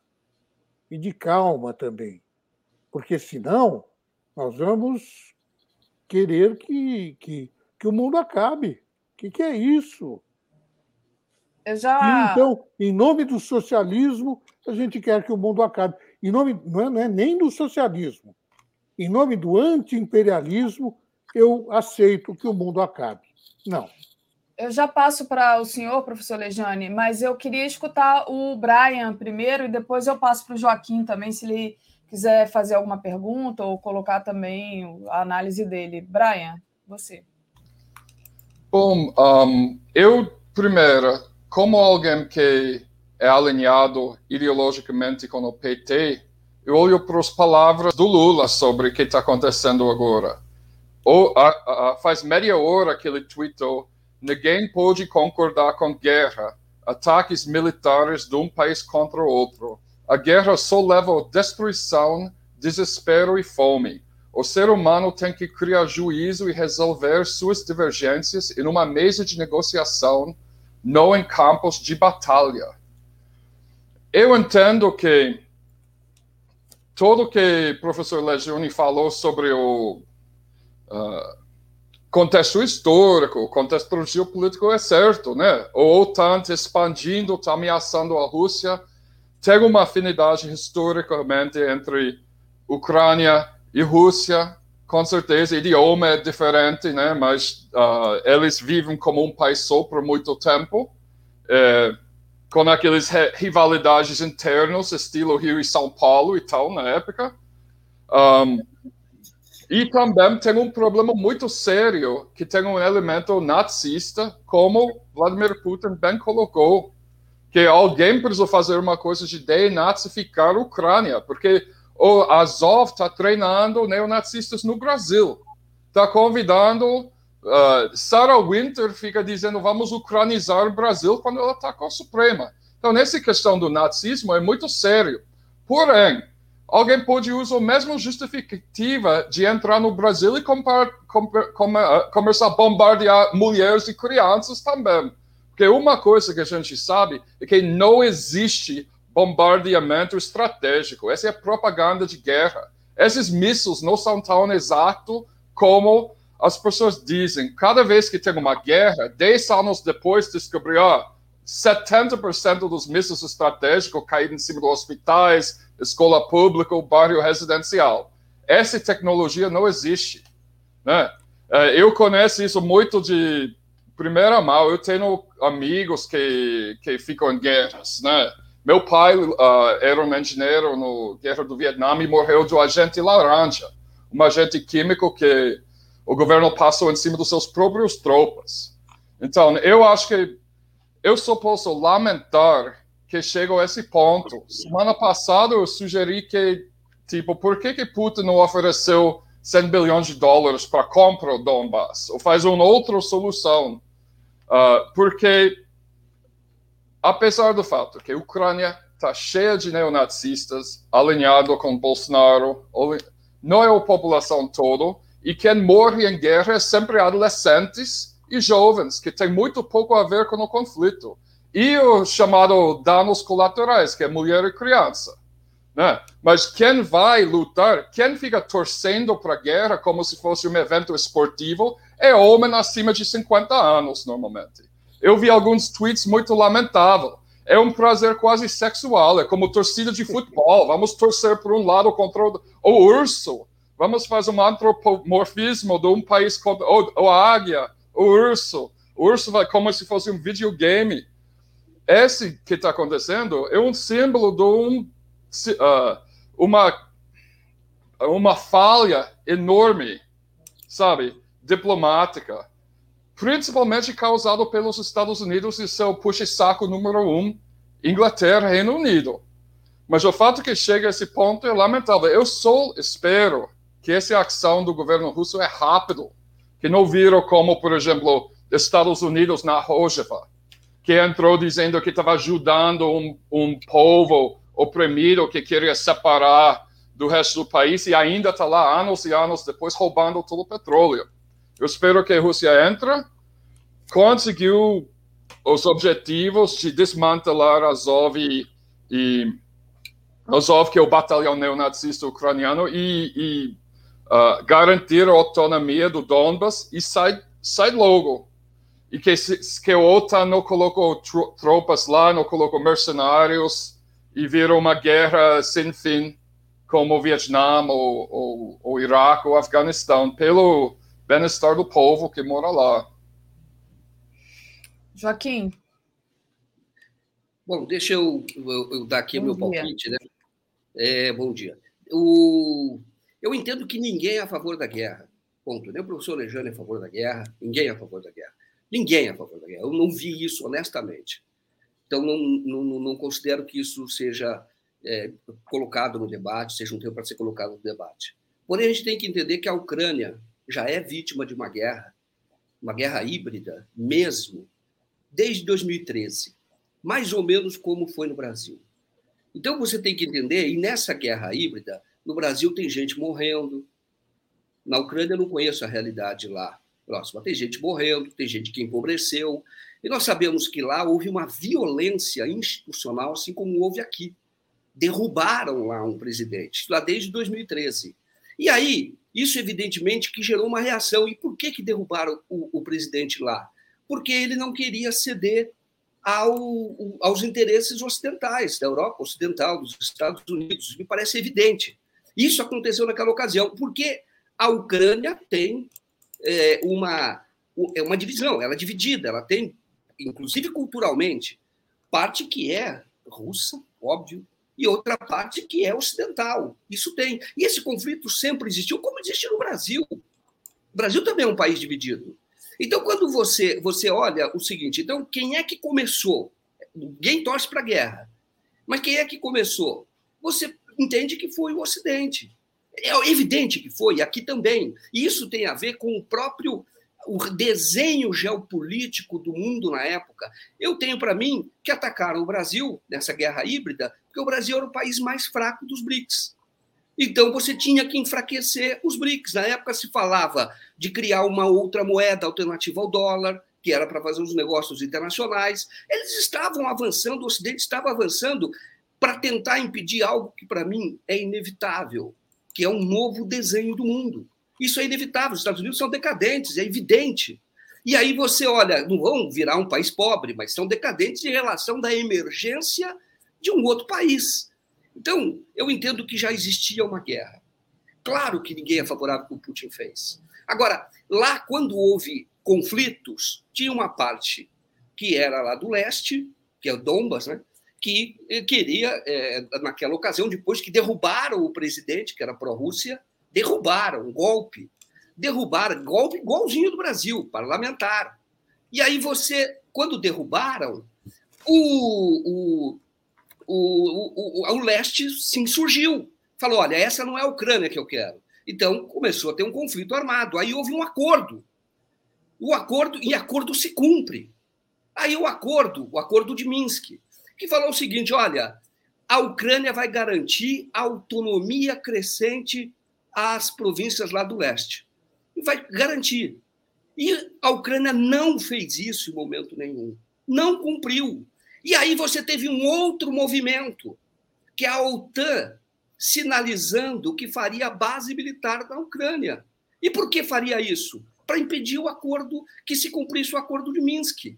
Então, quero dizer para você, é claro que a guerra é um horror, é claro que não deve existir, é claro que eu entendo, eu entendo, espero, não entendo, eu vejo de longe, mas eu espero que seja um movimento absolutamente rápido, que isto acabe, mas que o Ocidente acorde.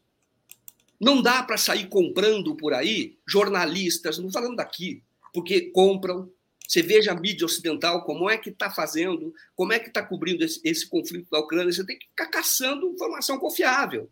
E é claro que numa guerra também do, do lado russo, as informações também não são confiáveis quando já existe uma guerra. Mas você tem, que, tem dificuldade de entender o que está ocorrendo, mas você tem que retroagir, olhar para o início de tudo isso, e o Ocidente tem que aprender que não pode mais fazer isso. Quer dizer, não pode, tinha um presidente na Ucrânia, não pode derrubar o presidente da Ucrânia, incentivando grupos extremistas, como incentivaram aqui. Então, o que eu quero dizer é o seguinte: é uma consequência. O que está acontecendo hoje é consequência de uma violência da qual nós brasileiros somos vítimas, igualmente. E isso, isso iria ter resposta em algum momento.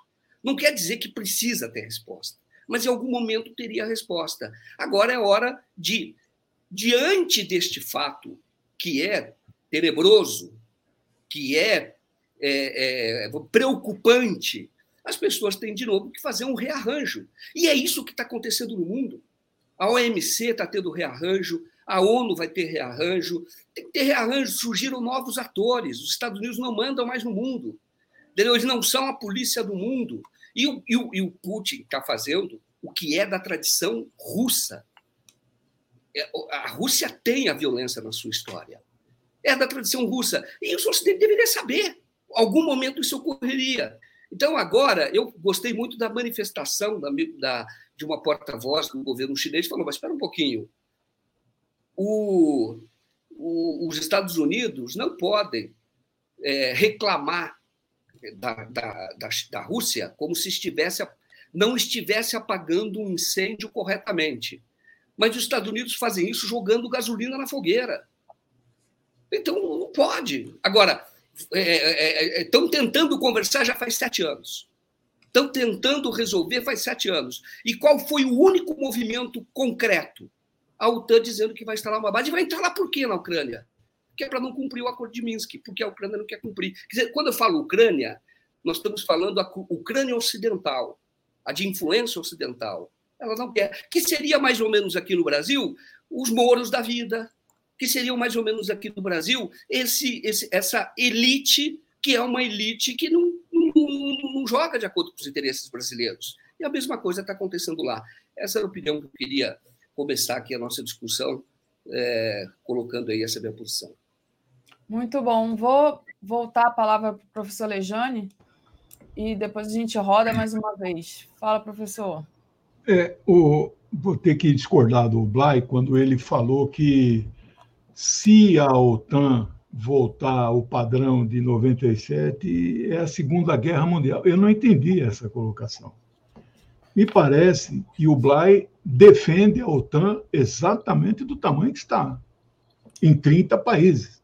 14 do leste europeu, quase três deles fazem fronteira com a Rússia, os bálticos. Então, pelo que eu entendi, o Blay é contra que estes países saiam da OTAN. Aí eu devia perguntar, né, se o Blay é a favor de desmantelar 750 bases militares dos Estados Unidos espalhados pelo mundo. A Europa é um país ocupado militarmente pelos Estados Unidos. A OTAN é uma farsa. Quem manda na OTAN é um general quatro estrelas estadunidense. Não é o Jean Stoltenberg que manda na OTAN. Ou você acha que ele manda na OTAN? 4 milhões de soldados ali da OTAN na Europa, para quê? Para destruir a Rússia. Nós temos que desmontar a OTAN, não é voltar só a 97, mas é a proposta que está na mesa que o Putin está falando. Nós estamos vivendo as dores do parto de uma nova ordem mundial. Os Estados Unidos não aceitam que a Rússia e a China sejam polos mundiais, mas terão que aceitar. É, não é só inaceitável a Ucrânia entrar na OTAN, é inaceitável 14 países do leste terem entrado na OTAN, descumprindo acordos de 90, quando foi o James Baker, e de 97, quando era o Bill Clinton. Ou seja, a OTAN é uma, é uma, é uma potência militar, uma gendarme guerreira, agressiva. A OTAN não tem nada de defensiva. Desculpe. Poxa, eu não imaginaria ouvir isso do Bay, um companheiro, entendeu? Na, na prática, defendendo um governo neonazista ucraniano. Não é possível uma coisa dessa. Não é? Eu queria lembrar para vocês aqui, a guerra já começou faz muito tempo, pessoal. Vocês veem a guerra só quando dá o tiro. Desculpe. Nós desmistificamos isso, golpe. Golpe, as pessoas falam que era só quando é os militares vão para as ruas. Não! Tem golpe parlamentar, golpe judicial. A guerra está em andamento. A guerra das sanções. Isto é uma guerra e mata, pessoal. Desculpe, eu fiz o um levantamento aqui, parei em junho de 20. Pesa sobre a Rússia 250 sanções.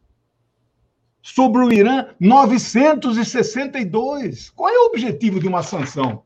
É guerra, é destruir o país, é matar o povo, é fazer com que o povo se revolte e derrube o governo que é inimigo dos Estados Unidos. Isto não funciona. Isso não é opinião minha, isso é opinião do Carter e de muitas outras pessoas. É preciso parar as sanções do mundo. Eles querem tirar a Rússia do SWIFT hoje para quebrar a Rússia, para parar de vender gás para a Europa. E quem é que vai vender o gás? Os Estados Unidos, a um preço cinco vezes maior do que o gás da Rússia. É guerra. A guerra está em andamento. Circunstancialmente, agora, o Putin deu alguns tiros em localidades específicas militares agressivas para neutralizar, neutralizar o poderio militar da Ucrânia, financiado e armado pelos Estados Unidos. E vamos chamar o Putin agora de imperialista, de guerreiro, de não sei o quê. Desculpe, não tem neutralidade nesse momento. Eu entendo a posição do Lula. Ele não pode, nesse momento agora, ninguém está defendendo a guerra. Mas ele não pode se solidarizar ao Putin nesse momento. Evidentemente que não. Né? Eu estou entendendo a posição dele. E quero finalizar aqui, meus amigos e amigas. O Biden não está entendendo o mundo que nós estamos vivendo. O fascismo e o nazismo crescem no mundo e ele não está percebendo.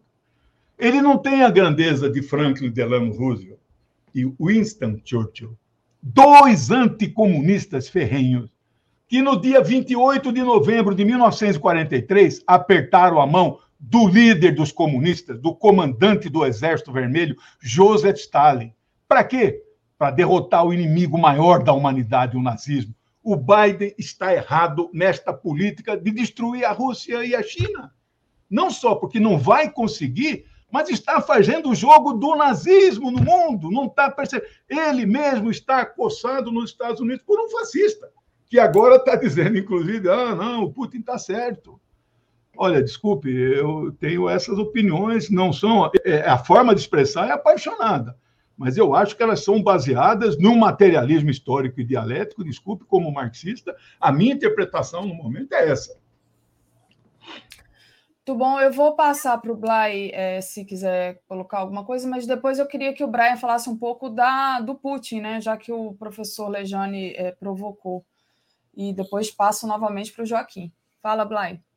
Não, o que eu queria falar é muito, muito rápido. Uh, o, o, professor, professor Legiane não, talvez não tenha entendido muito bem o que eu disse. O que eu disse é que voltar, se nós voltássemos a 16, se nós quiséssemos uh, forçar a volta uh, da OTAN aos 16 membros uh, iniciais, a Rússia não a, a, a Rússia uh, ficaria satisfeita, mas uh, haveria, sem dúvida alguma, nessa negociação, uma enorme agressão de lado a lado, e isso haveria o risco de nós entrarmos numa outra guerra, num outro tipo de conflito. Então, diante desta possibilidade, foi isso que eu disse, que poderia. Não, eu não defendi o fato de nós não voltarmos a 16 membros. O que eu, eu disse foi outra coisa, que numa análise geopolítica atual, não, em que os Estados Unidos precisam da OTAN mais do que nunca, exatamente porque existe um outro eixo que surge, uh, o eixo uh, russo-chinês.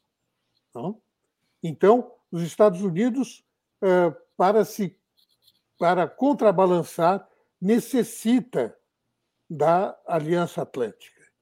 Então, ele não aceitaria de maneira alguma que nós reduzi, que, que fossem reduzidos os, uh, os números de países pertencentes hoje à Aliança Atlântica.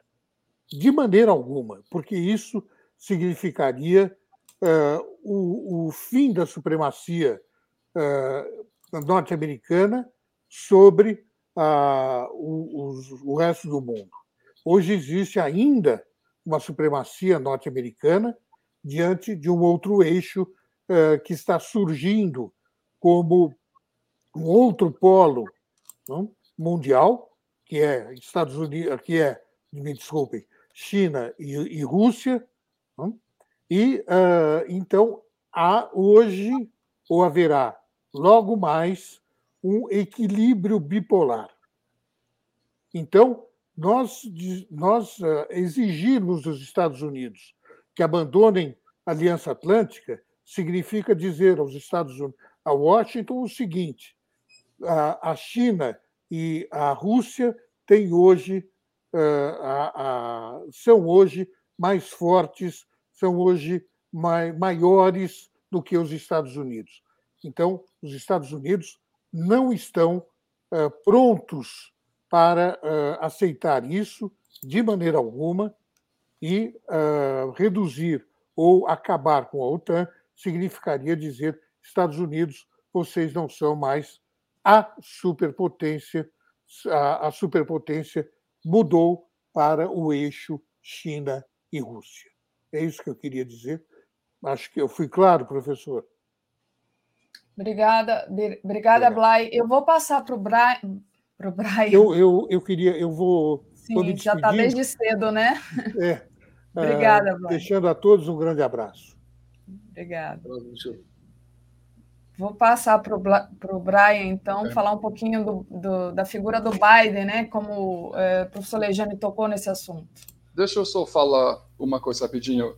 Lejane, eu não estava referindo ao você quando eu falei do pessoas torcendo para a guerra, eu estou falando sobre algumas pessoas que eu vi no Twitter, sabe? Só para você entender, eu respeito sua opinião, eu acho que sua análise, numa forma geral, e do Joaquim também, é certo. De qualquer maneira, eu não quero para ninguém interpretar nada que eu falo como defesa do país imperialista estadunidense, porque eu não defendi os Estados Unidos. Eu citei Lula, eu falei que Estados Unidos é o agressor nessa situação. Lembrando para todo mundo que eu mudei para o Brasil em 1992. Eu sou um imigrante, nem como Alexander Solnik, eu sou um imigrante nesse país, ok? O que eu estou querendo dizer é o seguinte: com todos os avanços no guerra híbrido, do guerra do espectro total, a única razão que esse tipo de conflito armado ainda existe é que é uma forma de keynesianismo muito ruim para subsidiar o enorme indústria mundial de armamentos. Eu vou dar um exemplo. Porta-aviões não tem necessidade militar desde a Guerra Mundial II. E os países ainda ficam construindo e por isso inventa justificativa para usar dois, os dois países que usam mais porcentagem de PIB para subsidiar indústria de armamento são nos Estados Unidos e Rússia. E os Estados Unidos bem pior. Eu já venho falando no 247 que a razão principal que eu acho que não deu certo, o Biden acabou dando um tiro no pé, a razão principal por esse uh, conflito uh, cresce, cresce com, em Ucrânia agora, era de subsidiar a indústria de armamento estadunidense, que todas as ações das maiores empresas bélicas, como Boeing, Raytheon, Grumman, né, subiu para cima desde o início dessas ameaças feitas pelo Biden. E eles, a indústria de armamento representa 56% do PIB. O, o, crescimento de todas as cidades no sudeste dos Estados Unidos, que começa na, na época do Richard Nixon, Phoenix, Arizona, Dallas, Texas, Houston, foi todo através dos subsídios para fábricas de armas nessas regiões e bases militares. Então, que eu estou dizendo que é super lamentável que quem vai morrer agora é adolescentes e jovens, mulheres e crianças, porque, uh, nesse caso, eu, eu vou culpar Putin para não optar por uma forma de guerra híbrida mais eficaz para mim parece mais um subsídio, porque você veja como China comporta. China está vencendo toda essa nova Guerra Fria sem, uh, sem soltar uma arma em lugar nenhum. Por quê? Porque tem, com informática, com fluxo econômico e tudo isso, tem um milhão de maneiras mais eficazes de, de vencer contra os Estados Unidos. Essa solução é uma solução do século XX. Né? Agora, só posso torcer que o ação é rápido e que, que o, o Donbass consegue realmente separar do, do, do Ucrânia e virar um país soberano e, e que realmente tenha um tipo de denazificação no que a ASO fica desmantelada, mas que todo torna rápido, porque tem uma indústria bilionária que lucra acima de estender guerras para sempre como o Iraque. Né? A partir de 2001, começa essa frase de guerra sem fim, que era a estratégia dos neoconservadores dos Estados Unidos. Então, né, se esse virar uma outra guerra sem fim, vai ser ruim para todo mundo. Sem falar do risco do, do guerra nuclear, porque aquelas bombas que os Estados Unidos lançou em Nagasaki e Hiroshima, hoje em dia as bombas atômicas são mais de mil vezes mais poderosas de, não é só o hemisfério norte que vai ser retirado do mapa em caso de uma guerra nuclear, é, é, é todas as espécies de animais e plantas na Terra, menos os baratas, basicamente. Então, é uma coisa que necessita um pouco calma nessa hora. Eu estou com Lula, eu acho que a fala do Lula não é só uma fala cínica baseada no oportunismo político, eu acho que ele, ele, ele realmente acredita em que ele está falando sobre guerra. E, e, é isso. E o Biden é o perdedor nisso até agora, se você pergunta sobre Biden. Biden, pelo menos, ele está mostrando que ele não é um pessoa com demência controlado pelo pelo mestre de fantoche atrás dos cortinas, porque só uma pessoa burra conseguiria fazer tanto tanto confusão. É só uma pessoa com autonomia do, do pensamento. Muito bom, é, Brian. Uh, Joaquim, eu estou aqui com uma imagem que o professor Alejandro gostaria de colocar na tela, mas eu passo para você é, também fazer seu comentário é, primeiro, é, que o professor Alejandro, e também se tiver alguma questão para colocar para ele. Então, Joaquim. É, eu entendo o seguinte, que a, agora você tem a questão nuclear. As pessoas falam que a Rússia tem uma, um poder nuclear, e que tem mesmo e que isso poderia ser uma guerra de destruição do planeta. Bom, a gente tem que lembrar que só um país no mundo jogou bomba atômica contra a população civil, foram os Estados Unidos. Isso é evidente, isso é história, isso é um fato histórico. Eu entendo que não, que a arma nuclear ela tem um poder de dissuasão. Quando você tem uma, um país como a Rússia, que está é, o que, que a Rússia está dizendo? Olha, cumpram o acordo de Minsk. Basicamente é isso. Vocês têm sentado em cima, houve esse acordo, a Rússia participou desse acordo, então vocês cumpram. E isso não foi cumprido. Eu entendo que vai haver uma. uma é, o, o, existe o, o, mundo tem negócios, tem racionalidade. O, a destruição vem muito pelo, de fato pelo nazismo, sempre foi assim. E o que está havendo hoje, que nós tivemos nos últimos anos, foi um crescimento dessa extrema direita que ameaça o mundo. E como eu disse na fala anterior, a resposta, essa resposta seria inevitável. Não concordo com ela, ninguém pode concordar com guerra, mas a gente estava tá, entendendo que isto iria ocorrer, que esses países, como a Ucrânia, como disse, como o Brasil, já são vítimas de uma guerra. Então agora eu entendo que esse poder dissuasório ele será um elemento a mais para ser colocada numa mesa de negociação. E agora se negocia, se cumpre o acordo de Minsk e o mundo retoma e segue adiante. Porque eu vejo um noticiário hoje muito distorcido. Quando as pessoas falam a Rússia tomou a Crimeia, a Crimeia era russa sempre foi russa, tem a cultura russa, sempre foi. Então, quando eu vejo isso, eu falo, mas isso é uma mentira. É uma mentira. Houve um golpe dentro, houve um golpe na Rússia, um golpe que fez, empoderou a extrema-direita, como empoderou aqui no Brasil, mesmo golpe.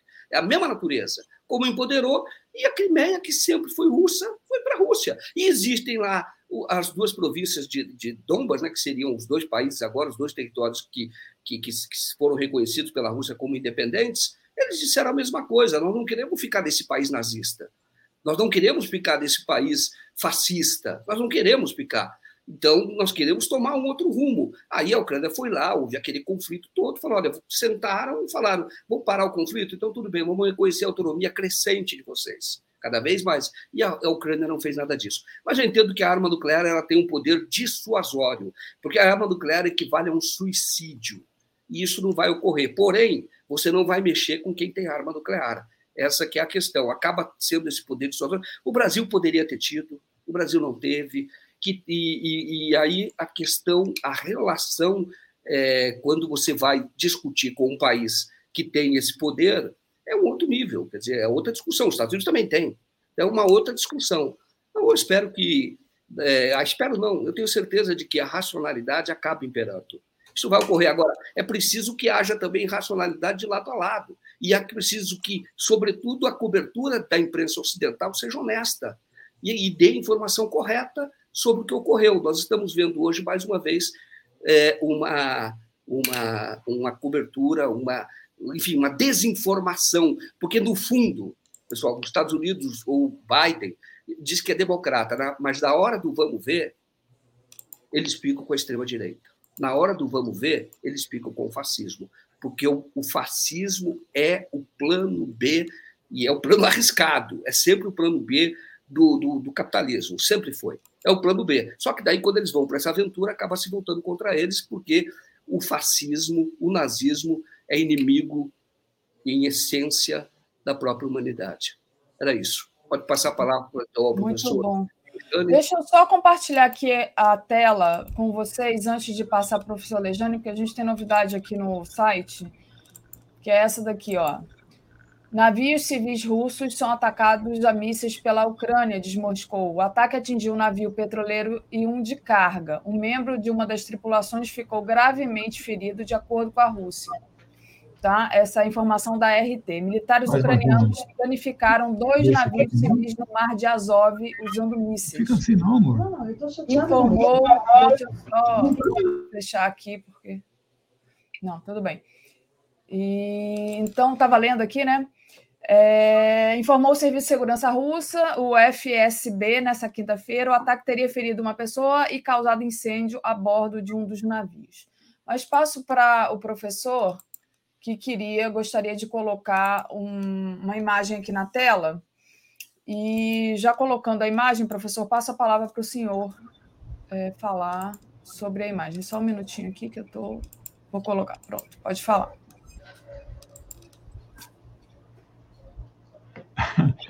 Essa imagem é a imagem mais ilustrativa hoje da OTAN na Europa, né?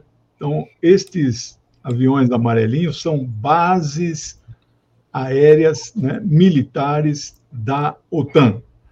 Não se sabe, é um número sigiloso, ninguém sabe quantos aviões tem a OTAN. Eu tentei descobrir pelo menos na base de Incirlik, na Turquia, que é a maior base da OTAN. Você não acha em lugar nenhum o número de aviões. E esse em vermelho que vocês estão vendo aí é um drone da OTAN barra, leia-se, Estados Unidos, lá, sobrevoando a Ucrânia para fazer, então, inspeção, ver como é que estão as coisas por lá, etc. Né? Bom, eu quero, é, agradeço aí a imagem, é, eu quero dizer uma coisa, nada disso estaria acontecendo se 90 dias, 120 dias atrás, o Biden falava assim, falasse assim, nós não vamos propor a entrada da Ucrânia na OTAN. E se a Ucrânia insistir, nós vamos vetar. Ponto. Pacificou o mundo. Aí, gente, o nosso campo chama de guerreiro, chama de imperialista. Quem é anti-imperialista? atacar o Putin neste momento é, é, é preservar o maior imperialista da Terra. Não dá para imaginar, não, na minha lógica, tudo bem que não é uma lógica qualquer, uma lógica dialética, leva em conta a luta de classes. Não dá para imaginar alguém defendendo o imperialismo estadunidense nesse momento. Não, não estou defendendo, estou pela paz, professor. Mas esse Putin é um cara ruim, viu? Ele persegue gays, Olha os critérios de julgamento de um presidente de um país autorizado pelo seu parlamento, Câmara Baixa, Câmara Alta, Conselho de Segurança Nacional, e atendendo a um pedido de dois governos de dois países novos que têm cooperação com ele. Ah, não, nós vamos condenar o Putin. Na minha lógica, não dá. Desculpe, eu sou militante, com muito orgulho, marxista, comunista, e não dá. Eu quero dizer também outra coisa: a Crimeia veja como são as coisas, né? Vocês já viram o jornalista de qualquer órgão mundial falar, até os nossos, hein? Crimeia, vírgula, anexada pela Rússia, vírgula, aí fala outras coisas. Esta frase, entre vírgulas, né, que explica a, a, a, palavra anterior, que é a Crimeia, é uma frase mentirosa, como diz Bernard Cassier né, e o Ramonet do Le Monde Diplomatique. Esse jornalista é jornalista de mercado. Ele já sai da faculdade, não precisa o dono do veículo dele falar: olha, fala isso, hein? Ele já fala, porque ele acha que a Ucrânia foi anexada. Ele não fala que em maio de 14, 95% da população da Crimeia disse: eu sou russo e quero voltar para a Rússia. Desculpe? Nós não podemos ter neutralidade neste momento. A justiça e o direito internacional está com a Federação Russa. O outro campo é o campo inimigo dos povos e da humanidade. Eu só tenho uma pequena nuance de diferença com o Joaquim. Não acho que o Biden seja fascista. Né? Eu estou de acordo, fascismo e capitalismo é tudo. Eu sou, estou entre aqueles que nunca achou que Biden e Trump fosse a mesma coisa, como muita gente aqui nesse canal falou e pregou. Não, é tudo a mesma porcaria. Mentira. Biden tem dois papéis. Ele é presidente de um país e chefe de um império. São papéis diferentes. Ele lá nos Estados Unidos ele está se contrapondo com o modelo neoliberal, está ampliando programas assistenciais, etc, etc. Mas ele é chefe do império, ele tem que cumprir outro papel a serviço da indústria da guerra. E, lamentavelmente, está cedendo. Poderia não ceder. Veja, quem é que, de 10 em cada 10 analistas, diziam ele vai voltar às relações com Cuba igual ao patamar que Obama deixou? Obama esteve em julho de 16 na ilha, apertou a mão do comandante Raul. Estabeleceu uma série de voos charter, aumentou dinheiro para transferir, ficou hospedado no hotel que foi sede da, da Revolução em 59. O Trump voltou a zero tudo isso em janeiro de 17. Todo mundo dava com certo que o Biden, não, eu vou voltar no mínimo aquele patamar, porque levantar o embargo não é fácil. Tem que derrubar a lei do embargo na Câmara. Não é fácil. Mas muita coisa pode ser feita sem o embargo ser revogado. A prova disso é que o Obama fez. Então, por que, que ele está assim? Porque ele é um fascista? Porque ele é pior do que o Trump? Não, não acho isso. ele está cedendo aos neocons que governam hoje, que estão no seu entorno, chamado Falcões, está cedendo, né? E olha, eu vi alguém aqui falando, renuncia Biden. Nossa, se a Kamala entrar, meu amigo, aí é a terceira guerra mundial. Eu acho que ela é pior que ele. Ah, professor, mas ela é mulher, mulher e negra. E desde quando a cor da pele e o sexo definem a ideologia? Desculpe, identitários. Não dá para pensar dessa maneira. Eu quero finalizar aqui. É, eu defendo a autodeterminação dos povos. O povo da região de Donbas, 5 milhões de ex-ucranianos, que na verdade a maioria é russo étnico, e são russos étnicos, nascidos na Rússia, mas que moram lá. Vocês assistiram aquelas entrevistas quatro que o Oliver Stone fez com o Vladimir Putin? Eu não só assisti, como fiz comentários de cinco minutos aos quatro episódios, a pedido, a pedido da TVT que retransmitiu neste momento. Assistam, por favor. Vejam lá algumas coisas que o Putin fala. Daqui a alguns anos nós vamos ter que fazer coisas que hoje são inimagináveis. É o que eles estão fazendo nesse momento, defendendo a segurança da Rússia. A, Ucrânia entrar na OTAN é ele abrir mão da segurança da Rússia. E o, e o, o Blay e o nosso amigo Alex, não, não tem problema não, vai só colocar umas bases ali, mas não vai atacar a Rússia.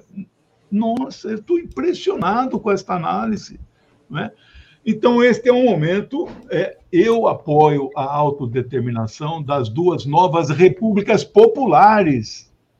Eles têm hoje governo, presidente, tem ministério, tem as forças armadas, eles chamam de milícias, mas nada a ver com aquela milícia fascista no Rio de Janeiro. Então, veja, se a Catalunha um dia decretar a separação, eu vou ser contra. uma última informação: o Partido Comunista da Federação Russa, que é a maior base de oposição a Putin, que lhe faz oposição normalmente, tem 100 deputados na Duma, está fechado com Vladimir. Aliás, você sabe por que ele chama Vladimir, né? Até o fascista do Zelensky chama Vladimir. O pai dele devia ser simpatizante dos bolcheviques. Mas ele é um fascista. Então, pessoal, volto a dizer: não há neutralidade, desculpe. Eu entendo por que, que o Lula deu essa declaração. Era isso. Muito bom, professor. É, eu queria, agora a gente tem aí mais uns 10 minutinhos que restam, e aí eu vou passar para cada um fazer uma palavra final. Eu só queria trazer aqui é, que quando a gente abre, por exemplo, agora a mídia corporativa, né? Está escrito assim na, no G1: Rússia lança segundo ataque de mísseis contra a Ucrânia. Há relatos de explosões e ataques com mísseis em Kiev, Kharkiv e outros locais. Militares ucranianos dizem ter matado 50 soldados russos.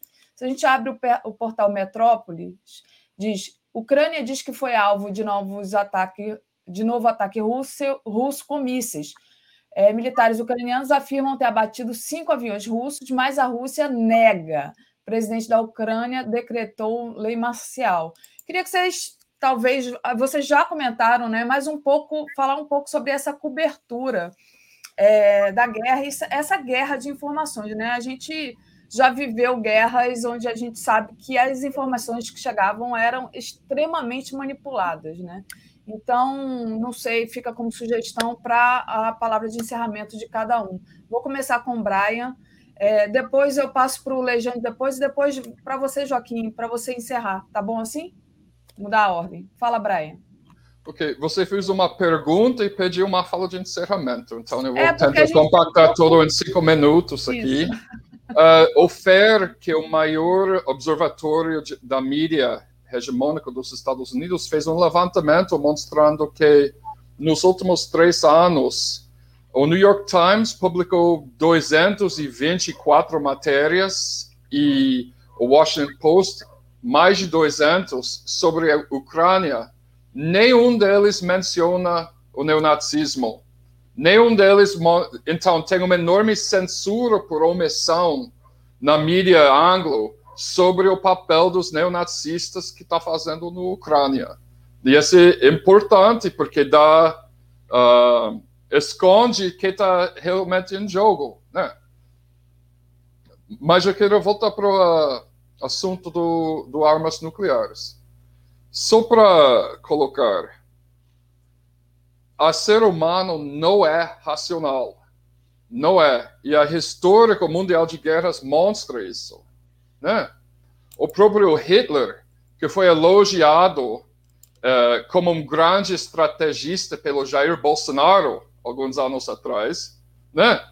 invadiu Rússia no, no inverno. Né? Então a gente sabe que generais, né? muitos deles com complexo de pinto pequeno, sempre faz erros e agiram de formas irracionais em guerras. O maior risco de guerra nuclear no mundo é os Estados Unidos, sim. Quando eu falo que tem um risco de um conflito nuclear, eu estou falando que pode ser que alguém faz um erro nos Estados Unidos e lança um míssil. Agora, quem assistiu o filme Doutor Fantástico, clássico do Guerra Fria, sabe que se um lado lança um, outro lado lança todos automaticamente. Os computadores estão montados para não ter uh, sistema de segurança nesse momento. Né? Se um lado lança um, o mundo inteiro vai acabar em uma questão de minutos, entendeu? Porque agora uh, parece que os Estados Unidos têm arsenal nuclear suficiente para explodir mata toda vida no mundo 350 vezes. E a Rússia tem a capacidade de fazer isso alguns 100 vezes. A França consegue fazer, a Inglaterra, né, talvez até o Israel. Então, quando eu falo que é importante ter calma nesse momento, é isso. Não porque eu tô, não estou tomando lado num conflito, que eu estou ser, ser, ser neutro, é pelo fato que uh, guerra é sempre insano sempre vai de maus dados com estupro, não é mais necessário. A China está mostrando isso. O melhor ataque que a Rússia pode fazer contra os Estados Unidos é de junta com a China, os países do BRICS, Irã e completamente abandonar o dólar. Aliás, foi isso que Lula falou, foi o primeiro momento quando Obama começou a dar faca nas costas do Brasil. Quando soltou uma informação que os BRICS estavam pensando em abandonar o dólar. A China pode cortar o crédito para os Estados Unidos e afunda os Estados Unidos no, logo na mesma hora. Né? Tem muita maneira de engajar em guerra híbrido sem entrar nessa loucura, que sempre são, como eu falei antes, a ju juventude de ambos os lados que, que morre. Nunca são os porcos de guerra, nos, no caso, 50, 60 anos, sentado lá fumando seus charutos e tomando whisky importado, que morrem nesses momentos. Eu acho que sim, o problema é subsídio para a indústria de armamento. É bom para a economia. Então, apesar do fato que nesse conflito eu concordo 100% com a análise do Joaquim e professor Lejeune, a culpa é dos Estados Unidos e seus puxa-sacos no OTAN, totalmente. A Rússia tem razão, o povo do Donbass tem razão, o fato que chega nesse ponto do conflito armado eu acho lamentável e perigoso, por causa do fato que os países têm armas nucleares. Eu não confio que um país como os Estados Unidos, onde 25% do povo acredita que a Terra é plano, incluindo muitas pessoas dentro do exército, onde muitas pessoas no exército acreditam naquele negócio de QAnon, né? Eh, eu não acredito que os Estados Unidos tenham raciocínio coletivo de administrar uma guerra uh, com uma potência nuclear. Muito bom, Brian, obrigada. Professor Lejane, palavras de encerramento. Se, e... é, eu só queria fazer um pequeno esclarecimento histórico. É muito comum quando conta-se a história da Rússia, Napoleão, Hitler, tentaram invadir, etc., foram derrotados. É muito comum até os nossos, quando eu falo nossos, é esse campo progressista, dizerem assim: Napoleão e Hitler foram derrotados pelo general Inverno. Eu acho isso ofensivo aos milhões de russos que lutaram contra o imperialismo em qualquer época histórica. E nesse momento você está colocando palavras na minha boca, Legione. Eu falei que foi uma erro tática, eu não falei que o inverno venceu os nazistas, tá? Só para Não, mas eu também, igual você aquela hora, não estou me dirigindo a você. Porque eu entendi o que você falou. Estou dirigindo a muitas outras pessoas que falam e escrevem isso em artigos. É uma ofensa a 20 milhões de soviéticos que morreram defendendo a pátria soviética. Então, desculpe, eu queria registrar isso, mas a burguesia que odeia Stalin, interessante, né? E parte da esquerda também, que ele que matou os 20 milhões. É impressionante uma coisa dessa. Olha, a guerra midiática já existe faz tempo. E eu não sei se nós estamos ganhando. Sinceramente, as nossas TV de streamer, que são pequenas perto do que a burguesia tem, entre nós, sinceramente, tem pessoas, né, a gente chamava de quinta coluna, que dão tiro em nós mesmos, no proletariado internacional, que nesse momento tem que cerrar fileira com a Federação Russa, com o povo russo, com o povo revolucionário de Donbas, contra um país, Ucrânia, nesse momento nazista, que precisa ser posto de joelho e que o Ocidente vai fazer de tudo para defender. Desculpe, Aí não é, eu falo assim, apaixonado, mas é científico o que eu estou dizendo, do ponto de vista do marxismo, leninismo. Então, eu quero deixar essas opiniões finais, agradecer o convite. Eu seguirei, hoje tem 10 pedidos de entrevista aí, já desmarquei dois compromissos, mas não tem jeito. Nós temos, não há neutralidade. A neutralidade, isso é Desmond Tutu, isso aí. A neutralidade fortalece o poderoso, o império. Lembra do Malcolm X também, né? Daqui a pouco você vai dizer né, que o seu opressor né, é seu amigo. Não pode. Bom, obrigado. Desculpe aí qualquer coisa. Um. Obrigada, professor, pelo, pelo tempo aqui conosco, pelas análises. Joaquim, com você. Bom, é, só para. Eu acho que me expressei mal antes, quando é, eu, eu falei do Biden, que a elite, a burguesia tem o fascismo como plano B. O Biden não é fascista. Eu até escrevi que o Biden tinha uma. uma agora ele estava colocado numa situação que era o seguinte: ou ele seguia o caminho de fomentar uma guerra, que era o caminho de Hitler, ou ele seguia o caminho de Roosevelt, que percebeu, tinha lucidez e percebeu que o fascismo, o nazismo são inimigos da humanidade, que era preciso combatê-lo. Só que naquela ocasião, é, sempre acontece isso na Ucrânia hoje. Se sabia que esse governo lá é extremista, esse atual não, mas ele é resultado de um movimento extremista. Esse está fazendo um jogo do Ocidente, que como tem outros aqui no Brasil que fazem. Então, só isso, eu não acho que seja, de fato, e até disse, olha, o Biden não deve fazer com que nos arrependamos de ter torcido por ele, até apoiado, escrevendo alguma coisa, mas é, dessa ocasião, porque ele podia, como disse o professor Lejane, podia mesmo. 90 dias atrás, 60 dias, dito, olha, OTAN não vai entrar. Isso está descartado. Mas isso ele não falou, pelo contrário. As manifestações foram dúbias. Em relação à cobertura da imprensa, é, eu tenho um amigo que é, tá, trabalha nos jornalões, faz a cobertura internacional. Não vou falar o jornal porque pode identificar. E ele diz que é um horror o que está acontecendo já há algum tempo. Que, na verdade, você funciona como uma, uma assessoria de imprensa da Casa Branca. Essa é a posição sempre que é publicada, e mesmo você tendo evidências de que não é bem assim, de que tem nuances, de que tem. É, é, a história não é bem como contado pelo Ocidente. Isso é muito ruim hoje. Trabalhar hoje dessa imprensa corporativa é muito ruim, porque ela faz uma cobertura ideológica. E isto é, é esta imprensa corporativa que faz a, a, cobertura ideológica, a favor do mercado, a favor do forte, do mais forte, porque favorece o mercado, que seria os, os Estados Unidos. É um tiro no pé da própria imprensa, porque, enquanto isso, nós temos aqui agora uma live aqui conduzida pela Daphne, com pessoas muito capacitadas, todos aqui, fazendo essa discussão importante e dando os pontos de vista, vista diferentes. Aliás, dando o ponto de vista que não sai lugar nenhum, que é mostrando, olha, não é isso que estão falando da Rússia. Não é isso. Essa guerra era inevitável. A guerra já existia há mais tempo. E o Brasil, inclusive, é vítima dessa guerra. Essas são as palavras que eu gostaria de colocar. é, respondendo aí a questão colocada pela, é, pela Daphne.